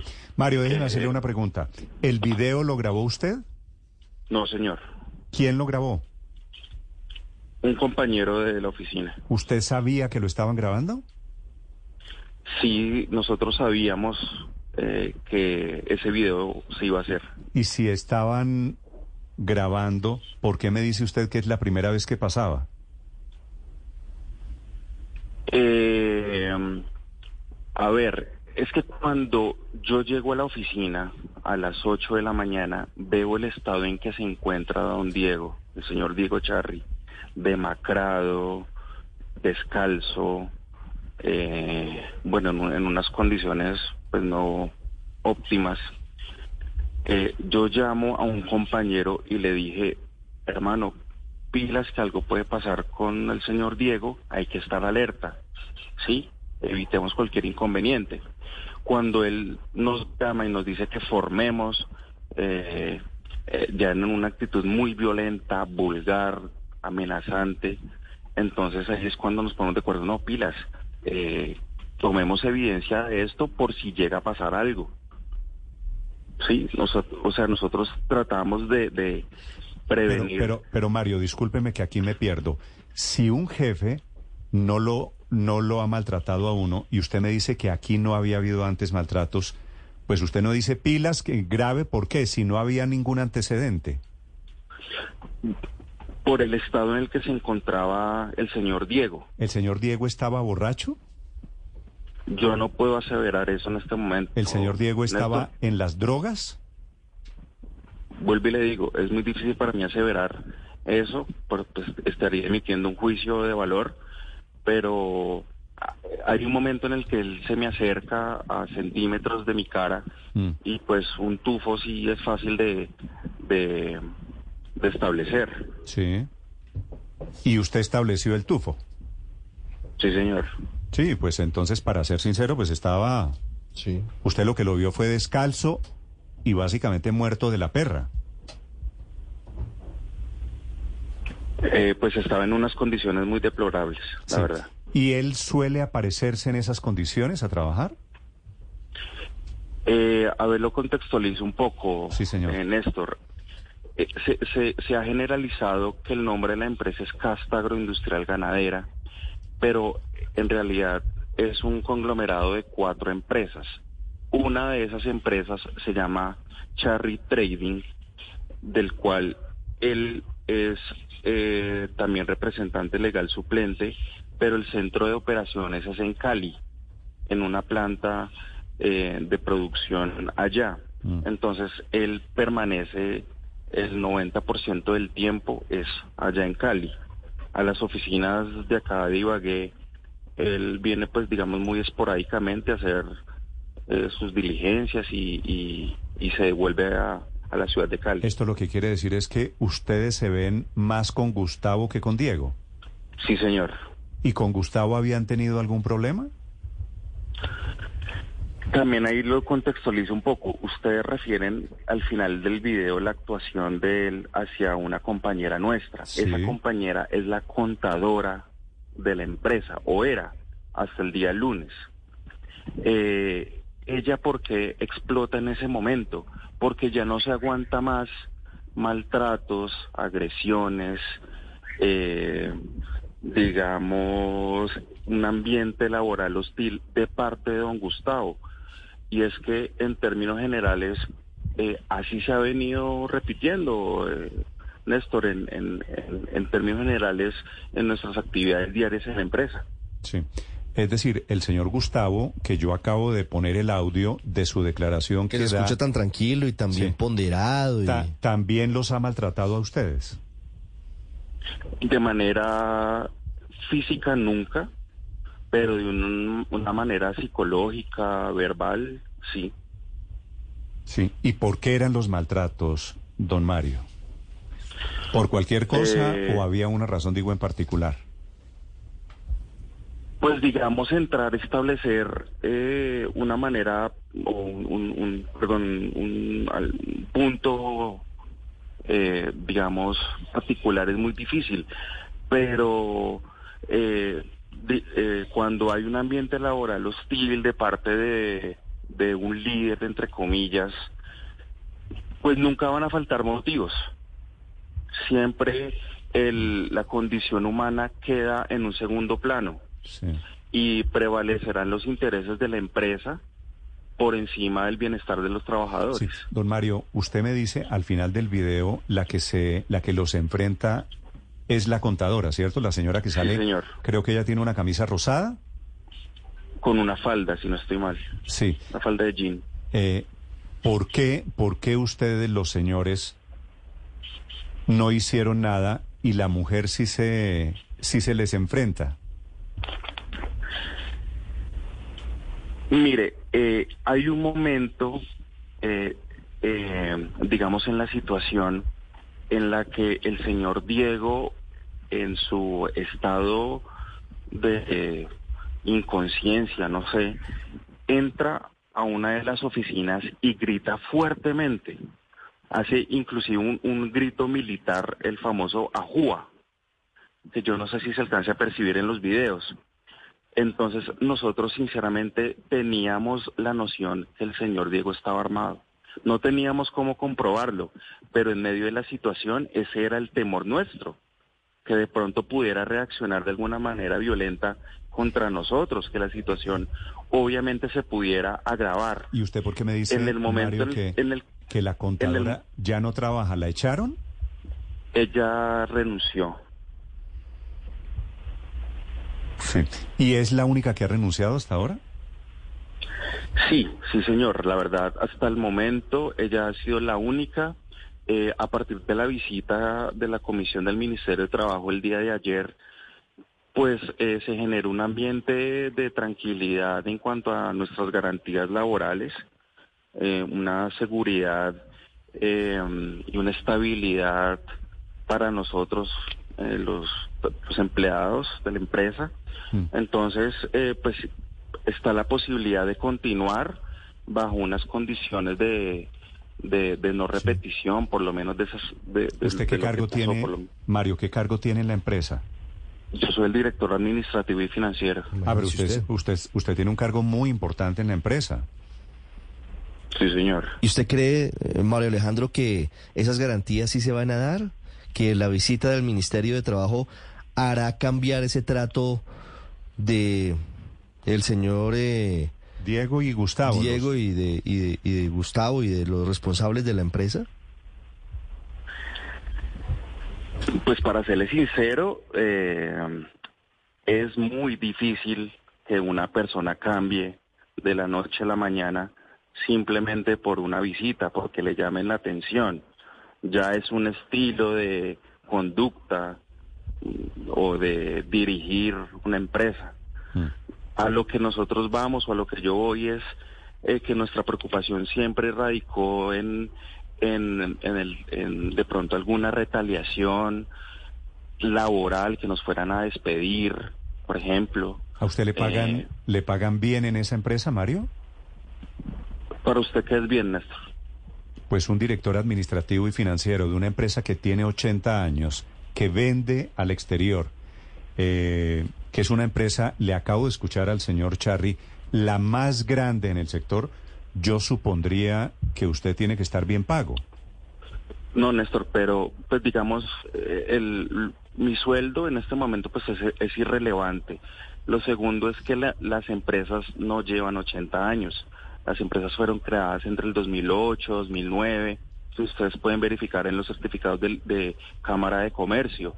A lo que él se refiere son 80 años, pero de tradición, en el sentido que es la tercera generación que lleva el negocio ganadero. Pero no es una empresa entonces de 80 años.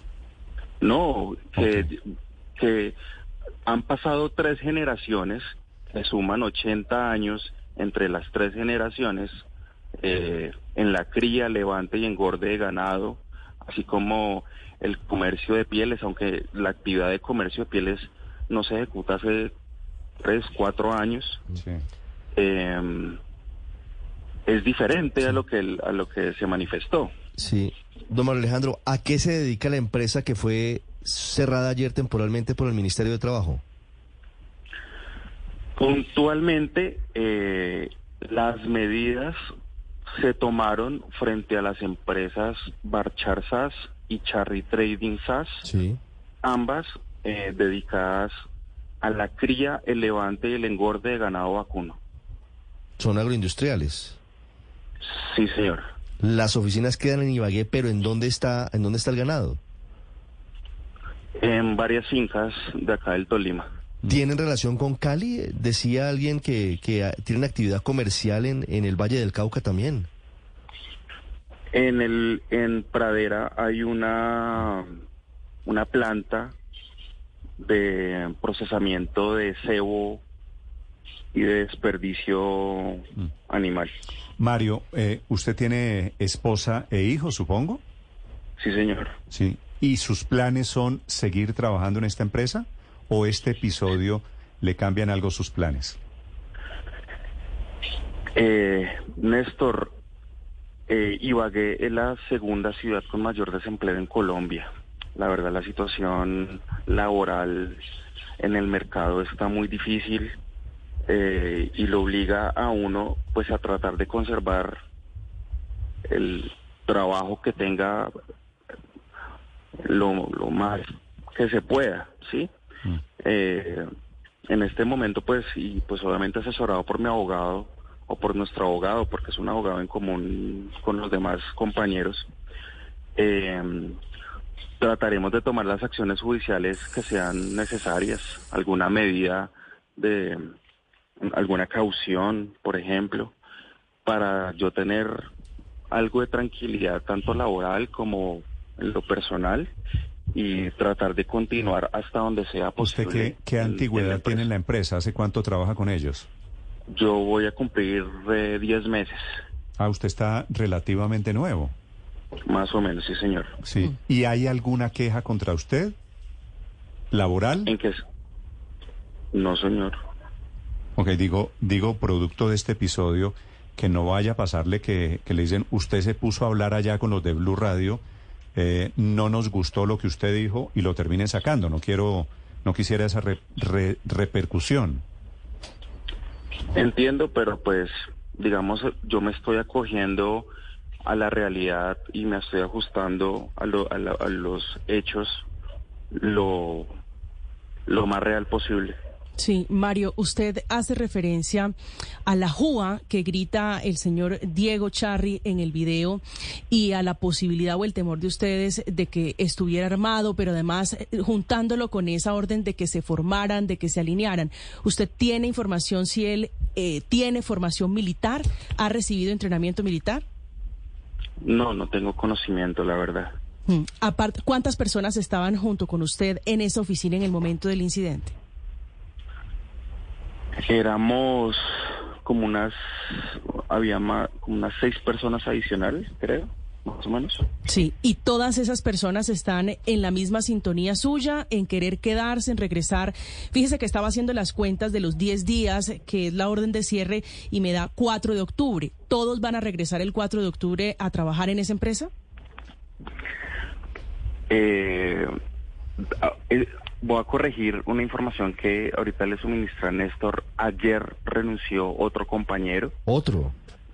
Sí, sí, sí, ayer sí renunció otro compañero de los que también eh, pues estuvo el- el- en el suceso del día sábado. Eh, no podría hablar por los demás, no sabría decirle quién podría tomar la decisión de irse. Es una pues del resorte de cada uno. Eh, y, y, pues solamente ponderando la situación familiar y, y- y laboral de, de cada uno. Mario Alejandro, yo quiero volver al comienzo de esta historia. ¿Hay algún detonante que lleve al señor Diego Charri a poner a todos los trabajadores de forma absurda, por supuesto, en una formación militar y a empezar a gritarles, eh, básicamente tratándolos como mentirosos? Pues indudablemente el estado en el que se encontraba. Sí, pero, pero no había ningún episodio adicional. Pues yo creo que habría que preguntárselo a él. Eh, discúlpeme la franqueza, porque pues para nosotros entrar a, a- a No, claro. determinar... No, le- pero le pregunto es, ¿había algún problema en la empresa? ¿Pasó algo extraordinario que hubiera podido llevar a que él hubiera eh, asumido esa actitud absolutamente reprochable? No, yo creo que no. No, la verdad no. Sí. ¿Quién es el que, eh, Mario, quién es el que grita Ajúa? El señor Diego. Diego. Eh, Diego, yo ya me perdí. ¿Cuál es, cuál es peor? El, el señor Diego es el que aparece al principio del video. Sí. Ok. Y Gustavo, eh, Diego es el que vive en Cali, Gustavo es el que, el que maneja la operación en Ibagué, ¿no? Así es, sí, señor. Él es el representante legal Vale. principal. Eh, una pregunta final, don Mario. Después del video, pues eh, la publicación del video fue hace 24 horas, cortesía del presidente Gustavo Petro. ¿Qué ha pasado en sus vidas en las últimas 24 horas? Eh, pues ahora con el tema de las redes sociales, pues el, episodio se viralizó muy rápido. La verdad, nosotros no pensábamos que fuera a tomar las dimensiones eh, que alcanzó. Hemos encontrado mucha solidaridad. Eh, aquí, en, digamos, en la ciudad ha habido varios pronunciamientos de gremios respaldándonos, eh, obviamente condenando eh, las actuaciones de, de, pues, de estas personas. El ministerio pues también ha estado muy pendiente. El Sí, pero ustedes, ¿usted trabajó ayer? ¿Usted fue a trabajar ayer? nosotros hemos ido estos días común y corriente pues ¿Y, hasta esto, ayer. ¿Y usted se ha encontrado con estos señores Charry, con los dueños? Sí, señor, don Gustavo ha estado yendo normalmente. ¿Y qué le dicen ellos? ¿Se han disculpado? Ayer hubo una reunión con el Ministerio de Trabajo, con nuestro representante legal, Sí. eh, y el y sí, don Gustavo presentó unas excusas. No, yo sé, yo sé porque acabo de transmitir eso aquí, eh, Mario, diciéndole al ministerio que la embarrada, que qué pena, todo eso. Pero a ustedes, a usted le ha dicho, venga Mario, quiero hablar con usted, quiero disculparme. No, señor. Eso me parece francamente insólito.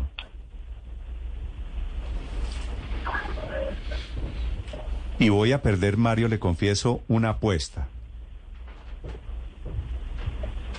Yo suponía que estos señores, Charry, son un par de cobarditos, un par de matones de estos que, envalentonados porque son los dueños de la empresa, los habían ofendido sin ninguna justificación a ustedes. Y pensé que iban a estar mansitos y pensé que a estas alturas ya se debían haber disculpado. Así que me sorprende mucho que no lo hayan hecho. Le mando un abrazo, Mario, lo lamento mucho. Néstor, muchas gracias y un saludo a toda la mesa de trabajo. Un saludo a usted y un saludo a los señores Charry. A ver en qué momento, Ricardo, aparecen los señores Charry, ¿no? Sí, pues lo hicieron en esta audiencia porque pero no era aparece- obligatorio pero que no aparecen para nosotros ni Ah, para no, el no, no. ministerio. Tienen que aparecer es para los trabajadores. por supuesto. Hay una frase, Néstor, del señor Charlie en ese video. Dice, ojalá encontremos la forma de subsanar la situación de la mejor manera posible. Realmente escuchando al señor Carrillo sin pedir disculpas, no, entiendo van- cómo. No van a subsanar absolutamente nada. Eh, Siete, aún cincuenta así- minutos. La empresa va a estar cerrada tienen- 10 días y van a tener que reabrirla y van a tener que reponer su relación laboral. Señora Paola.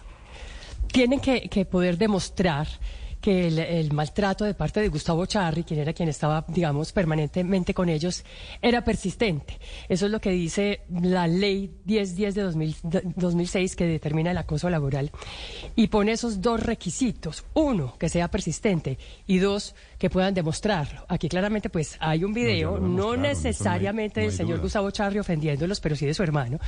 Pero para que estos que constituya como acoso laboral según la ley colombiana, tienen que tener más pruebas. Pero y tiene que demostrar que Gustavo, se repetía una y otra vez. Pero Gustavo en el video también pone su Los- partecita, los ¿no? de acuerdo. Que el otro, que el otro llegó borracho y pues ese el de- el peor en el video. Pero Néstor, lo que dice Mario Alejandro Carrillo muestra lo que habíamos aseverado. El clima laboral ha sido intolerante total en esa empresa.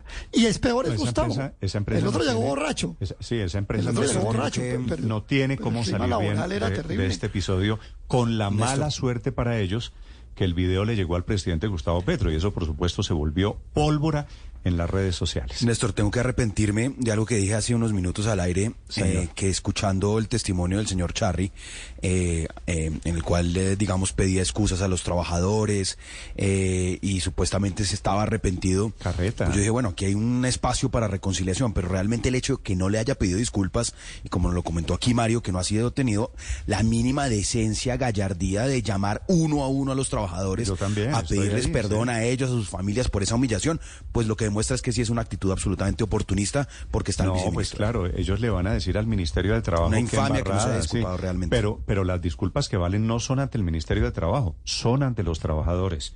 Lo demás es carreta. Tengo noticia de última hora, señora. No, simplemente para mencionar que hemos hablado de la sanción a la empresa por parte del ministerio, de inclusive la vinculación a él, a ellos como persona natural, pero también hay que señalar la consecuencia reputacional para la empresa. Hoy en día eso es muy grave que una empresa eh, incurra en prácticas como esta que hemos visto y que, y que ya se ha comprobado y seguramente dejará de tener clientes y proveedores y relaciones comerciales porque las consecuencias reputacionales son Sí, yo- nefastas. Yo, diría que son merecidas, pero terminarán pagando los platos rotos, desafortunadamente, María Consuelo, los mismos trabajadores.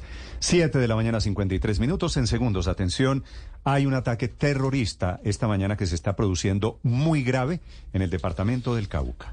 Esta es Blue Radio, la alternativa.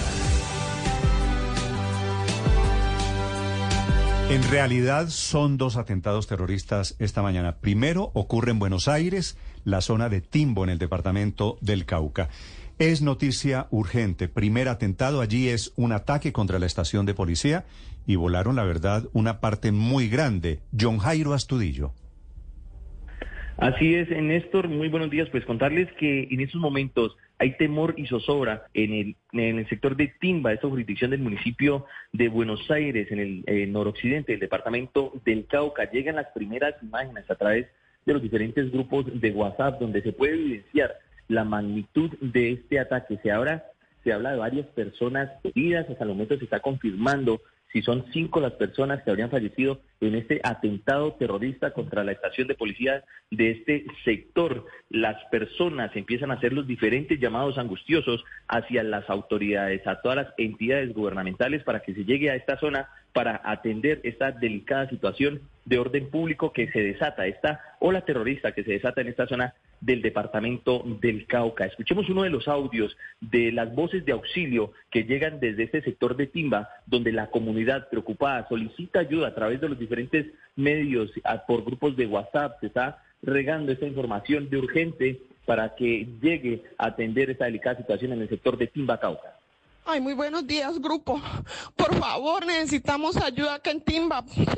Volaron la estación, los policías están pidiendo auxilio. Por acá en las casas, mucho, mucho desastre. Por favor, ayúdennos, ayúdennos. La policía está pidiendo auxilio. Por favor, ayúdennos.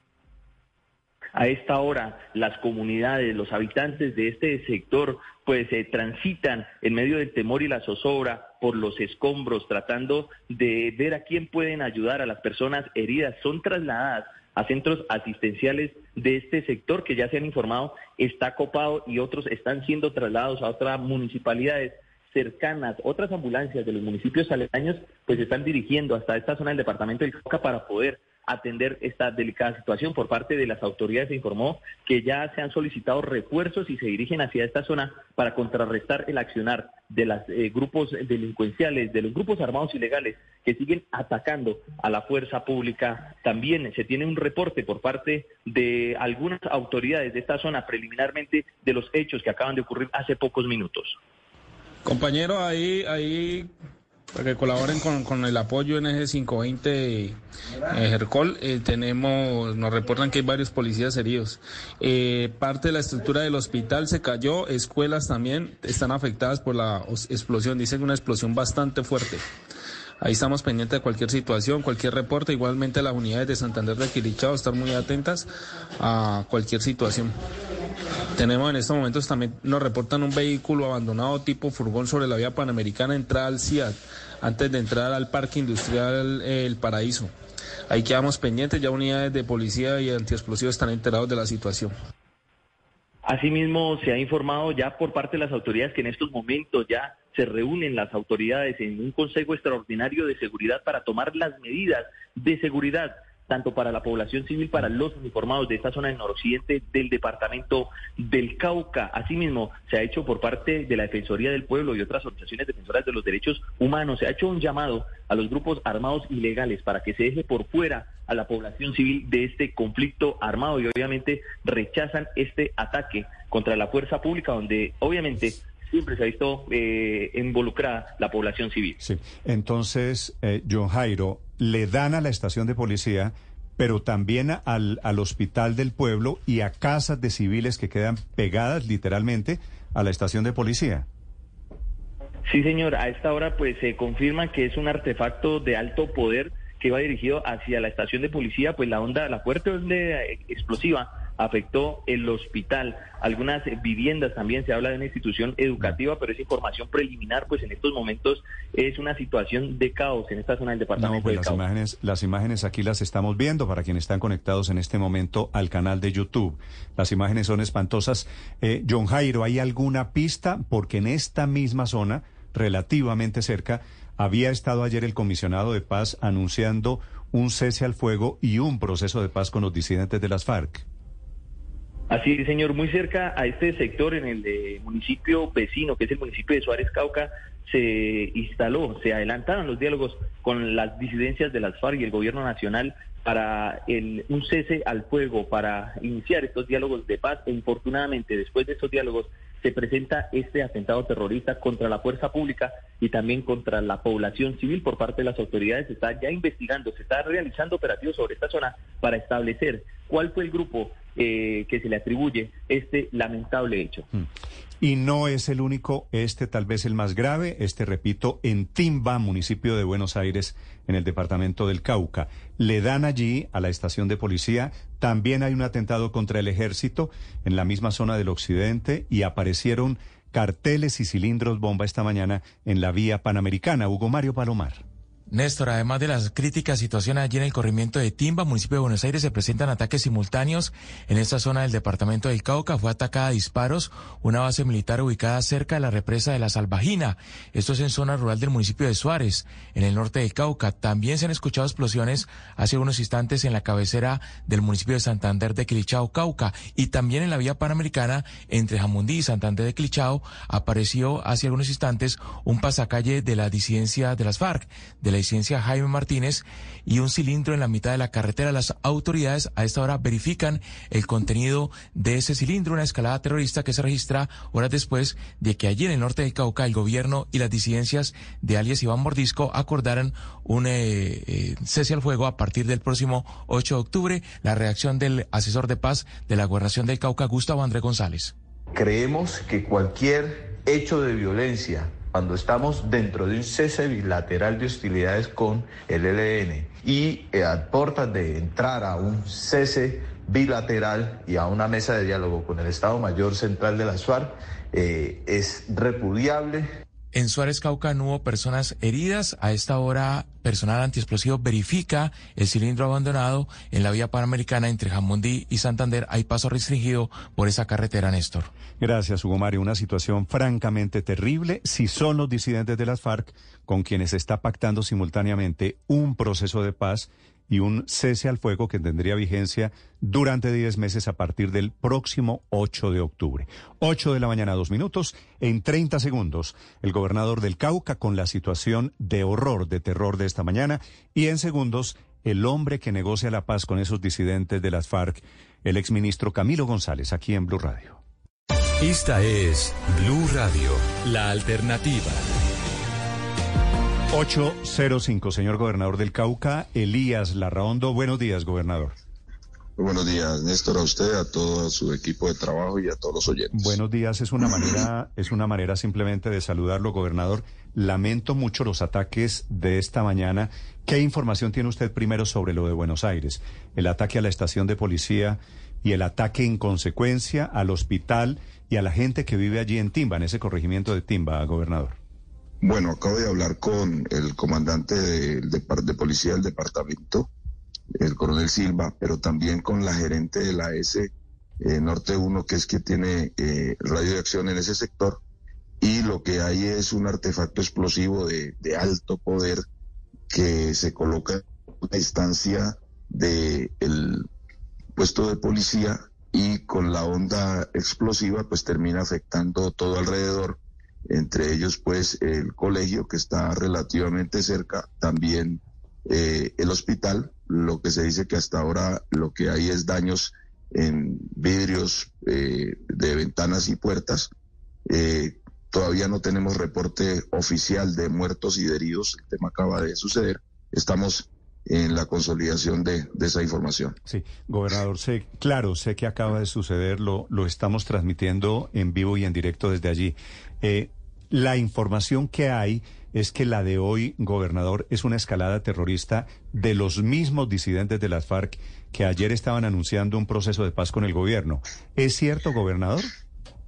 Bueno, eh, repito, hasta ahora no está confirmado. Para nosotros, ayer precisamente celebrábamos o, con esperanza que se pudiera abrir esa ventana de, de negociación con cese al juego, con mecanismos de verificación porque realmente es la opción que tiene el departamento del Cauca que vive una guerra de, ya casi 50 años y que pues, no, ha sido posible por la vía eh, militar. Nosotros eh, hasta ahora sabemos que en ese sector pues tiene incidencia la Jaime Martínez, pero no ha habido oficialmente ni por parte de la fuerza pública eh, que se determine el quién cometió los hechos, ni tampoco un autorreconocimiento por parte de, ese grupo. Sí, pero si no es la eh, estructura Jaime Martínez de los disidentes de las FARC, ¿qué otro grupo podría ser? No, en ese, en ese sector, en ese sector, como digo, pues quien tiene presencia es la, Jaime Martínez. Sí, pues mm, no tenemos hasta ahora si el ELN que tiene también incidencia y que tiene alguna confrontación. El ELN en teoría está en cese bilateral, ¿no? Pero, pero, gobernador, entiendo su posición, pero ¿qué les dice a usted de los caucanos? ¿Les desinfla un poco la expectativa que tienen en torno al inicio de negociaciones el hecho de que pareciera que las disidencias de Iván Mordisco se sientan con el gobierno y con la ONU y con los países garantes por un lado y por el otro siguen cometiendo actos terroristas violentos en contra de la población? Claro, nosotros rechazamos, rechazamos de manera eh, contundente, rotunda, de que, pues, por un lado se, se piense en diálogos y por el otro lado no haya una manifestación eh, expresa para que cesen estos actos violentos donde sale afectada la población civil. Para nosotros, inicialmente, lo más importante es que, pues, se saque, que quede por fuera toda la población civil, sin, pues, que entonces validamos los ataques a la a la fuerza pública, pero creemos que debe generarse ya manifestaciones de voluntad y es cesando ya este tipo de, hechos pues que afectan eh, a toda una población. Gobernador, adicionalmente hay otros hechos violentos esta mañana en el Cauca. Tuvimos el reporte de un bloqueo en la Panamericana, tuvimos el reporte de un cilindro bomba que por fortuna no explotó, tenemos también reportes de situaciones en Suárez. ¿Qué otros hechos han ocurrido? ¿Usted qué reporte tiene? Eh, hasta ahora el ataque a, la, estación de, del ejército ah, en, Suárez, en, Suárez, es un hostigamiento. Eh, me reporta el coronel todavía sin tener eh, eh, oficialmente la, están los de antiexplosivos revisando posible cilindro en un sector llamado Lomitas que comunica Santander de Quilichao con Timba, precisamente el sector donde acaba de ocurrir, y en la entrada al CIAT, en la vía Pana, también se habla de un artefacto. Todo eso está pues el personal técnico de antiexplosivos en la verificación. Gobernador, es una escalada terrorista dirigida particularmente contra la fuerza pública. Se lo pregunto porque hace cuatro días hubo también un ataque a la policía en Timba y en el Cauca y hace unos días también contra el ejército en la vereda San Francisco, también cercano allí a Timba, Cauca. Ustedes, las autoridades allá, el coronel Wilson Silva, ¿les ha dicho sobre algún plan contra la fuerza pública? No, no eh, de manera, eh, repito, oficial, pero sí pues nosotros venimos registrando lo que ocurrió en Suárez hace aproximadamente dos meses, con inclusive un artefacto que llegó hasta una institución educativa que hubo que eh, hacerle la, detonación controlada. Eh, lo de Morales con eh, también los policías que se encontraban en, en un puesto de control muy cerca a la cabecera municipal. Entonces, pues creemos que sí hay, eh, digamos, una, una, escalada contra la fuerza pública. Eh, esperamos, repito, que pues esto pueda superarse una vez se inicie los diálogos del 8 de octubre, porque creemos que, pues, ante todo lo que ha pasado, tiene que haber ese cese al fuego con esas medidas de verificación y, y, y con ese recorrido humanitario para que, pues, por lo menos inicialmente no tengamos a la población civil inmersa en esto. Eh, gobernador, el, el, ataque en Suárez Cauca eh, fue contra la represa de Salvajinas, que es la represa que regula el paso del, del, río Cauca hacia la ciudad de Cali, o fue contra una base militar que, que vigila esa represa? Es contra la base militar que está ahí ubicada en ese sector, eh, vigilando la, la represa. Gobernador, una pregunta final. Como hay tantos ataques, este que le pregunto a Hugo Mario, el de esta mañana, que es el de Buenos Aires, Quiero preguntarle del de ayer, alcalde, el de Guachené, de los, de los enfrentamientos que hay allí. Sé que murió una niña de 13 años. ¿Usted ya tiene alguna claridad sobre ella, sobre quién la mató, si fue el ejército o fue el delincuente al que estaban persiguiendo? Bueno, el ejército, el ejército llega precisamente a ese sector eh, a perseguir a, un cabecilla de estos eh, grupos delincuenciales que estaba ubicado allá, el, eh, al parecer los reciben pues el con confrontación y muere él, pero también muere una niña de 14 años, acabo de hablar con, con el alcalde, nosotros, yo iba en camino hacia Guachené, pero ante los hechos tomé la decisión de regresarme a la gobernación para tener el programa de todo lo que está ocurriendo. Es Blue Radio, la alternativa. El cargo es representante del gobierno en esta negociación de paz que están haciendo con los disidentes de las FARC. Doctor Camilo González, buenos días. Sí, muy buenos días, Néstor. Un saludo. Doctor González, usted estuvo ayer en esta zona del Cauca haciendo el anuncio, entre otras cosas, de un cese al fuego con estos señores disidentes de las FARC. ¿Sabe algo si son los mismos disidentes que en teoría quieren la paz los que están haciendo el atentado terrorista desde esta madrugada allí en el Cauca, doctor González? Pues no se tiene información de autoría, ¿no? Se puede manejar la hipótesis de que se trata del frente Jaime Martínez, que anunció una suspensión de operaciones, operaciones ofensivas hasta, hasta la noche de ayer. Mm. Y bueno, eh, pues hay, que esperar pues que informaciones más precisas, pero es lamentable lo que está pasando, ¿no? Es terrible mm, esta situación pues que ya lleva tenemos un promedio de tres eventos violentos en el departamento del Cauca en los últimos dos meses, después de que terminó la vigencia del decreto de, ciencia al fuego. En, el mes de junio fueron 24 eventos en el país, de los cuales 12 en el Cauca, y ahora tenemos en el Cauca tres eventos promedio. Es decir, Es una situación, más de 120 mm. situaciones conflictivas en estos dos meses. Es el panorama más crítico en todo el país y con unas afectaciones terribles para la población, hospitales, escuelas, niñas, eh, policías, todo tipo de situaciones mm. que realmente son lamentables y que por eso se trata de buscar una estrategia pues de, de conjurar estos impactos en la población. Claro, por un, por un lado, doctor González, entiendo perfectamente que el proceso se trata efectivamente de que no pase lo que está pasando esta mañana, pero usted entiende esta forma de pensar de arrancamos, arrancamos una tregua, un cese de las actividades militares de, este, de estos señores disidentes de las FARC, pero mientras tanto seguimos en el terrorismo. ¿A usted como representante del gobierno no le parece que esto debilita la legitimidad de ese proceso? Pues está pactado que el 8 de, octubre se anuncia eh, cese al fuego y, de agresiones y hostilidades a la población civil. No, pero pues por supuesto estamos en un periodo de, preparación y lo de esperar es que se presente un desescalamiento, una disminución de violencias y no por el contrario eh, todo un incremento de confrontaciones.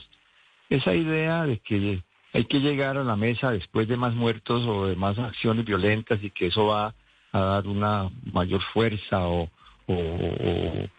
visibilidad. Yo creo que es una idea que no tiene nada que ver con la realidad, al contrario, lo que genera es incertidumbre, escepticismo en las comunidades, aparte del dolor, no es que es, inaceptable. No solamente pues el ataque a los policías, sino el impacto sobre centros escolares, hospitales, las viviendas de la gente. Y estamos viendo los, los videos de las consecuencias de esta explosión. Sí, doctor Camilo. De eso, de esa necesidad de que haya gestos reales de las disidencias de alias Iván Mordisco de cara al inicio de negociaciones y eventualmente hacia un nuevo cese bilateral, ¿lo han hablado en la mesa? Pues sí, se ha hablado pero pues nos concentramos en, definir pues todos los, pasos a dar de preparación de protocolos y demás para que se al fuego a partir de, del 8 de, octubre. Hay una situación de confrontación, el propio ejército anunció una ofensiva militar en Micay, en estos sectores, eso tiene pues unas dinámicas también, consecuencias de acción y reacción. Tenemos en el Cauca un escenario de confrontaciones no solamente en esta zona de Micay, sino en todo el departamento. Y desafortunadamente, mm, eso de gestos de buena voluntad que antes de la, de la concreción de ese juego debería ser, pero pues no parece que forma parte de la lógica de quienes están allí eh, desarrollando todo este tipo de acciones. Sí, lo que pasa es que, doctor Camilo, el ejército tiene legítimamente las armas del Estado y puede emprender operaciones contra un grupo que no ha dado ningún gesto de querer dar eh, el paso hacia la paz de una forma concreta. Entonces el hecho de que, de que estén haciendo una operación en el MICAI no justifica para nada que los señores disidentes hoy pongan un carro bomba en Timba, ataquen la estación de policía, destruyan el hospital y destruyan varias viviendas de civiles. Sí es el, Estado, las autoridades, la fuerza pública debe cumplir con sus obligaciones constitucionales, eso no, no, puede estar en discusión de ninguna manera. Y con razón las comunidades están pidiendo eh, alto a todas estas acciones, cese de hostilidades y de cese fuego, y pronunciamientos de todos los sectores, eh, el asesinato de líderes indígenas en estos días mientras estamos en reunión asesinaron a uno de los líderes más importantes en el norte del Cauca, hicieron un atentado eh, contra eh, el hermano de uno de los negociadores del gobierno, Feliciano Valencia. Y hay situaciones de violencia desenfrenada en el departamento del Cauca. Pues la, aspiración que tenemos, ¿no? Lo, lo, que estamos trabajando es pues, con la idea de que ese cese al fuego que vamos a iniciar el 8 de octubre que signifique un cambio radical de la situación. Por supuesto que lo deseable es que no tengamos, no tendríamos que esperar hasta el 8 para que muchas acciones que van en contra del derecho humanitario, que son mm, condenables en todo tipo de situación, pues, no, pues no tendría que ocurrir. Claro, una cosa es el deseo y otra cosa es la práctica, doctor eh, Camilo. Pero, pero fíjese, ustedes no ven con malos ojos el comienzo, es decir, ven reales voluntades de paz de la disidencia de las FARC. Ya tenemos un antecedente, doctor Camilo. Recuerde lo que ocurrió en Putumayo cuando mataron cuatro niños indígenas que intentaban huir de reclutamiento. ¿Esto es comenzar con el pie izquierdo? Pues, eh, precisamente pues, hemos evaluado situaciones como la de como la del Putumayo y otras situaciones que se han dado en, condiciones de declaratoria de cese al fuego bilateral. Y pues estamos eh, elaborando protocolos, incluso con un apoyo muy importante del Ministerio de Defensa, de la Fuerza Pública, de un grupo de observadores y su equipo técnico de, las fuerzas militares, las Fuerzas Armadas, eh, cabezados por el general Forero. Yo creo que ha sido un apoyo supremamente importante y la idea es que con esas, con esas orientaciones y con esas pautas logremos superar eh, o por lo menos minimizar eh, eventos de alteración del cese al fuego una vez que se haya declarado. Pero por supuesto que, que sí, tenemos que tener eh, mm. alternativas, opciones de manejo de eventos que se puedan presentar. Esperemos que sean los mínimos. Hubo, hubo una disminución durante algunos una semana, algunos meses, cuando se declaró este cese al fuego en enero, eh, eso nos coloca pues en la ilusión de que se pueda presentar una situación similar en el próximo periodo, serán 10 meses. Bueno, la ilusión... Yo creo que vamos a trabajar fuerte en esos 10 meses para que se dé un desescalamiento de violencias y un alivio para la población. Sí, la ilusión es que esta vez estos señores sean serios y quieran meterse en un proceso para la paz en serio. Doctor Camilo, gracias por acompañarnos esta mañana. Feliz día. Bueno, muchas gracias. Es el representante del equipo del gobierno negociando con los disidentes. Están investigando, intentando la confirmación si los ataques terroristas de esta mañana tienen que ver, como parece, con estos mismos grupos disidentes de Iván Mordisco en el occidente.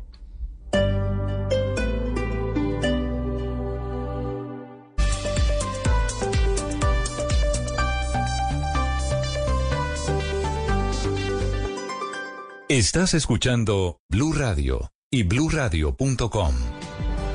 Africa urgently needs to be fully represented in bodies where decisions concerning our future are made.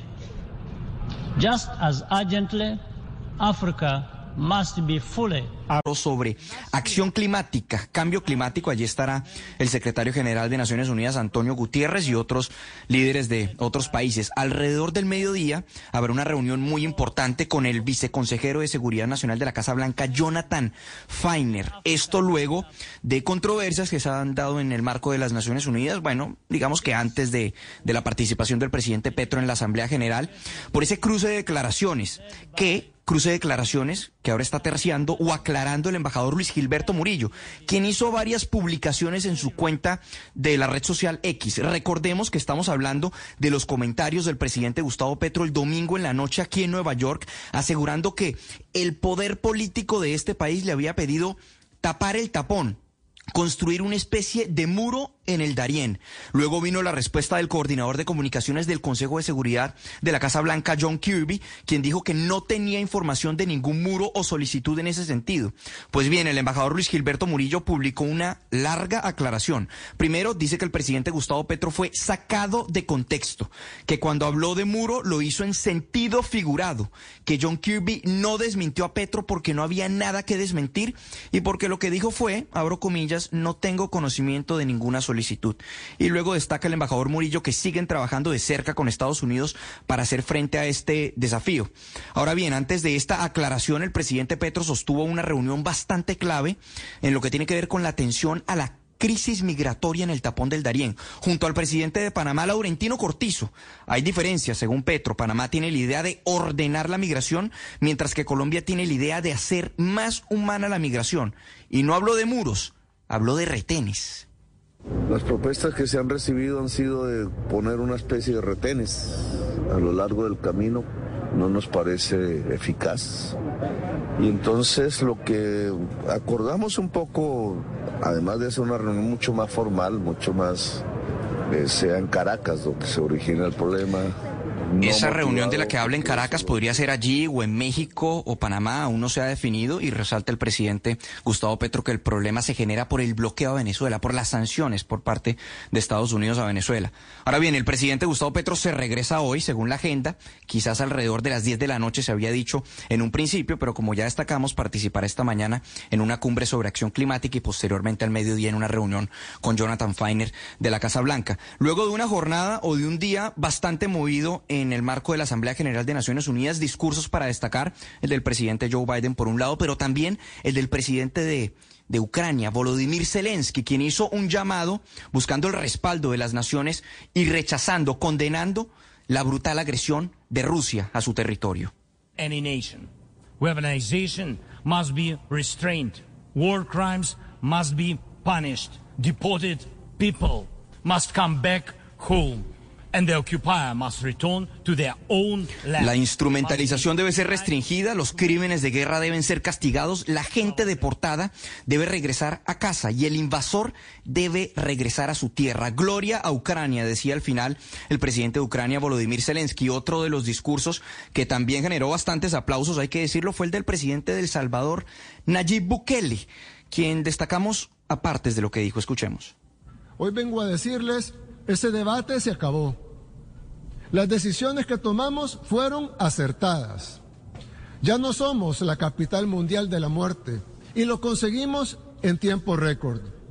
Hoy somos un referente de seguridad y nadie lo puede poner en duda. Ahí están los resultados, son irrefutables. Destacaba entonces, y resultados irrefutables, destacaba entonces el presidente Nayib Bukele en materia de seguridad. Finalizará entonces la agenda del presidente Gustavo Petro, muy seguramente esa reunión con el viceconsejero de Seguridad Nacional de la Casa Blanca, Jonathan Feiner, estará marcada por la controversia en torno a la migración en el tapón del Darién, frente a estrategias para atender la migración. Recordemos que lo que dijo exactamente el presidente Gustavo Petro fue que el tapón del Darién se había convertido en un eje neurálgico del éxodo humano y que le habían pedido desde aquí, desde el poder político, que taparan el tapón como si fuera fácil, que construyeran una especie de muro para que la gente no pasara hacia los Estados Unidos, declaraciones que terminaron generando este cruce, o más bien el comentario de John Kirby de que desconocía una petición para un supuesto muro, Néstor. Sí. Eh, Juan Camilo, usted que estuvo allí, ¿usted es uno de los que sacó al presidente de Petro?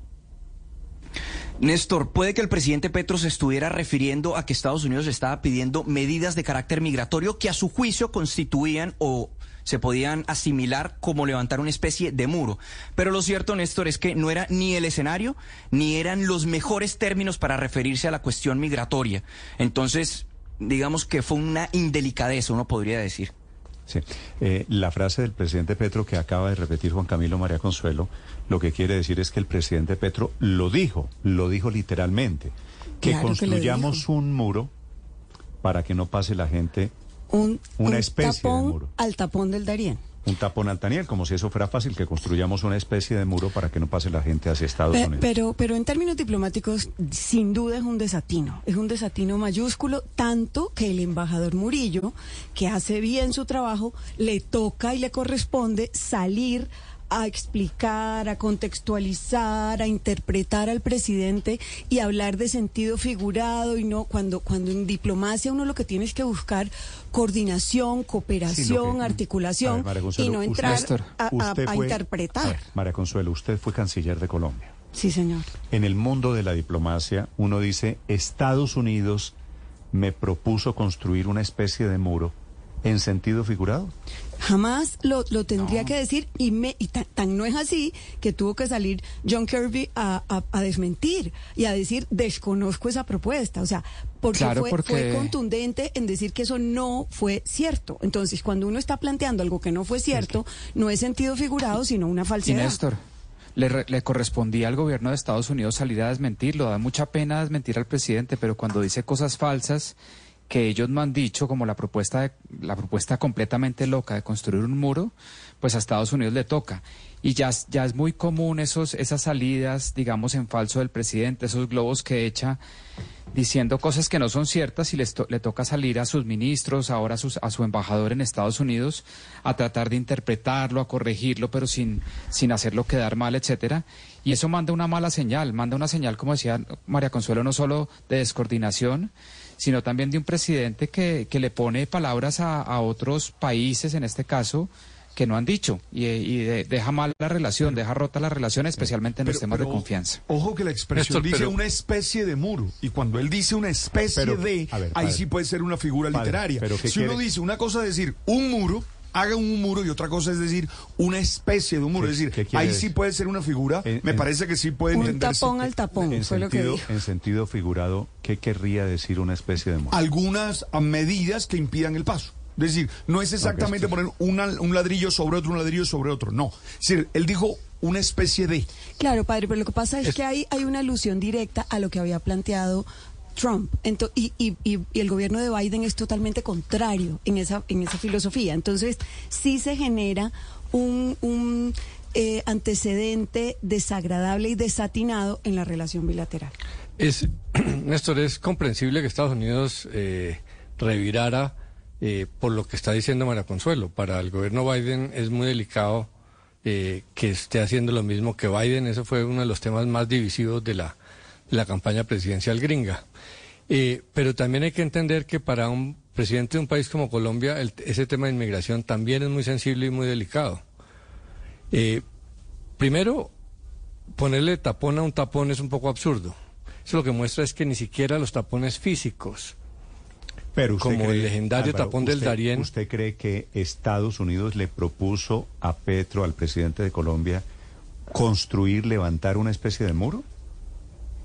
No, ¿Usted es cree que él no dijo- eh, ¿Usted cree que, sen- en senti- que eso puede ser sentido figurado? No, lo que sí creo es que Estados Unidos le está pidiendo a Colombia hacer esfuerzos por eh, frenar ese paso eh, por ahí. Y hay que reflexionar el tema, más allá de, de esta pequeña discusión, es un tema importante. ¿Por, por qué Colombia? Colombia es un país que se ha quedado atrapada con la inmigración venezolana. El grueso de esa gente que va por el tapón del Darién también son venezolanos. Entonces, Pero mira, el problema es que esto se está convirtiendo pero en algo sistemático. Tapamos, tapamos el, pero, pero hay que explicarlo bien. ¿Qué implica eso? Tapar el, el tapón es quedarnos con los venezolanos acá. Y eso sí le parece buenísimo a todo el mundo.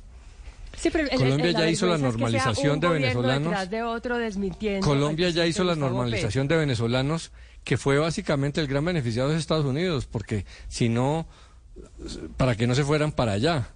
Y casi que gratis porque eh, Colombia ha recibido muy poco apoyo internacional para pagar semejante costo. Colombia es una de las grandes víctimas de, de ese proceso.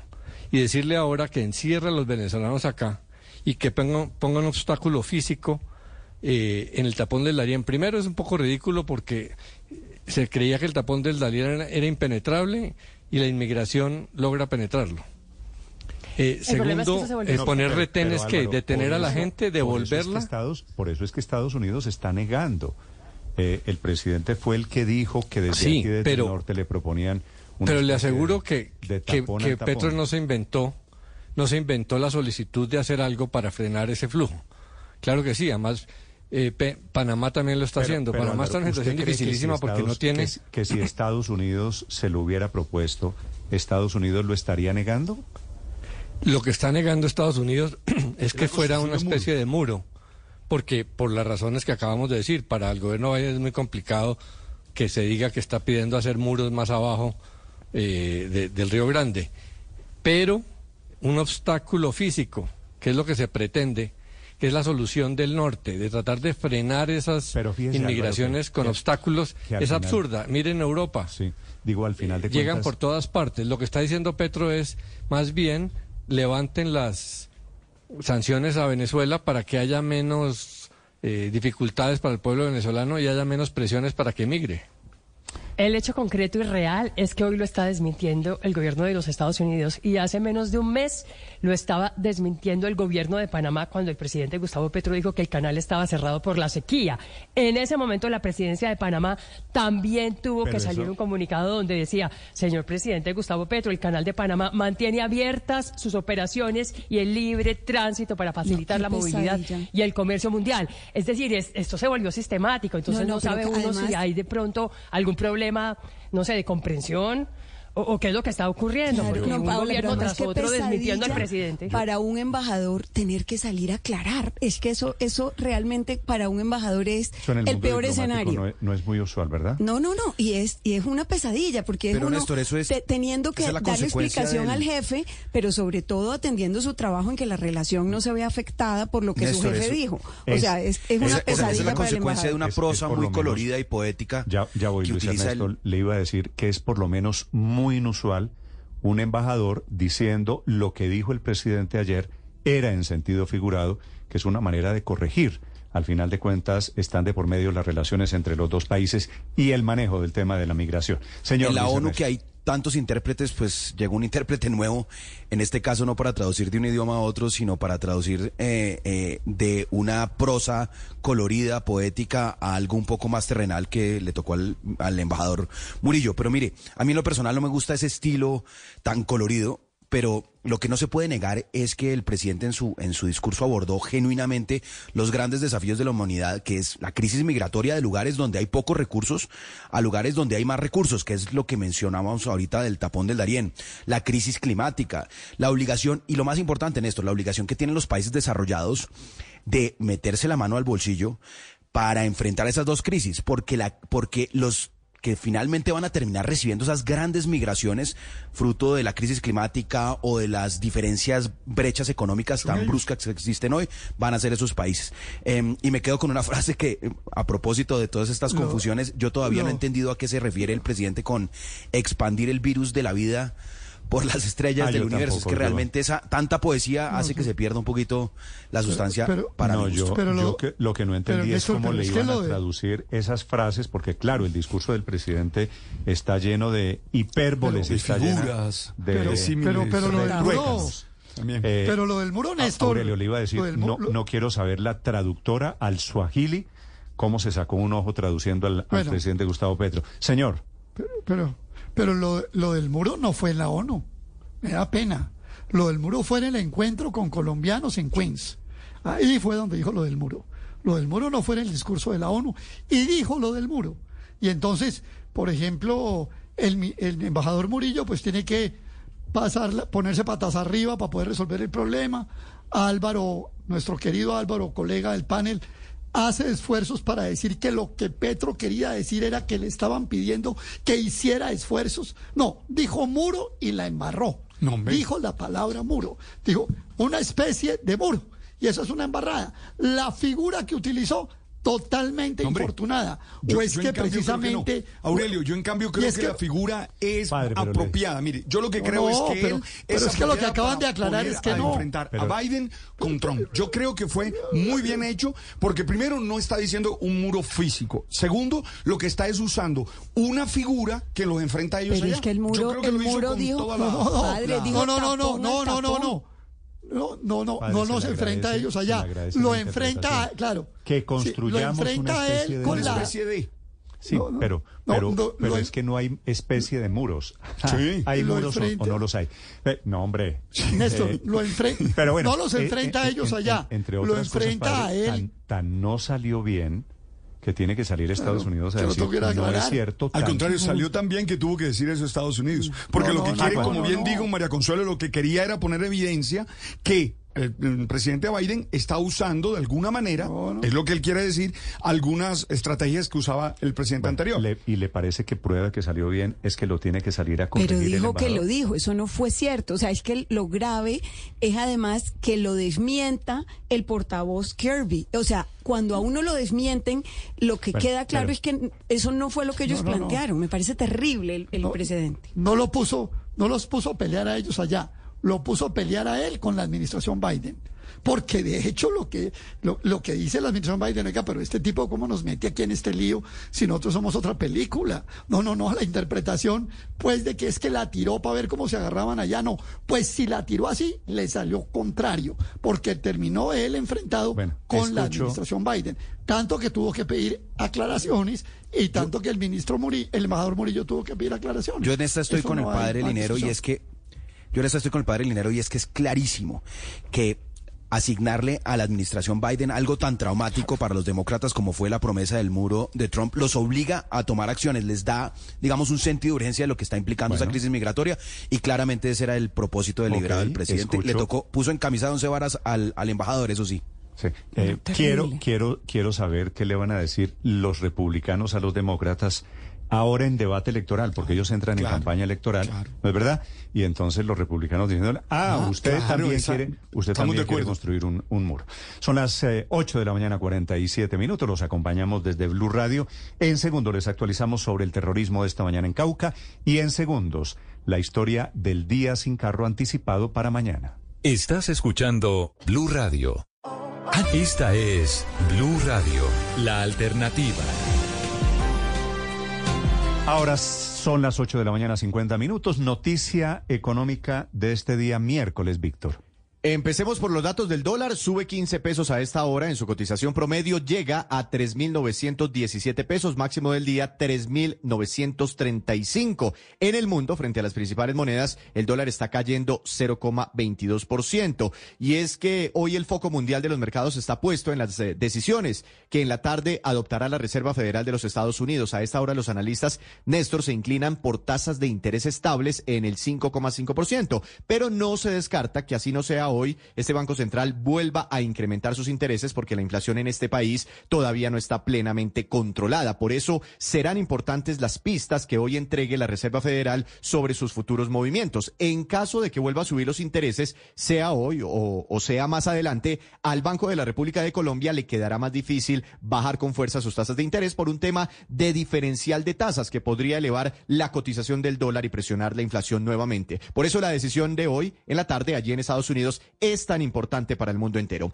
En más noticias, se acelera el consumo de energía en Colombia, no necesariamente por una reactivación en la economía, sino por las altas temperaturas que viven algunas regiones del país, donde los aires y los refrigeradores pues consumen más energía. XM reporta un crecimiento en el consumo en agosto de 6,23% en el agregado nacional. El consumo residencial y de los pequeños negocios presentó un crecimiento de 7,82%, mientras que la gran industria y el comercio apenas tuvo un crecimiento de 2,45%. Néstor, mirando por regiones, vemos que la zona Caribe es la que más consume energía, presentando allí un crecimiento casi del 12%. También se registran repuntes significativos en departamentos como el Chocó, con casi un 14%, y Guaviare, con 12,46%. A propósito, Víctor, de temas de economía, se ha presentado el informe con la participación de la Dirección de Planeación Nacional, que habla y que alerta sobre la reducción del empleo en sectores como la producción de petróleo y carbón.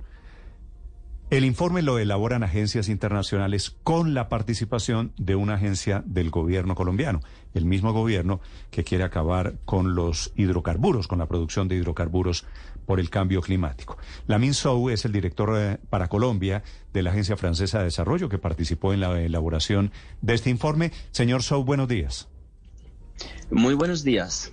¿Cuál es la conclusión sobre la posibilidad de que se pierdan en Colombia más de 350 mil empleos tal vez alrededor de la industria de petróleo, de hidrocarburos y de carbón, señor Sou? Sí. Em, bueno, la, la conclusión de este estudio que hemos hecho en asociación con la CEPAL y el DNP es que, eh, digamos, que sí hay posibilidades, perdón, hay oportunidades y hay algunas vías posibles para compensar esta pérdida de, de empleos. ¿Que viene de qué? Que viene de la transición energética eh, que va a impactar todo el mundo, claro, todos los países y también Colombia. Entonces, ese ejercicio tenía como foco ver cuáles son los impactos sociales y no solo económicos para poder dejar como un, diagnóstico ¿no? de cómo sería la situación y después para que el, gobierno colombiano, los futuros gobiernos puedan tomar decisiones políticas, de política económica. De estos 362 mil empleos que dicen ustedes se perderían con esa transición energética, así reduciendo a la mitad la producción de carbón y de petróleo, ¿cuántos se podrían recuperar por otro lado, impulsando sectores como, no sé, el turismo, el agro, la industria? Sí, eh, el estudio eh, dice que, eh, pues, promoviendo estos sectores, después, claro que hay que ver eh, los sectores de, agricultura, de agroindustria y de turismo. hay que definir políticas, ¿no? Políticas industriales, incentivos, conversión de las personas, capacitación, etcétera. Y ahí se podrían, pues, al, alrededor eh, de, unos eh, casi, digamos, unos 300 eh, y algo mil empleos se podrían recuperar. ¿En cuánto tiempo? ¿En cuánto tiempo? Este, este es el, el, reto el más, digamos, importante. La cuestión, creemos, no es si va a pasar o, cómo va a pasar. La mm. cuestión es cuál es el, cuál es el ritmo. Y entonces este es el, el, principal reto que va a tener el, gobierno, los futuros gobiernos, para poder eh, recuperar esos, no, eh, esos empleos a, horizonte de 2030. señor Sou, ¿en qué sectores sería la generación de empleo en caso de que se puedan recuperar, no? Sí, pues el, estudio, el estudio da como como algunas pistas, y estas pistas son la agricultura, la agroindustria y el turismo en los departamentos que, que son, que fueron el, el, foco del estudio, que son departamentos de, de producción de carbón, y de petróleo en, en, Colombia, ocho departamentos. Mm. El informe es muy interesante y fue presentado en Colombia por el propio Departamento Nacional de Planeación, que tiene la colaboración de estas agencias internacionales. De la Agencia Francesa de Desarrollo, su director en Colombia, señor Sou, gracias por acompañarnos. Muchas gracias. 856. Estás escuchando Blue Radio. Última hora. Esta es Blue Radio, la alternativa. 8 de la mañana, 58 minutos. Mañana es día sin carro, día sin moto en Bogotá. Lo anticiparon. Será jueves 21 de septiembre. Arranca a las 5 de la mañana, termina a las 9 de la noche. Coordina esta jornada, que tiene todavía, por supuesto, un alto componente cívico y ambiental, la secretaria de Movilidad en Bogotá, la doctora Deyanira Ávila. Doctora Ávila, bienvenida. Buenos días. Néstor, muy buenos días. Un saludo a toda la mesa de trabajo y a todos los escuchas. ¿Cómo va a ser, doctora Deyanira, mañana el día sin carro?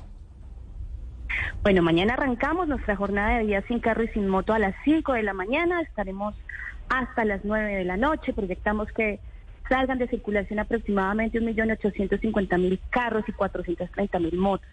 Y Néstor, esto lo que va a permitir es un mejor aire, calmar el tráfico, menos ruido y que de verdad le demos todos los bogotanos una oportunidad a la movilidad activa para movernos diferente en la ciudad. Sí, mañana, ¿qué vehículos salen de circulación, doctora Deyanira, y cuáles pueden circular? Bueno, tenemos 18 em, eh, excepciones que pueden circular en la ciudad.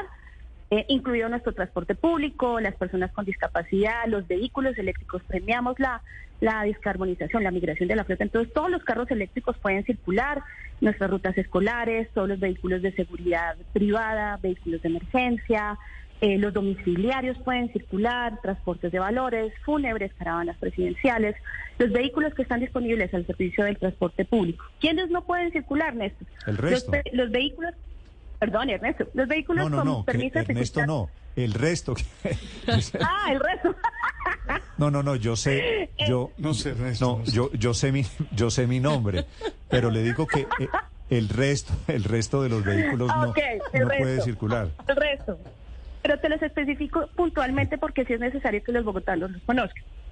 Eh, los vehículos que adquirieron su permiso de pico y placa solidario no podrán circular el día de mañana. Eso quiere decir que nosotros repondremos ese día eh, posteriormente, los taxis con pico y placa terminada en 1 y 2, los vehículos híbridos, los vehículos a gas, los vehículos de carga. nosotros tenemos una serie de restricciones establecidas por el decreto 840 y el 77 en carga, los vehículos de carga ya las conocen, entonces esos vehículos siguen con la misma medida. Los vehículos blindados que no pertenezcan a los esquemas de la BNP eh, y vehículos generales con placa amarilla mañana no podrán tener circulación. Sí, doctora, Yanira, eh, ¿por qué hay tantos colegios que hacen mañana educación virtual? Niños que no van a colegios mañana, ¿por qué razón? Bueno, es parte, yo creo que de la cultura que nos deja la pandemia. No solo los niños que pueden hacer em, educación virtual, sino también hay bastante teletrabajo o trabajo en casa. Es parte de las medidas que toman ciertos establecimientos, obviamente, para, de ser el caso, verse sumidos en alguna congestión, pero les damos la plena tranquilidad que mañana, por ser días sin carro, no hay tanta congestión como lo tenemos normalmente en la ciudad. Esta es una cultura que se venía ya desarrollando, como te mencionaba, desde la pandemia. También invitamos a las grandes empresas, a los colegios a que puedan hacer esta medida de educación virtual o teletrabajo, porque lo que permite también es descongestionar la ciudad y darle un poco de aire y un poco de descanso, tanto en aire como en ruido. Doctora Ávila, si se me olvida y saco el carro y me pillan, ¿cuál es la sanción? ¿Solo multa económica o también me inmovilizan el carro? Inicialmente arrancamos con la imposición de un comparendo que tiene el costo aproximado de 522.900 pesos. Igual reiteramos que todos los bogotanos tienen el derecho a impugnar sus comparendos y adelantar todo el trámite contravencional. No obstante, cuando nosotros hacemos em, imposición de comparendo, no solo nos quedamos con la restricción que estamos eh, imponiendo ese día, sino que adicionalmente verificamos documentación del conductor, licencia de conducción, revisión tecnomecánica, que los vehículos que están circulando en Bogotá pues sean seguros. Entonces, dependiendo pues eh, de las verificaciones que hacemos, pueden algunos vehículos eh, darse procesos de inmovilización. Doctora Deyanira, aquí eh, a este punto, en este ejercicio de días sin carro, se hace también una evaluación de oferta-demanda. ¿Cuáles son las alternativas que tienen los bogotanos para movilizarse mañana cuando no vamos a poder sacar el carro particular? Bueno, así es. No solo es restringir la circulación de los vehículos particulares, sino la oferta que despliega el distrito. En primer lugar, pues creo que hay que darle opción cuando estamos próximos a nuestros trabajos a la caminata. En segundo, la bicicleta. Bogotá dispone de 671 kilómetros, de donde tenemos 630 de ciclorrutas y adicionalmente 100 de ciclovías que van a estar habilitadas desde las 6 de la mañana hasta las 8 de la noche. El sistema Tendis y nuestro sistema de bicicletas compartidas estará operando en su totalidad. Toda nuestra flota de transporte público sale 100% a cubrir esos servicios en horas pico. Nuestro cable va a estar operando y adicionalmente tendremos autorizada la circulación de aproximadamente 39.900 taxis. Eso quiere decir que Bogotá sale completa con su oferta de transporte, tanto sostenible como público, para cubrir las necesidades de viaje de los bogotanos.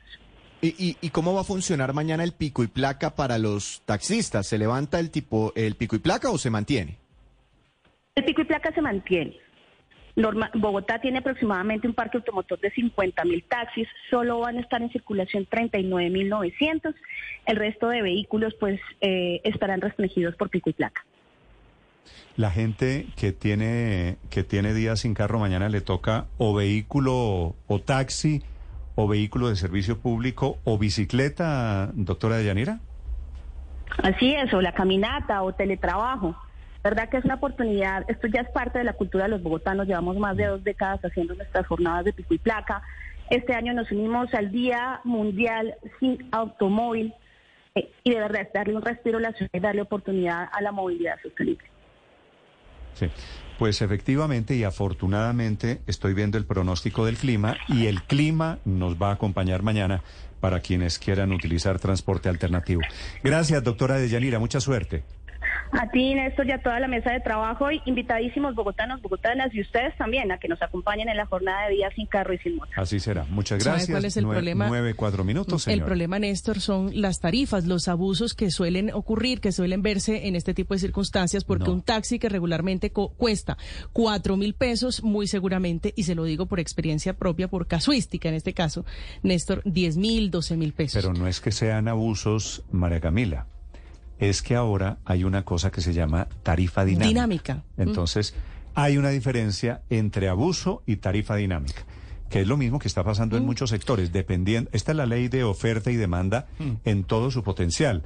La tarifa depende de la demanda. De la demanda, Néstor, pero además mañana va a ser un golpe de suerte conseguir un No, mañana caminar, a disfrutar la ciudad, el solecito, a verla de otra manera. Yo sí estoy contenta con Mañana viene trotando. O vendré en bus o en algo que no venga normalmente. Me parece que es una oportunidad para ver la ciudad diferente. en esta estoy con María Consuelo. Son los dos mejores días del año en Bogotá. Es una ciudad donde se, se respira mejor aire, donde el, digamos, donde la verdad la gente está como en una actitud más tranquila porque el tráfico de verdad estresa a las personas, la pitadera, eh, el afán de llegar tarde y muchas personas que no temprano. gozan de la bicicleta, Néstor, ese día, ese, ese día sacan la bicicleta muchas personas y legítimamente que tienen temor que los atraquen o, o- o en un día que lo coja un carro, ese día sacan la bicicleta y de tengo, verdad la pasan muy bien. Luis Ernesto, tengo una duda muy importante sobre esto. ¿Me deja, me, ¿Cuál me- es? ¿Me deja Luis Ernesto? Aquí estoy, aquí estoy. ¿Eso que usted tiene puesto es ruana? Sí, señor, es que está haciendo un frío tremendo aquí en la calera eh, y hoy no aguanté solo con la chaquetica, entonces me eché encima una ruana. Espero que sea la última vez. Ya, ya me la De había comentado el equipo del máster, pero bueno, pero, pero si hace frío, Néstor, le llego con ruana ya a la cabina. Mañana ruana y bicicleta. Sí, pero es que hay algo que no me cuadra. Como Nairo. Hay, algo que no me cuadra de la, de la pinta de la ruana. ¿Qué es qué? Tiene cuello de tortuga. No, es que tengo la Ah, no, en debajo. No, es que la verdad está haciendo un frío tan tremendo hoy aquí, eh, heladas de la sabana, que Bueno, tengo mi alístese. chaqueta, estaba con la chaqueta y me tuve que echar la ruana encima para el frío. Vale, alístese para, para el día sin carro. 9 de la mañana, 7 minutos. Este tema, Víctor, de las tarifas dinámicas, que a María Camila le parecen abuso, es lo que está pasando inclusive con el tema de los conciertos. Con los conciertos, Hasta así los- no fue hasta- que funcionó el de Morat. Así eh, es. Que así fue que vendieron dos jornadas en, en muy pocas horas. Pero Néstor, así como están haciendo con los colegios y los niños, las empresas que, que puedan mandar a su gente a teletrabajar deberían eh, enviarlos al Creo, teletrabajo creo que lo están haciendo. Creo que hay muchas empresas, así como los niños en los colegios. Es que hay muchas empresas que se resisten todavía al teletrabajo. Esa es una de las buenas Cada vez- de la pandemia. De acuerdo, yo Y- estoy, yo estoy y con para usted. jornadas como Cada mañana, vez perfecto. deberían ser menos las empresas que se resistan. 9 de la mañana, 7 minutos. Ahora todo depende del sol, ¿no? Señora. Que- que, Ah. eh, porque toda esta chéveridad mañana y disfrutarse de la ciudad María Consuelo, maravilloso, pero, pero que haga sol, llegue a llover. Esto en medio de tormenta o lluvia Ay, si intensa, llueve, sacamos decir, el paraguas No, no, y lo pero- lucimos pero, también. Pero, Paola, le puedo decir para que no sea ave de mal agüero, no va a Sí, llover. perdón. No Claro, está. Cuando, cuando el jefe dice no va a llover, No, no va. No llueve. No, no, no, no va a llover, seguro. Bueno, no. Seguro Néstor, pero- no, en, en este, Aquí eso no. en este clima tropical Pero bueno. no se sabe. Pero de momento el pronóstico dice Yo- que mañana tiempo seco en Bogotá. Yo celebro, yo celebro las alegrías de todos los de la mesa, que mañana muy contentos, que qué felicidad. Pero yo hago la pregunta, ¿y el objeto básico del día sin carro, que era el tema de control ambiental? Aguafiestas, ¿Eso Aurelio. cómo va? ¿Eso cómo va? Aurelio, ¿qué Porque es mejor? La ¿Que verdad es salgan que eso carros ya- o que no salgan No, carros? seguramente habrá Ah, mediciones. no, no. No, pero sí, Que es entonces son las mediciones Es que- de todo el tiempo. Es que eh, Sí, sé, pero- pero- sé que es una pero ¿eso qué? reducción de temas Pero- eh, de pero ¿cuál es el- contaminación parcial. Pero ¿cuál es el temporal. efecto? Sé que, Pero ¿cuál es el efecto de Aurelio, eso? que usted Salir- y yo salir el viernes. Y que, que entendamos que podemos vivir sin carro por un día. Sí, es más pedagógico. No, pues, sí, pero eso no es nada. Es ¿Cómo decir, que no es nada? todos los propósitos iniciales por los cuales Bogotá eh, eh, votó a favor de un referendo para un día sin carro y, y eso hoy, de Y hecho, sí. digamos una fecha día- oficial. Pero bueno, pero eso se ha carro revaluado. ha- han Se ha- pasado, usted se se ha acuerda ya, ¿no? revaluado. 20, se ha- 20 y pico de años. sí. Bueno, entonces, eh, después de esos veintipico de años, ¿cuál es el balance que ha dejado esto? ¿Nos hemos concientizado o simplemente es un día chévere, que ojalá haga sol y todo bien, o sea? No, aquí hay que coger esto y mirar si esto de verdad cumplió los propósitos que ha cumplido. Crear una conciencia de menos contaminación. Y yo me temo que no. Aurelio, yo Ustedes han creo- mirado yo las creo- partes por millón de azufre, de CO2, Mi- mi impresión- de monóxido de carbono que hay en Bogotá. Mi- Aurelio, mi impresión es que sí y que, y que ojalá haya más días sin carro. Esta es mi impresión. Eh, pero seguramente a usted no se le ha movido la aguja, tampoco es que me sorprenda. 9 de la mañana, 10 minutos en Mañanas Blue.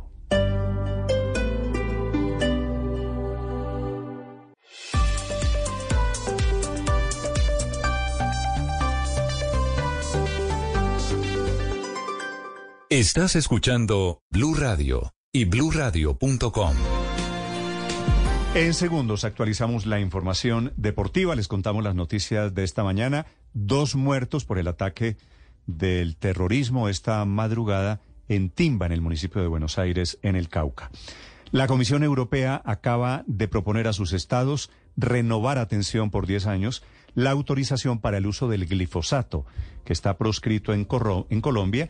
Recibieron ellos un informe del regulador medioambiental y ojo que puede tener consecuencias para Colombia, que dicen que el nivel de riesgo no justifica la prohibición del famoso glifosato en Colombia, muy relacionado con la lucha antinarcóticos. Desde Europa, desde Madrid, Enrique Rodríguez. Y esa propuesta del Ejecutivo Europeo va a ser examinada este viernes por los 27 países de la Unión Europea, que deberán luego convalidarla en el mes de octubre. Ya sabemos que los procedimientos en la Unión Europea son largos. La propuesta precisa que el uso del glifosato, eso sí, debe estar acompañado de medidas que atenúen los riesgos en los alrededores de las zonas rociadas y dice que debe haber una atención particular a los efectos indirectos sobre el medio ambiente. Uno de los ministros de Agricultura que se ha pronunciado es el francés Marc Fresno. Ha señalado que hay que confiar en la ciencia, en los estudios que dicen que el glifosato no plantea problemas cancerígenos y dice que todo converge hacia una nueva autorización. Queda por saber de cuántos años va a ser la autorización. Normalmente solía ser de 15, pero la última, la que se está renovando, solamente fue de 5. Así que puede ser que esta sea de 10, pero por el momento eso no ha quedado completamente claro. Hace unos días la Autoridad Europea de Seguridad Alimentaria publicó todos los documentos con las conclusiones de su evaluación de evaluación de riesgos en la que estima que el herbicida no presenta riesgos suficientes como para ser prohibida su utilización en el territorio de la Unión Europea. Ni que decir tiene que las ONG ecologistas siguen rechazando la reautorización del glifosato y algunos toxicólogos dicen que esto presenta estrés oxidativo, un mecanismo conocido de carcinogenicidad, es decir, tiene posibilidades de provocar cáncer en las personas por estar expuestos a su uso, Néstor. Sí, Enrique, ¿esto podría significar en la práctica la reactivación del glifosato en toda la Unión Europea? Pues el glifosato está autorizado en la Unión Europea. Aquí lo que se está, lo que es, de lo que se está hablando es si se va a mantener esa autorización. Eh, las recomendaciones, la, de la comisión por un lado y las recomendaciones que escucha la, la, comisión son positivas. Así que todo parece indicar que la aprobación por parte de los ministros va a llegar. Pero evidentemente, insisto, estos procedimientos europeos son largos y eh, generalmente tediosos, pero la voluntad desde luego del Ejecutivo Europeo es esa. Enrique, desde Europa, 9 de la mañana, 17 minutos, del ataque terrorista de esta mañana contra el Timbo en el, el eh, Timba en el departamento de Cauca. El Timbo es diferente. Timba en el municipio de Buenos Aires, en Cauca. Hay dos muertos, están informando esta mañana autoridades militares y de policía. Damián Landines. Sí, señor Néstor, muy buenos días. Información confirmada por la policía hasta el momento van dos personas que murieron en medio de este atentado terrorista, como usted lo decía, a la estación de Timba en el departamento de Cauca. Preliminarmente lo que se dice es que estas dos personas se iban movilizando en una motocicleta cuando ocurrió el ataque y lastimosamente hasta el momento son las dos personas que pierden la vida en medio de este atentado terrorista. Importante decir que la policía y el ejército ya están en la zona brindando un cordón de seguridad para poder seguir verificando las consecuencias que ha dejado este hecho terrorista y también, Néstor, le cuento que ya hay declaraciones del coronel Wilson Silva, él es el comandante del departamento de Cauca. La Policía Nacional Departamento del Cauca se permite informar que en horas de la mañana se presenta un acto terrorista en contra de la población, instalaciones policiales y personal policial que allí brinda y presta la seguridad a la comunidad. La Policía Nacional realiza coordinaciones con Ejército Nacional, Fiscalía General de la Nación y Fuerza Aérea para brindar la seguridad a la población civil y de igual manera verificar si tenemos hechos lamentables en pérdida de vida de personas de la comunidad. Néstor, importante mencionar eh, que de acuerdo a las versiones preliminares se está hablando de un carro bomba que habría explotado sobre la vía panamericana, esto específicamente en el corregimiento de Timba, este es en el municipio de Buenos Aires, en el departamento del Cauca, pero estaremos atentos a la información oficial de las autoridades. Gracias, Damián. Esta es la noticia del día esta mañana, sin duda, desde el departamento del Cauca, 9.19 minutos. Tenemos mensaje padre de su amiga la jueza Vivian Polanía. La jueza Vivian Polanía es la jueza de Norte de Santander. Sí, la conocemos bien. Que se viste bien, que... La, jueza, no, no, no. La puede defender, pero no se viste bien. Bueno, no se viste. La jueza Polanía, que está metida en un nuevo problema, porque se pusieron a llevar en el Día del Amor y la Amistad su show de striptease al Palacio de Justicia de Cúcuta. Eh, poquita majestad y, eso para, es, para el tema de justicia. Eso está mal, sí. Usted me dirá si está mal. Yo no, yo no tengo el termómetro de si está mal. Sé que se ve un poquito raro. Extraño si es. Una juez con este comportamiento tan ¿Mundano? Tan distinto. Tan salido de la ropa. Un comportamiento. Esa es una metáfora.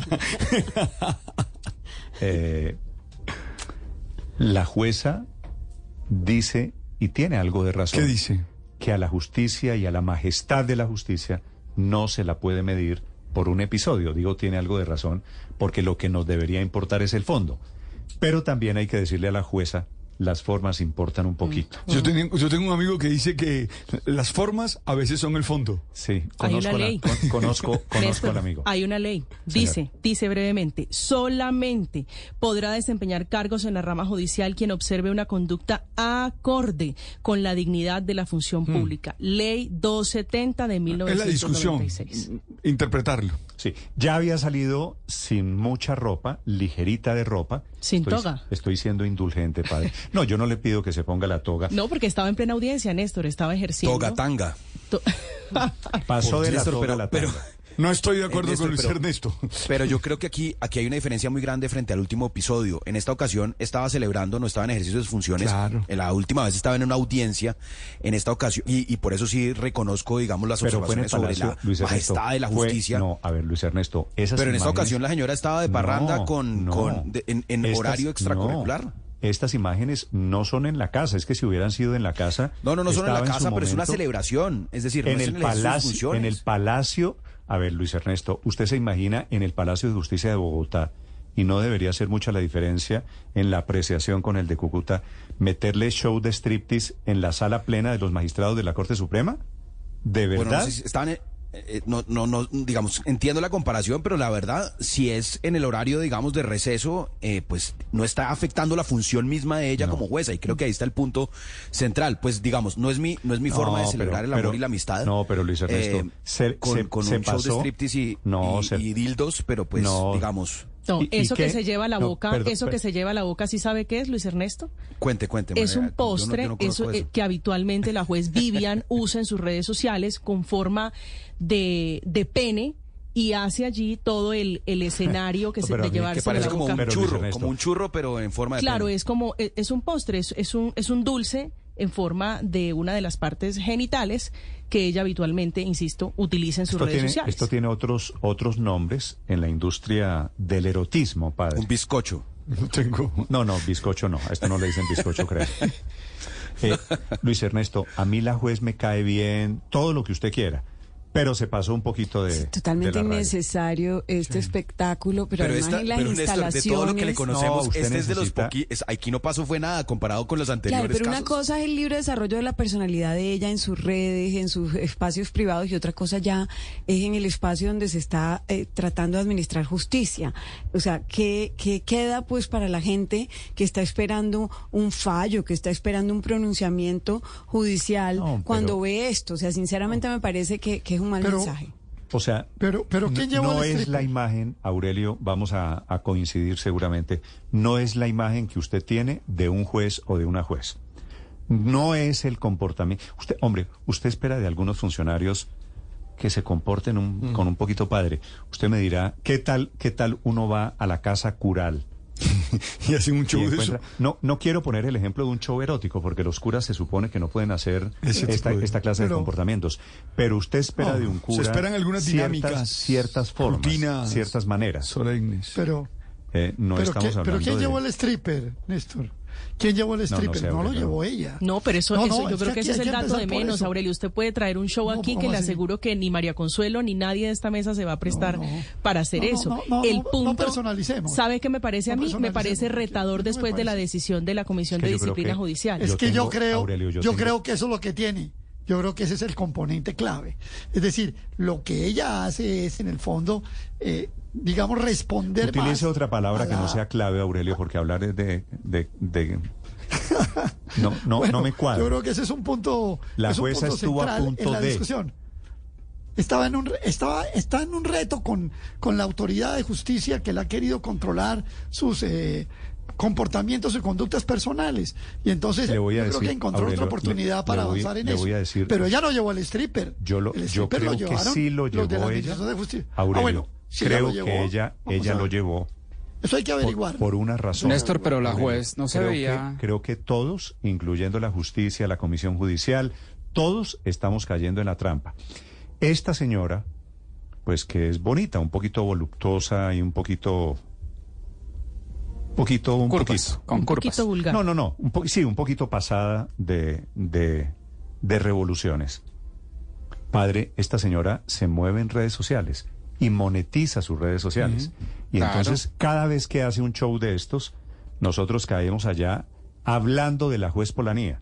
¿Y sabe qué le pasa a la juez Polanía? Se sube Sube, sube el recaudo de sus redes sociales. Exactamente. Y entonces se le crece Claro. el negocio. Bueno, se le esa un varias problema, cosas. esa juez no puede tener una actividad distinta a su cargo de juez por ser funcionario.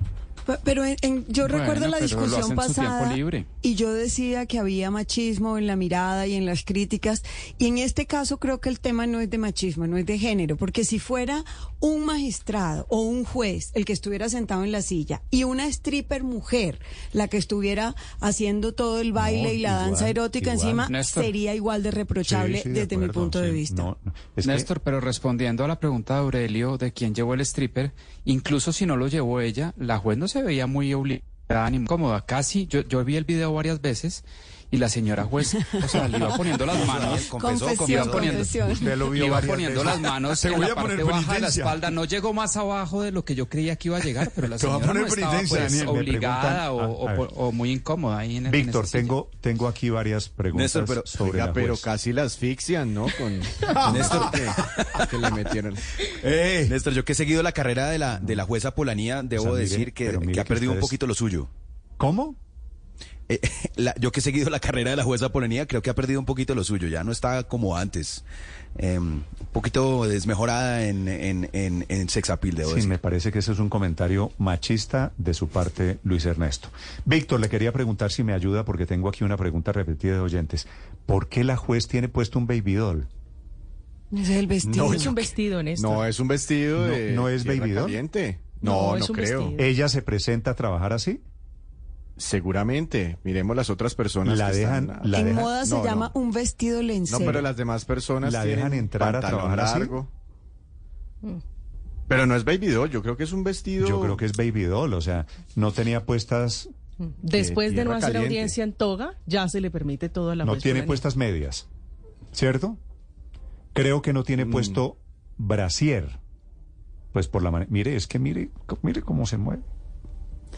Vestido lencero se llama eso. No, medias No, en no sé. Cúcuta, medias No en sé. Cúcuta no. Eh, padre, le quería decir, Dígame. 7 de la mañana, 27 minutos, mens, 9, 9 de la mañana, 20. Me asusté.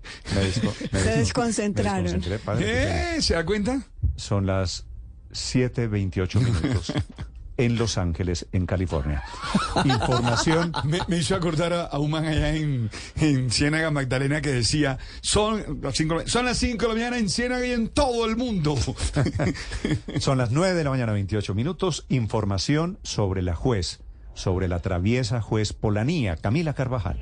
Sí, señor, y ha dicho a través de su cuenta en Instagram, la dignidad de la judicatura no está en la cafetería, sino en las decisiones que se toman. Con ese mensaje y una fotografía de ella acompañada de su mascota, de un gato, hay ya un pronunciamiento de Vivian Polanía a propósito de esta nueva polémica por la que la Comisión de Disciplina Judicial ordenó investigar a la funcionaria pero no solo a ella, a todos los empleados que participaron de ese video, de ese show erótico dentro del Palacio de Justicia de Cúcuta. Fue en las instalaciones del Palacio de Justicia, dicen ellos, en la celebración de amor y amistad.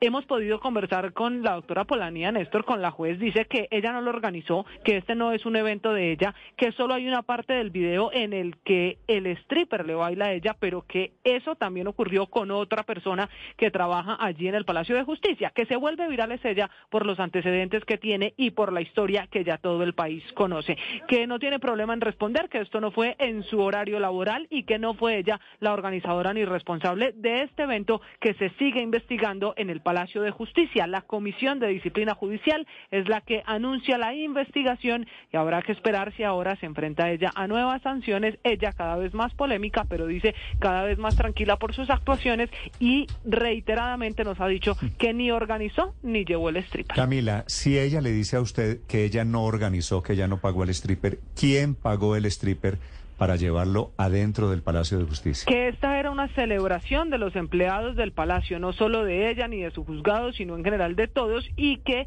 en el Palacio de Justicia se hizo el evento, fue el stripper, y que no solo le bailaron a ella, que esa persona también le bailó a otra mujer, que solo sacan y hacen viral, dice ella, una parte del video por ser ella la influencer, la que tiene seguidores y la que ha causado polémica. No sabemos quién pagó y eso será lo que tenga que investigar la Comisión de Disciplina Judicial. ¿Quién Camila. pagó y quién citó? A usted que habló con ella, a usted que ha visto el video, a usted como mujer, ¿le parece esto normal? ¿Le parece No, bonito? No, sin duda. Bonito, definitivamente no. Normal, tampoco por el contexto, por ocurrir en el Palacio de Justicia. Está bien que pueda hacer su actividad, su manera de celebrar amor y amistad, Néstor. Eso queda, pues, al albedrío de cada persona, pero no debe ser en ese lugar. Cada vez es. Coincido Sí. con María Camila, es un poco retar otra vez a quienes la critican por su comportamiento. Muy bien, Camila, gracias. Son las 9 de la mañana, 31 minutos. Ahora, un poquito de mal gusto padre también es, Mm. ¿verdad? Sí, sí. O sea, el stripper, eh, ¿sabemos de dónde salió el stripper? No sabemos de dónde salió el stripper. Eh, el stripper, supongo yo, es un cucuteño. ¿Sí? Ok. Debe ser. Qué triste, pues, Néstor, que los jueces no, no hablemos de ellos por su sentencia, sino por, por esto, por este episodio Pero, tan pues, lamentable de de mal gusto y todo, pero De mal no están haciendo nada malo. No, la juez tiene, fíjense que lo estaba leyendo, no, pues, estaba que- leyendo que- a, a que- don Marcos Benítez, que que se dice... vaya, que se vaya a un sitio de strippers, pero no puede ser que Sí, coja el de Palacio de, Justicia gusto, sí, de- para pero semejante tampoco para- ver- Pero, pero, vergüenza. Víctor, a ver, acláreme su teoría. En consecuencia, dice usted, solamente sería malo si hay muerto de por medio. No, un acto de corrupción o alguna cosa donde la estén a ella identificando, participando en algo oscuro, pero pues, ahí están disfrutando un rato entre amigos, eh, un buen clima laboral, pero pues sí, de mal gusto, pero... Pero en pero- una instancia lo de buen clima laboral. Sí, Dejo la ese constancia. clima de Todo lo que calentón. queramos, el pero, pues, clima, el clima era intenso. con- Si se trataba de clima laboral, eso le pegaron una subida bárbara. Me parece, Víctor, de mal gusto el stripper. Me parece un Pues sí, lobazo. de mal gusto y todo eso. Me parece Peor el de- señor este, el empresario gusto que gritó la a los empleados, eso sí es grave, pero... Pero Claro, bueno. es que nos movemos entre el, el la acoso es laboral. La en sensación térmica es alta. Acepto regaños, padre, porque me están diciendo mojigato. Mm. Marcos Eh, Benítez en nuestro en nuestro Pero eso no YouTube es está diciendo mojigatería. que somos mojigatos, Néstor, y que, Mire, y la que señora tiene puede hacer lo que quiera en su casa o en un sitio de strippers. Lo que pasa es que es en los mismos juzgados donde toma decisiones judiciales que tienen Bueno, un señor encima echándole una, cre- una leche condensada encima. Vea, vea. ¿Qué va Vea- esto? No, ya eso está. Véalo Pero no es eso. no. Claro. Claro, Claro. con el postre. Claro. Véalo como Pero era un postre. momento de Sí, claro. y esparcimiento. Un churro que llaman. Eh, padre, Pues esto claro. es como si en el Vaticano, No, no, no. pues Hay que, hay que guardar formas. Ahora, en el Vaticano han hecho foforros de esto, también quiero Y decir, peores. ¿no? Sí, sí, Y sí. por sí. eso que Así los zampen Sí, presos. por Es que debajo no han de la quedado mesa. grabados, ¿no? Así que lo que pasa es que en esa época no, no había... No vaya a hablar, re- no vaya a hablar de Alejandro VI. No había... Alejandro VI era el Papa, el Papa Borgia. ¿verdad? Siglo XV, el Papa Borgia y los que lo antecedieron, que eran rumberos, rumberísimos, nueve, sí, es decir, claro que el tiempo ha pasado, pero se crean unas formas y se crean unas La dignidades. ¿no señora, la señora juez, todavía juez Polanía, ha argumentado en privado que el señor no era ningún stripper, ¿no? Sino que era un No, joven, no, no, empre- un era joven, era otro juez, un pues. joven emprendedor que tiene el negocio de esos postres, de esos gofres en forma de pene y que la parte de Ah, la pues experiencia era justamente eh, personificar o, o asimilar un Por acto sexual. Está apoyando un emprendimiento. Claro. Por lo que estoy viendo, el señor... Joven emprendedor. El señor tiene un gran emprendimiento. Estás escuchando Blue Radio. 938, buenas noticias para el sector hotelero que ya completa siete meses consecutivos de resultados positivos, con una tasa de ocupación nacional que creció 2.7% en julio frente al mismo mes del año pasado, según un análisis de la Oficina de Estudios Económicos del Ministerio de Comercio, Industria y Turismo. Reporte según el cual en el primer semestre de este año el personal ocupado en los hoteles creció casi 12%, convirtiéndose en una de las fuentes de mayor crecimiento del empleo en el país con salarios reales, es decir, descontando la inflación que crecieron 0.7% en estos primeros seis meses, con los destinos que reportan mayor crecimiento hoy por hoy, Bogotá y Cartagena, en el caso de la capital, con ingresos hoteleros que se incrementaron un 15% y el personal ocupado creciendo casi al 20%, y en el caso de la aeróbica, con un 5% más de ingresos y 12% más de personal ocupado.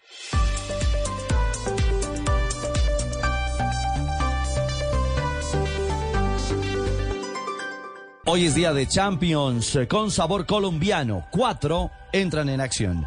Davinson Sánchez, defensa central de Selección Colombia, nueva carta del Galatasaray turco, está listo para jugar hoy ante el Copenhague en Estambul. Por lo menos así lo ve su técnico Okan Buruk.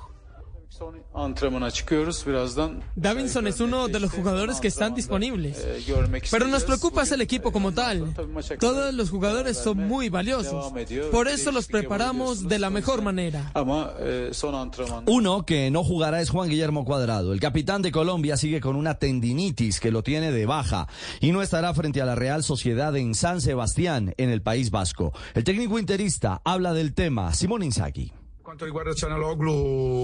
La ausencia de Chalanoglu es una baja importante. Sabemos cuánto aporta al equipo. Infortunadamente, Cuadrado tampoco estará con nosotros. Tenemos un calendario de partidos muy apretado, por lo que se ajustarán algunas cosas.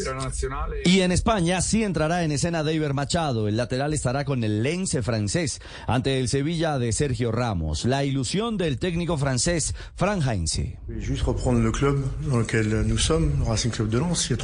Hace tres años estábamos en la segunda segunda división. Es verdad, hemos tenido malos resultados en el inicio de esta temporada, pero si no somos capaces de apreciar este momento, de estar en Champions, seremos idiotas.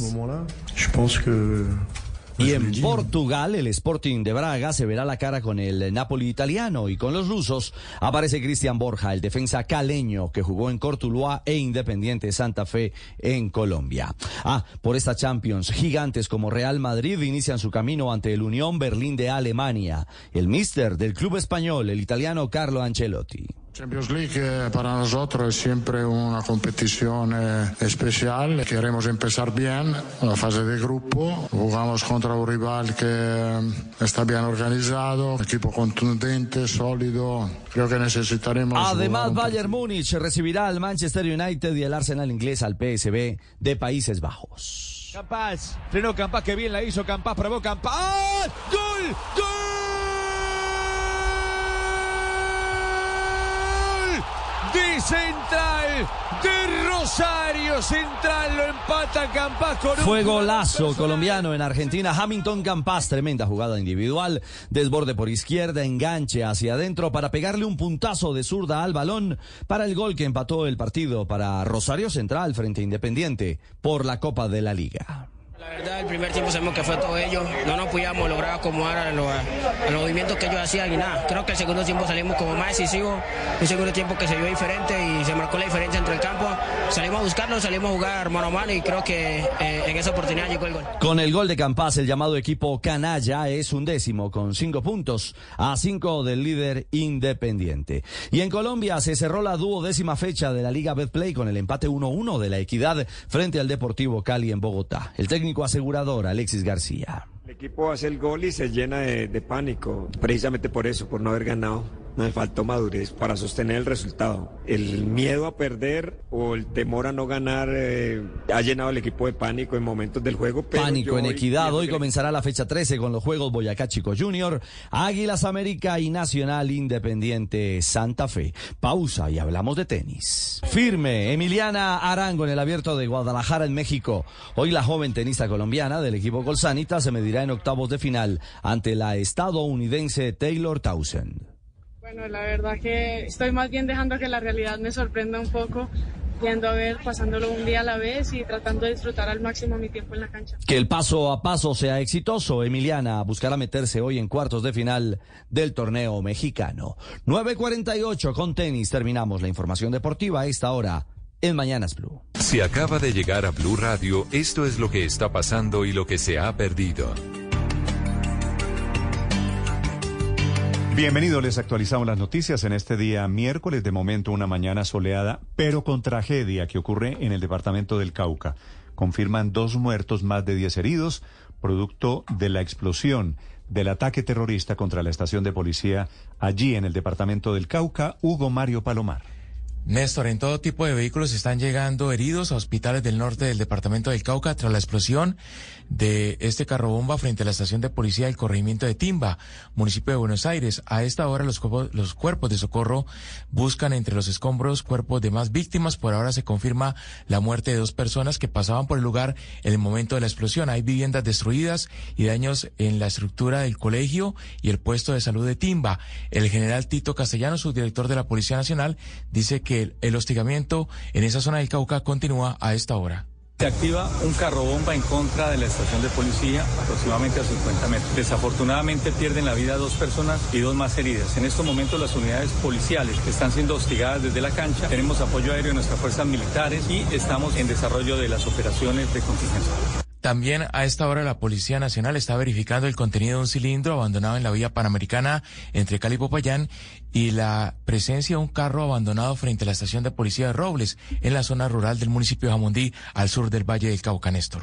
Informa la Fiscalía, informa el Ejército, también están llegando esta mañana allí a Timba, en el departamento del Cauca, 952 para investigar después del carro bomba.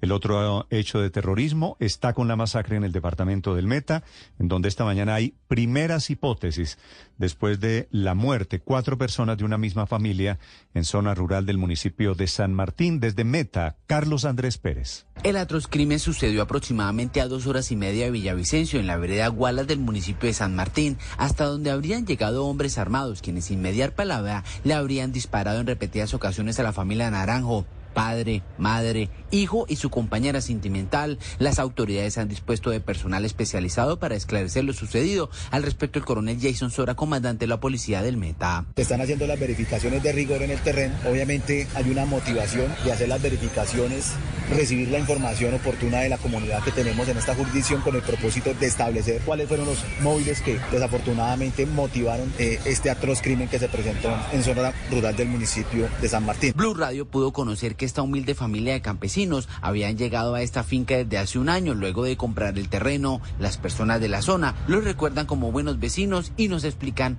qué sucedió. 9 de la mañana, 53 minutos. A esta hora hay un trancón gigante en la salida desde Bogotá hacia Villavicencio por cuenta del bloqueo de habitantes en la zona de Guayabetal. Slobodan Wilches. Así es, Néstor, muy buenos días. Pues muy complicada está la situación en la vía Bogotá-Villavicencio. A esta hora, situación, la situación se ahora con el paso de las horas. Desde ayer recordemos que la comunidad del municipio de Guayabetal, en el departamento de Cundinamarca, bloqueó el kilómetro 59 de la vía con palos y piedras, esperando que el gobierno los ayude ante la crisis económica que enfrentan por los constantes cierres de la carretera. ¿Y qué está pasando en estos momentos?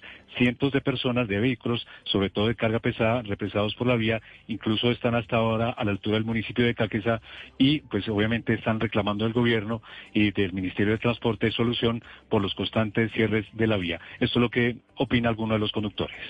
Aquí los comederos de Caquesa para arriba, vea. Puteado esta mierda ahora sí. Aquí se atravesaron todos, estamos atravesados.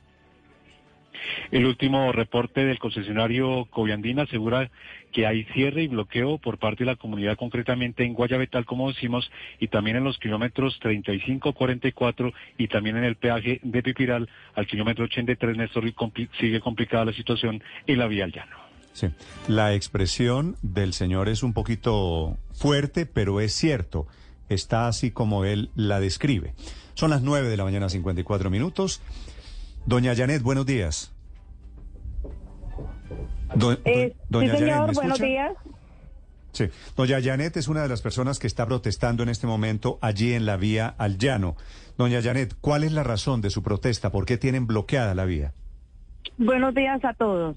Eh, la razón y el bloqueo de la comunidad de tal como Guayabetal es por incumplimiento de acuerdos en los días pasados con la ANI, Coviandina y Ministerio Interior y el gobernador de Mete y el gobernador de Cundinamarca.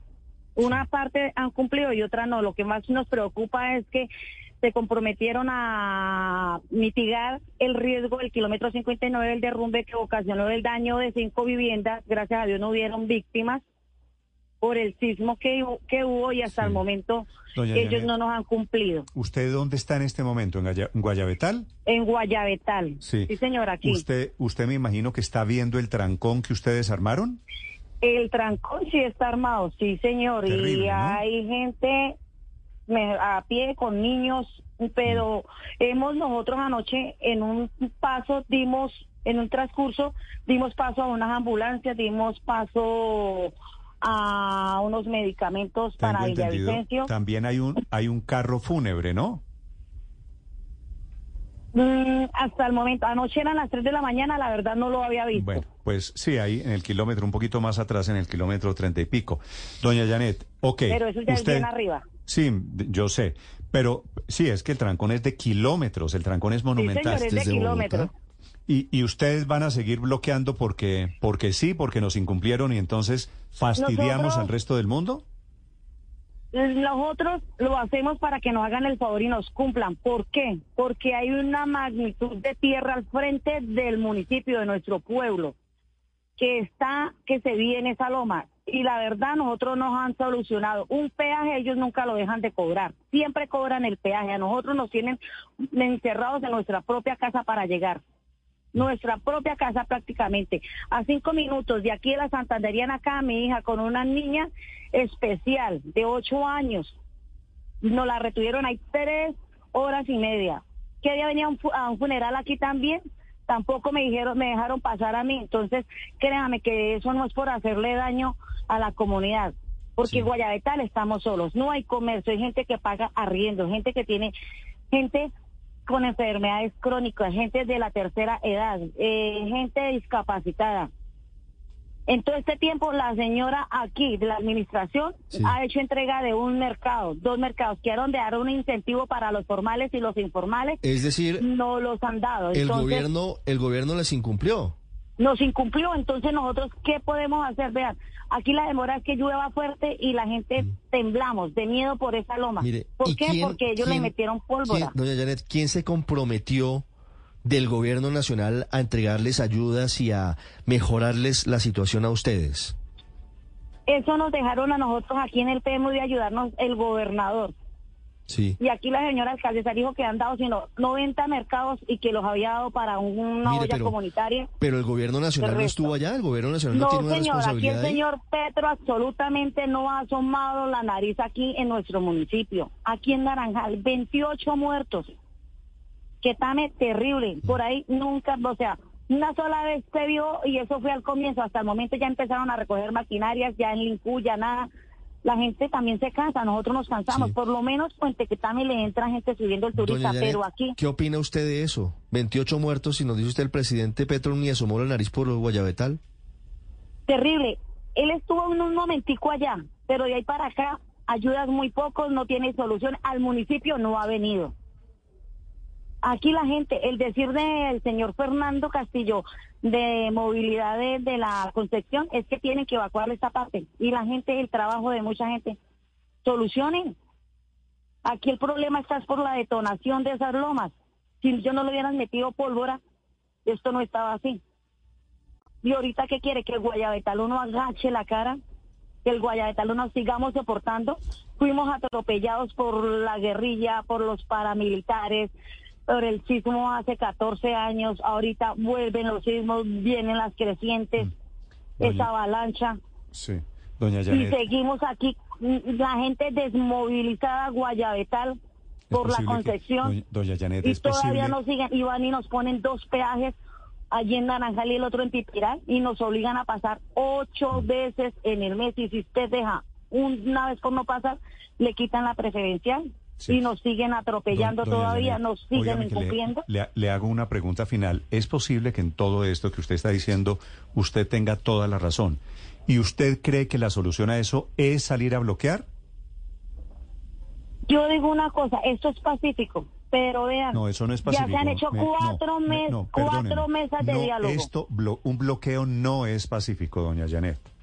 quiere que le diga una cosa, nadie me está tirando piedra, nadie está, nadie, nosotros somos pacíficos porque estamos No, es reclamando que si yo nuestros no la derechos. dejo entrar a su casa, eso no es pacífico. Yo no tengo que pegarle para que algo no sea pacífico. Pero entonces, ayúdenos a ustedes hacer una solución para esto. No, yo le ayudo Denos con, una solución y nosotros escuchamos. yo le ayudo con mucho gusto hablando con los funcionarios del gobierno con los que pueda hablar.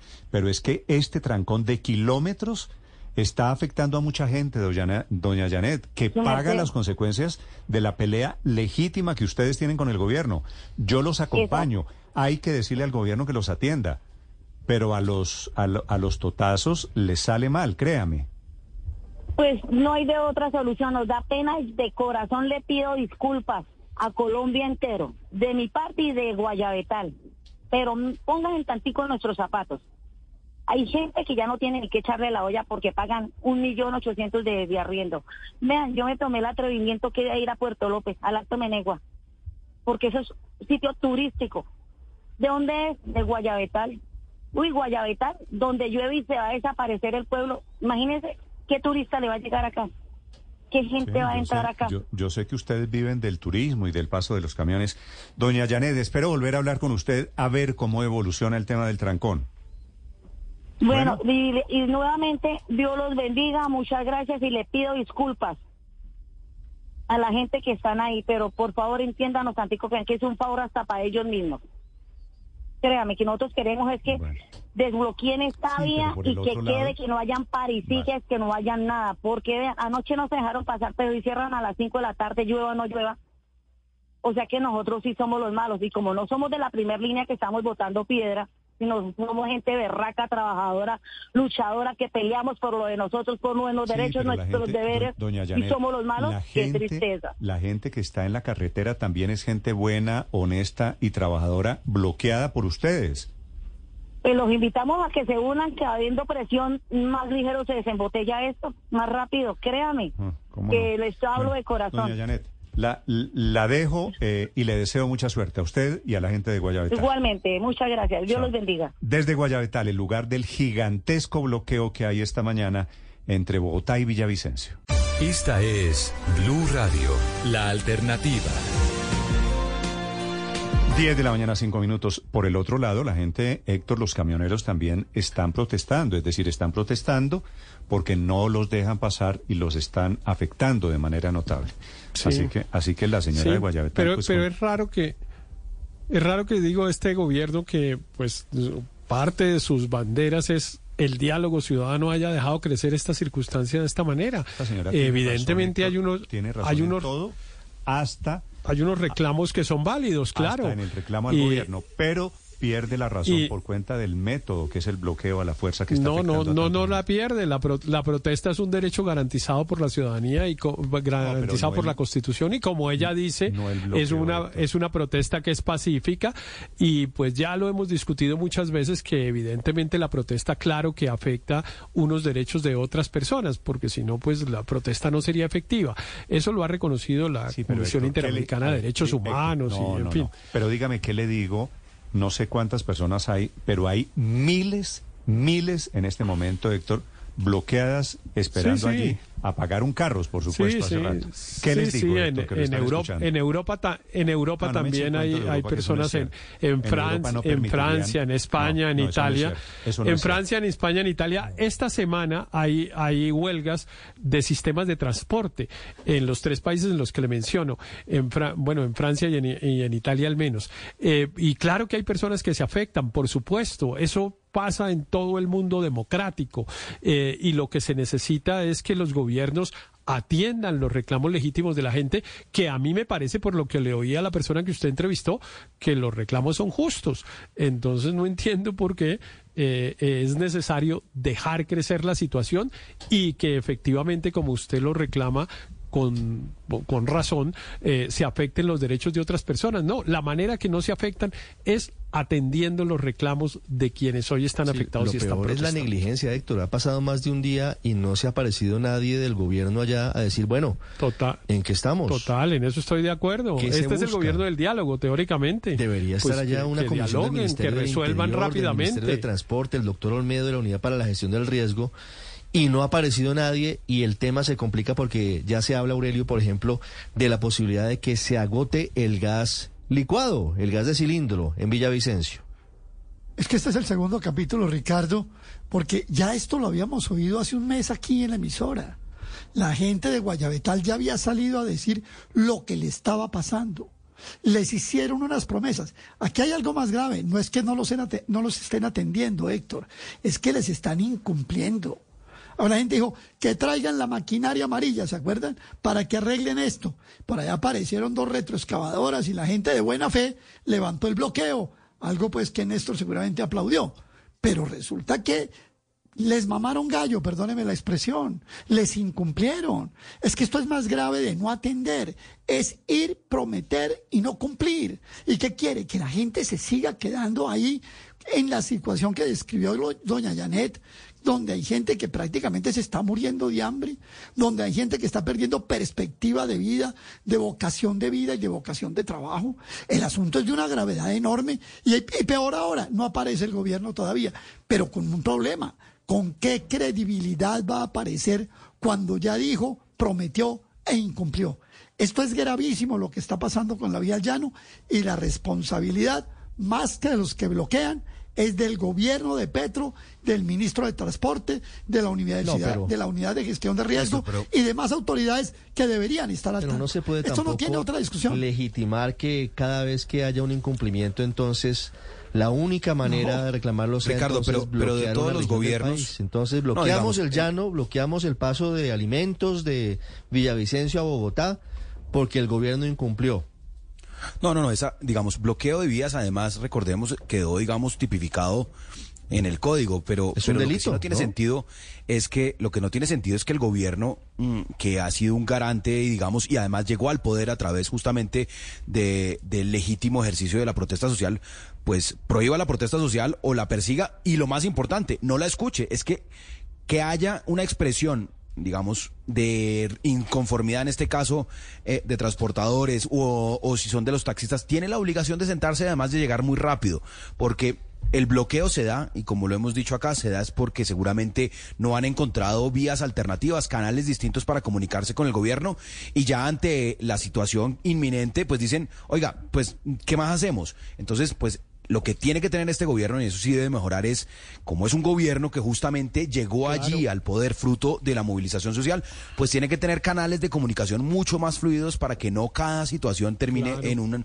en un paro o en un bloqueo. Es que es que este ejemplo muestra la importancia del derecho de la protesta, porque estos ciudadanos han reclamado a las autoridades atención y como dice Aurelio, les han prometido unas cosas sin necesidad de bloquear vías. Eh, y pues el resultado es ese, el resultado es que no han eh, encontrado satisfacción a sus legítimos reclamos y por lo tanto pues acuden como se hace en los estados democráticos a la protesta. Y sí, desafortunadamente la protesta a veces significa la, la, afectación de derechos de otras personas. Y aquí hay unas personas a las que se les están afectando.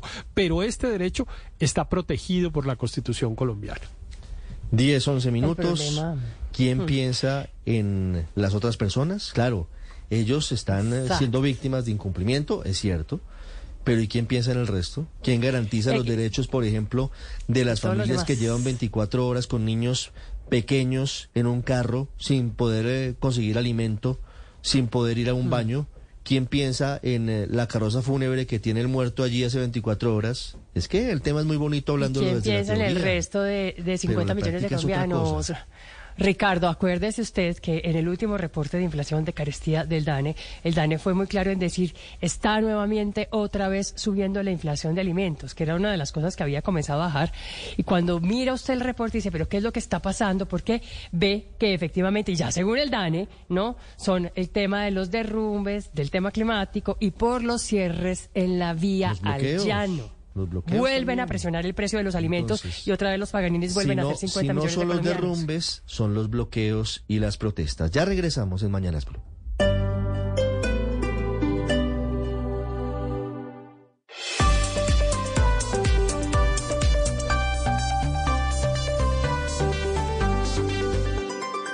Estás escuchando Blue Radio y bluradio.com. 10 de la mañana, 16 minutos, a petición del padre Linero, Dualipa hasta ahora, don Tato Cepeda, sí, señor, Blue.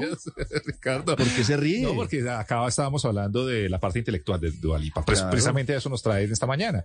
Porque ¿Desde cuándo está tan interesada en la literatura latinoamericana? Exactamente, porque tiene su, su podcast el que se llama Service 95 y ahí pues es un podcast donde habla de un libro cada mes y escogió esta vez 100 años de soledad de Gabriel García García Márquez. ¿Y lo va a leer en un mes? Exactamente, no, pues dice que ya lo leyó, dice esta, esta increíble novela me ha hechizado, me ha cautivado los elementos fantásticos que viven junto a la realidad y me encantó cómo el tiempo se balancea y balancea la ficticia Macondo.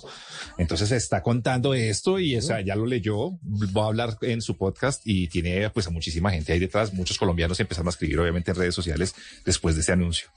El padre Linero está feliz, encantado. A mí me gusta, es una mujer eh, filósofa, una Ella mujer la, que- él la sigue desde atrás, de tiempo atrás. La sigue de tiempo atrás, 10-17, también en noticias de Miguel Bosé. Finalmente pudo hablar Miguel Bosé después del, del shock que Sí, sufrió señor. por el asalto a su casa en Ciudad de México. Él vive en México. Un mes después, Un mes exactamente, después. en el hormiguero, ayer estuvo hablando y contó que eh, lo, lo, dijo escuetamente y también bromeó mucho al lado de todo esto. Pero el momento fue muy difícil porque Dificilísimo. llegaron con armas, entraron a su casa, él estaba con sus hijos. Sí, señor. Dice, estábamos dormidos en mi casa y de repente me despierta alguien, miro, veo caras que no conozco y están encañonando con una pistola. Imagínese, estaba, o sea, tenemos la voz, tenemos para que la oigamos. Los chicos estaban en el family, el saloncito que hay antes de las habitaciones, estaban haciendo una pijamada con un amiguito y estábamos dormidos ya. Eran las 8.30 de la noche y cuando de repente me despierta alguien, miro, veo unas caras que no reconozco y estaba encañonado. Veo unas caras que no reconozco y estaba encañonado. Sí, señor. ¿Por qué armados Miguel los- Bosé tiene la voz tan cambiada? Está enfermito. ¿Sí? Lleva un tiempo ahí enfermito, sí, señor. Que de hecho cuando llegó a este, a este programa dijo como que no había podido ir porque estaba enfermo, pero ya Sí. después de un tiempo, sí. 10, 18. Seguramente ya no canta, ¿verdad? No, no puede, no creo. Pues no creo que llegue al tono, por ejemplo, de, de Amiga. ¿Se acuerda de su época, Grosso? Sí, a mí. Eso. Claro que él no ha cantado muy alto, ¿no? Siempre ha No, ¿cómo que no? Baja. O sea, no, ya usted ¿Cómo puede cantar no? mejor que él, vea. lo puede 10-19, reemplazar. padre, la tarea para hoy. Oye, la tarea de hoy es evitar extremismos, fanatismo. Ah, qué buen mensaje. De cualquier índole, Nunca tarea. mejor dicho. Evitar extremismos y Más fanatismo. coyuntural no pudo ser. 10-19. Don Víctor Grosso, ¿qué pasa con el dólar? Pues los mercados siguen esperando las decisiones de la Reserva Federal. Sube 10 pesos a 3.912 pesos el dólar. Se modera un poquitico. La Bolsa de Valores de Colombia abre en este momento con una ganancia de 0,76% en promedio. Después de la una de la tarde sabremos si la Reserva Federal sube o mantiene estables las tasas de interés, Ricardo. Para cerrar lo de Miguel Bosé, también dice que un miembro de la banda le pidió un selfie. Se quitó la máscara, lo reconoció y dijo, ay, este Ah, el es". ladrón. El ladrón dijo, ah, este es Miguel Bosé, chicos, chavos. y se quitaron la máscara y se tomaron Llegan las noticias en Mañanas Blue. Voces y sonidos de Colombia y el mundo en Blue Radio y bluradio.com, porque la verdad es de todos. 10 de la mañana y 22 minutos. Actualizamos las noticias de Mañanas Blue. Es muy grave la situación de orden público en Timba, en el departamento del Cauca. Un carro bomba que fue ubicado por las disidencias de las FARC deja como saldo al menos dos personas muertas y otras dos heridas. Se intenta a esta hora retomar el control por parte de las autoridades. Damián Landines. Sí, señor eh, Ricardo, pues lo que se está confirmando a esta hora es que la policía y el ejército están intentando llegar hasta el lugar de los hechos donde ocurrió este atentado terrorista, como usted lo decía, con un carro bomba en la estación de policía de Timba, Cauca, pero no han, no han logrado llegar a apoyar a estas comunidades afectadas porque se presentan hostigamientos. Escuchemos.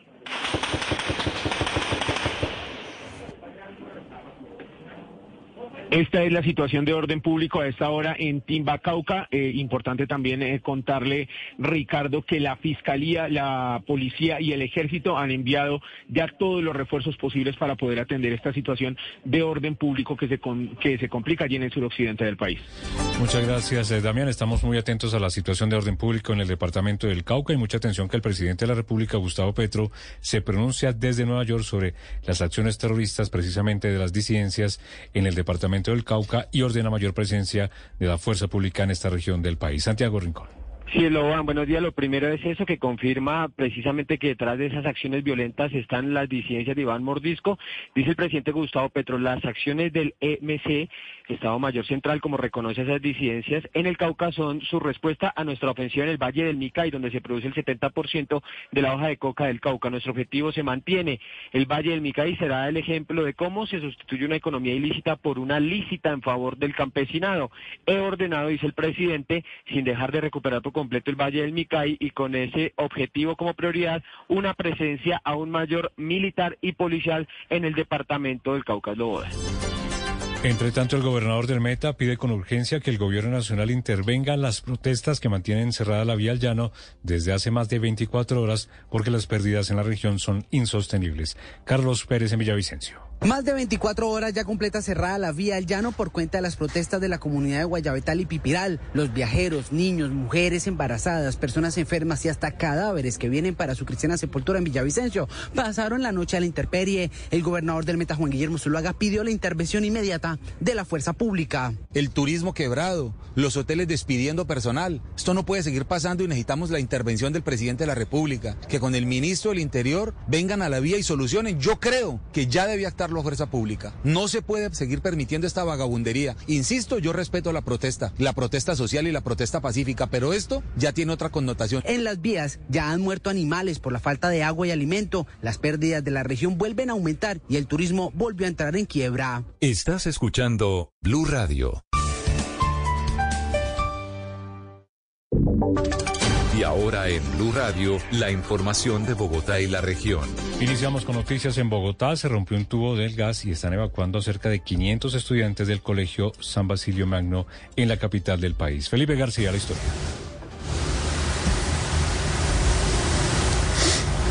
Felipe. Bueno, vamos en segundos a reconectar con Felipe. Entre tanto, el fiscal Francisco Barbosa se reunió en las últimas horas con el fiscal de los Estados Unidos para el Distrito Sur de Nueva York. Juanita Tobar. Pues mire, Lobodan, el tema central de la reunión entre el fiscal Barbosa y el fiscal Damian Williams para el Distrito Sur de Nueva York fue la extradición. El fiscal Barbosa le entregó cifras que hablan de la cooperación internacional en materia de justicia. Barbosa habla de, de 75 entregas de colombianos y pedidos por el Estado de Nueva York, entre ellas recordemos a Dairo Antonio Usuga David, alias Otoniel, el máximo jefe del clan del Golfo. Pues mire, desde 2020 a la fecha, la Fiscalía reveló que por delitos asociados al narcotráfico se han hecho 19 1.874 capturas, impactando 6.215 estructuras criminales y 244 redes criminales fueron desmantelados. En los últimos tres años, dice el fiscal Barbosa, se ha logrado la incautación de 988 toneladas derivados de cocaína, específicamente para los resultados de casos realizados en Estados Unidos. Destacó 13 impactos a organizaciones dedicadas al narcotráfico, la incautación de 267 kilos de cocaína, 7 kilos de heroína, 2 kilos de metanfetaminas y 9 nueve capturas. Esto fue, Slobodan, una especie de rendición de cuentas, que es a modo de balance de esa relación estrecha, donde Estados Unidos hace grandes aportes de dinero para la lucha y persecución contra los narcos. Y volvemos a las calles de la capital. Hablamos de la evacuación de un colegio. Felipe García. Señor, se trata del Colegio San Basilio Magno, ubicado en la calle 83 con 108 en la localidad de Engativá. 500 estudiantes, 35 profesores y 15 personas que hacen parte del equipo administrativo del colegio ya están afuera de las instalaciones. ¿Qué pasó? Se rompió un tubo grande de gas en la zona, por lo que se generó una fuerte fuga de gas en el sector y a esta hora ya el equipo de bomberos de la estación Garcés Navas con apoyo del grupo especializado de materiales peligrosos están tratando pues de controlar la emergencia en este momento en el Colegio San Basilio Magno en Engativá.